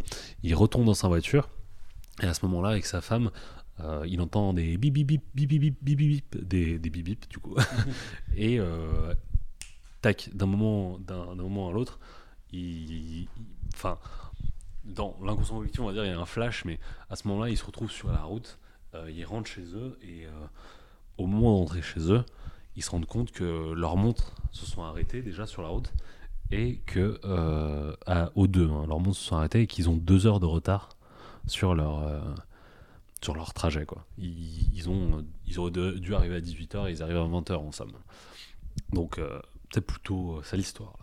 Là. Jusque-là, ça, ça aurait pu être une histoire, on va dire, c'est un peu une histoire classique de euh, Enlèvement par les extraterrestres. euh, d'abduction, du coup, de d'enlèvement par les extraterrestres, effectivement. C'est ça le vrai terme. euh, Je crois que le terme exact, c'est abduction. Je, je, je crois que c'est un terme utilisé en général pour présenter un kidnapping, mais euh, dans le dans le global, ce terme, il est utilisé pour tout ce qui est enlèvement par des extraterrestres. Du coup, tu peux utiliser le terme abduction. je crois que c'est ça, du coup. Et euh, Barney Hill et Betty Hill, ça aurait pu s'arrêter là, cette histoire. Euh, sauf que le lendemain, Barney Hill il se rend compte euh, que ses chaussures, elles sont rayées, ses chaussures en cuir. Un peu comme si, imagine, toi, t'as un coup sur la tête, tu tombes, t'es un peu évanoui, et moi, pour t'aider à, à te relever, On je te traîne. soulève et je te traîne, tu vois. Donc un truc déjà assez étrange. Et sur sa voiture, il y a des sortes de traces de rayures. Euh, donc euh, la, peinture de, sa voiture est rayée et laisse euh, transparaître le métal à nu. Donc euh, à ce niveau-là, ça c'est un peu bizarre. Et là où ça devient vraiment bizarre, c'est que dans les mois qui vont suivre, euh, Betty et Barney ils vont faire des cauchemars euh, horribles et ils auront vraiment du mal à se remettre de cet événement et euh, dont ils ont aucun souvenir. Ils se souviennent juste d'un flash euh, étrange. Donc euh, ils vont euh, tous les deux chez euh, leur médecin. Leur médecin euh, les oriente vers un psychologue du coup en leur disant que ben, ils, ils trouvent pas de cause physique à leur, à leur mal. Un psychologue les, les interroge et rapidement le psychologue il se rend compte que Betty et Barney Hill, ils souffrent d'un syndrome. alors ça c'est un syndrome post-traumatique. Je sais pas si tu vois les syndromes de guerre où les gens à la sortie de guerre, ils- malgré le fait d'être retour en- euh, à la vie normale, ils ont toujours des traumatismes euh, assez forts. Ouais, ouais, ça donne Bon. de bons films. euh, Voyage au bout de l'enfer, euh, Rambo premier du nom. Ouais, mais en l'occurrence, malgré le fait que ça donne des, Ça des- manque un peu d'extraterrestres, mine de rien, ces films. Effectivement. Mais malgré le fait que ça donne de, de bons films, euh, c- c- ce- les stress post-traumatiques, c'est un truc qui est, dans les faits, pas très drôle. Non, non, du qui tout. est globalement assez hardcore. Euh, moi, j'ai des personnes dans mon entourage qui ont subi un, stress post-traumatique, et euh, notamment dû à la guerre et ce genre de choses. Et euh, les mecs, euh, ils, dorment une demi-heure par nuit. pendant des mois, ils sont super mal et ils s'en remettent quasiment jamais en termes psychologiques. Donc, c'est assez chaud. Du coup, leur psychologue leur diagnostique ça et se dit qu'il y a quand même quelque chose de traumatique derrière. Je vais vous orienter vers un, psychologue qui va euh, vous, euh, vous hypnotiser et euh, peut-être pouvoir sortir ce traumatisme. Du coup, le, le psychologue hypnotiseur qui fait partie de l'université va faire des, des entretiens séparés entre Betty et Barney pour du coup savoir si ce qui leur ce qui, ce qui leur est passé euh, ce qui s'est passé pendant ce- cette nuit là et euh, rapidement euh, euh, Betty dans un premier temps elle va euh, présenter euh, un événement de type euh, abduction claire c'est-à-dire elle se serait fait kidnapper euh, par des extraterrestres euh, l'image classique euh, des petits gris euh, qui euh, auraient euh, du coup fait des tests sur eux. Euh, Barney, à la suite de ça, il présentera aussi euh, les mêmes euh, choses, sans spécialement que les deux se soient côtoyés, soient, se euh, dit spécialement ce qu'ils avaient à se dire sur ce sujet. Tu vois, il n'y a pas eu. On, on, diagnostique pas de. Il n'y a de- pas eu connivence sur les deux, Ouais, entre les deux. sur- surtout euh, de, de mythomanie, genre de Mm. choses. Donc, euh, les, les deux euh, font un témoignage assez rapidement qui est concordant et qui sont ouais, exactement les mêmes. Et euh, ça, va, euh, ça va être rapidement une des affaires d'OVNI les plus médiatisées, en tout cas les plus connues. Ça va devenir un peu un cas d'école Mais comment ça se fait que ça soit, ça soit connu? Parce qu'on va dire, normalement, tout ce qui est psy et médecin sont tenus au secret professionnel. Bah après, je sais pas si c'est euh, la même époque, mais en tout cas, euh, mais secret y a- professionnel, ça remonte à. ouais, mais C'est un peu la base. je sais pas comment dire, mais même, euh, même aujourd'hui, euh, le secret professionnel, il n'est pas spécialement tenu et rapidement, à un moment ou à un autre, ça se sait. Et là, en l'occurrence, je pense que avec le nombre de personnes qui, qui ont dû côtoyer et, et avoir eu des retours de cette histoire, à un moment, ça a dû se connaître. Euh, ce qui a bien médiatisé le, le sujet, notamment, c'est que euh, Betty Hill, donc la femme pendant son interrogatoire, on va dire, elle a dessiné une carte euh, qui était présente euh, dans le, vaisseau entre guillemets extraterrestre. Et elle dit elle, a dessiné des points un peu au, hasard entre guillemets. Et il y a une astronome amateur entre guillemets une personne fan d'astro- d'astronomie j'allais dire astrologie d'astronomie qui a dit oui euh, le- ce qu'elle a dessiné comme c'est la carte de euh, euh, bêta réticuli, un truc ou zeta réticuli, qui, est, qui serait une zone de la Voie lactée où il y aurait la présence de vie. Et possiblement, ce serait cette zone-là qu'elle a présentée et qu'elle a dessinée sans même connaître la Voie lactée. Quoi. Personne n'a la carte de la Voie lactée en tête. Donc, quand même quelque chose d'étrange. Et euh, cet euh, astronome amateur, on va dire, elle a été, euh, à la suite de ça, validée par d'autres astronomes, d'autres personnes qui s'intéressent au, domaine de, la cartographie du ciel, et qui se sont dit, bah oui, effectivement, on peut rattacher ça à la zone de Zeta Reticuli ou Beta Reticuli. Je crois que c'est Zeta Reticuli. Donc, globalement, histoire un peu étrange, je crois, où on n'a pas spécialement de, de faits avérés. Et euh, autre point, mais alors ça, je, l'ai pu retrouver. Ça, c'est souvent un peu comme euh, l'affaire des élèves où je te disais, ouais, son téléphone, on l'a pas retrouvé, euh, ce genre de choses. Il y a aussi des éléments, des fois, que je vois dans certaines histoires et dans d'autres, je le vois pas. Par exemple, il, est dit qu'on aurait retrouvé de la poussière rose un peu bizarre sur les vêtements de, de Barney Hill, mais en même temps, je l'ai vu qu'une ou deux fois ce témoignage et je pourrais pas spécialement dire si je l'ai vu aille- ailleurs ou en tout cas si c'est avéré. Euh, donc, histoire un peu euh, bizarre, bizarre. Et euh, là, je peux te parler un peu quand même de pourquoi cette histoire pour, pour moi, en tout cas pour en général, elle n'est pas vraie. Pour beaucoup de gens, il y aurait une création de faux souvenirs entre Betty et Barney Hill qui seraient influencés l'un et l'autre. Euh, Mais est-ce qu'ils se connaissent les deux Ouais, les, les deux Ouais. du coup. C'est ça, en fait, c'est c'est là où c'est intéressant, c'est que c'est c'est un couple ensemble, Betty et Barney Hill, euh, qui serait. euh, du coup, c'est un couple. euh, je sais pas, un, un couple mix. Dire euh, Betty est blanche et euh, Barney il est noir. Et euh, il y a certains, certains psychologues et personnes. euh, du coup, des personnes un peu euh, sceptiques euh, qui présentent euh, le fait que ce soit un couple euh, mixte euh, qui aurait pu être quelque chose qui aggrave le fait que Betty et Barnell développent un, quelque chose, des, des faux souvenirs ensemble et un stress post-traumatique. En quoi le fait que ça soit un couple En fait- mixte influencerait ça Ok, un couple mixte dans les années 60. Donc Mm. euh, le fait de subir euh, ce- éventuellement le racisme, ce genre de choses, ça, euh, ça emmènerait à, bah, du coup, peut-être éventuellement développer un stress post-traumatique et ce genre de choses liées à ça, euh, et euh, un- quelques faux souvenirs. Voilà, euh, en tout cas sur, euh, sur les explications éventuelles. Il y a certaines personnes aussi que- qui disent que le fait qu'elle dit, elle dessine euh, une carte euh, spatiale, ce serait pas exactement ça. En fait, ce serait plutôt des points au hasard et pas exactement. euh, Non, la- mais c'est souvent ça, et tu remarques souvent Mm. que. euh, par exemple, euh, moi je prends l'exemple de l'archéologie. Mm. Ou des fois, t'as les types, ils essayent de relier ça avec les étoiles ou même avec les, Ouais. les trucs, les lignes telluriques, tu vois, les lignes de d'énergie et tout. ouais. Et ou à tracer des lignes n'importe comment et faire Mais si, regarde, ça passe C'est fait par des Et- extraterrestres. Eh, presque, tu vois. Donc, euh, moi, ça m'est. et Même si, tu vois, il y a, je suis Mm. sûr qu'il y a de très bons astronomes amateurs et tout qui sont pas tous comme ça, mais Mm. des fois, ouais, c'est un peu en mode Ah, tiens, là, ça correspond, mais ça correspond parce que je projette ma, ma pensée dessus, tu vois. Y a... Mm. C'est pas ça correspond vraiment, mais c'est mon schéma mental que je projette et là, ça passe, tu vois. En tout cas, euh, moi je, je sais pas ce que tu en penses, mais je trouve que euh, les, les arguments des deux côtés sont globalement assez nuls. Je te laisse te, te servir en chips. euh. Merci.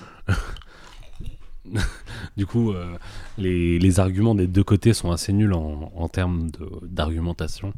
Déjà, d'un côté, tu as des personnes qui ont eu de l'hypnose dans un contexte où on peut pas savoir si c'était réglementé ou ça ou, ou pas. euh, Parce que c'est vrai que si tu m'aurais dit que ça se passait actuellement, euh, c'est bien étudié aussi hein, actuellement Mm. l'hypnose par des universitaires, Ah, mais- même c'est pratiqué et tout. Moi, l'hypnose, tu c'est vois, je valide. la- Mais- c'est vrai que c'est durant les années 60 et que qu'il faut que je parle dans mon micro et que que voilà il y a cette donnée à ne pas oublier que Mm.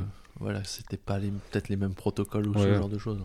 Hypnose par électrochoc ou j'en sais rien tu vois le genre de truc mais Non, quand même pas, mais oh je sais pas c'était les années tout cas, 60. le protocole, effectivement, moi personnellement, j'ai pas réussi à le retrouver sur internet, j'ai pas réussi à, voir si c'était bien formalisé. Euh, de plus, euh, sur tout ce qui est, euh, tu vois, typiquement, je t'ai dit, il avait des greffures au, pied et sur sa voiture. J'ai pas réussi à trouver de photos attestant de ça. donc, je veux pas te dire, ok, c'est validé. Et de l'autre côté, les arguments des personnes sceptiques, c'est, bah non, on croit pas à ce que vous dites. Donc, c'est un peu aussi nul que. Je comprends, hein, c'est- c'est.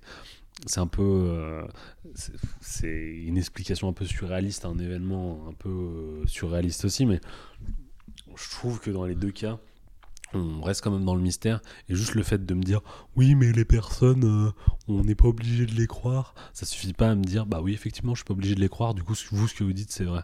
Je sais que ça fait un peu. euh, Non, le, mais c'est- le mec a deux doigts de te faire. Ouais, en fait, Didier Raoul, il a pas tort sur ce qu'il dit. Mais non, non, je suis pas quand même comme ça. Mais je trouve qu'il y a quand même euh, Non, du recul moi, à prendre dire, des ça deux fait- côtés. ça me fait penser un peu aux anti-vax. Ah bah oui, c'est ce ça. Je, mode. Non, mais il y a toutes les données euh, Ouais. qui sont qui sont en Mm. ligne. Oui, mais moi j'y crois pas. Ouais. Ou Ouais, bah, justement. Et là, c'est un peu pareil, mais sauf on est plutôt dans un cas où, euh, euh, du coup, contrairement aux anti-vax, d'un côté, il n'y a pas de données. Il y a une personne qui, au lieu de te dire, il n'y a pas de données, je j'émets un doute, il va falloir m'apporter plus de preuves, te disent, non, c'est impossible. Et surtout, c'est impossible avec des preuves qui sont pas bonnes non plus. Et le retour que je vois la plupart du temps, c'est, euh, oui, mais alors, ils sont créés des faux souvenirs. Mais je sais pas comment c'est possible de se créer des faux souvenirs. J'y crois, mais alors à 100 000% que c'est possible. hein. Mais là, c'est juste, ils sont créés des faux souvenirs, point barre, et euh, dit comme ça. Donc j'ai un peu du mal avec euh, ça. Et surtout, quand euh, je sais que le truc qui est acté et qui est gravé dans le marbre, peut-être c'est parce que j'ai un affect personnel à ça et que je sais que c'est pas déconnant, mais il y a eu un stress post-traumatique quand même derrière. euh, à la suite de cet événement-là, et un stress post-traumatique, c'est pas un truc qui apparaît euh, parce que t'as mis tes céréales après le lait, tu vois. C'est un truc vraiment sérieux, donc si C'est attesté... sérieux les céréales après le lait? C'est sérieux? On ne compte pas le nombre de vêtements tachés avant d'aller au travail à cause de- des céréales après le lait. Non, j'ai- cru, euh, t'étais au premier degré, j'allais dire, mais quand même, euh, attendez, on dirait un, un CM sur Twitter. du type, euh, mais quoi avant l'autre? Le CM des produits laitiers, c'était toi depuis le début en fait. Tout à fait. Bah faut bien que je paye mes études. hein. Effectivement. Mais euh, ouais, en tout cas, voilà, c'est pour cette histoire. C'est à peu près tout ce que j'avais à dire. Donc, euh, est-ce que t'as d'autres choses à dire? Non. Pas spécialement. non. Voilà, donc je voulais te parler des Bon, en tout cas, elle m'a mis dans une ambiance justement. Je me suis posé dans le canapé et j'ai fait ah je me laisse porter. T'as glissé euh, quelques slips. euh, Voilà, en- exactement. Donc, euh, ouais, pas mal. Voilà. Voilà. C'est terminé du coup. Ouais. Euh, Est-ce que t'as d'autres choses à te dire? Bah, les remerciements étant- ont, étant- ont été faits, mais on, remercie de nouveau les personnes mentionné lors des premiers. Ouais. Et on se dit à bientôt. De toute façon, là, c'est le podcast du mois d'avril. Et normalement, on devrait en avoir un en mai. Ouais. Et- Ah, Lui, je sais pas quand est-ce qu'il sortira. Mais- Bah, lui, on le.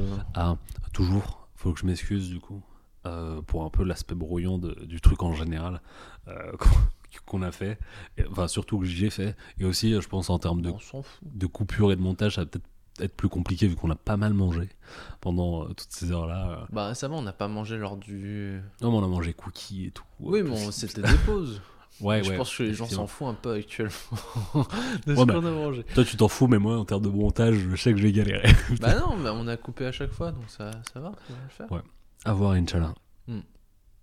Voilà, voilà. Yes. Peace, Antonin. À bientôt. À bientôt.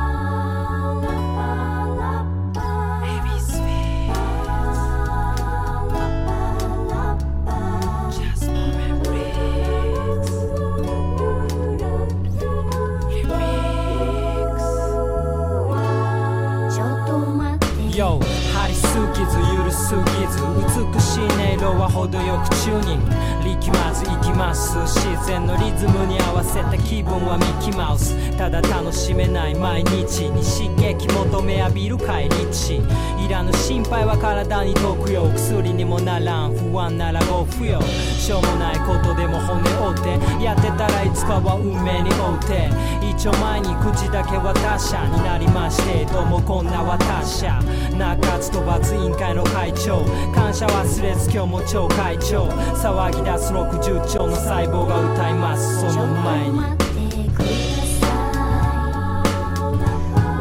excuse me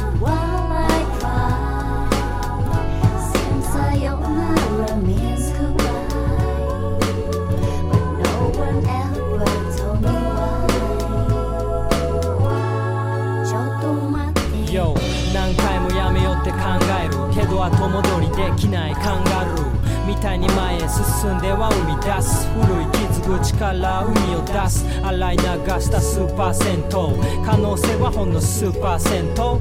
99回目の間違い。笑い声が最高のまじない。いつも冗談言って飛び越える。情熱と冷戦のトリコロール本中すさんだ世界日本中歪んだ社会真っ暗な気持ちでいるのか真っ白な気持ちでいるのか絶望よりも希望を持って歩んでくその前に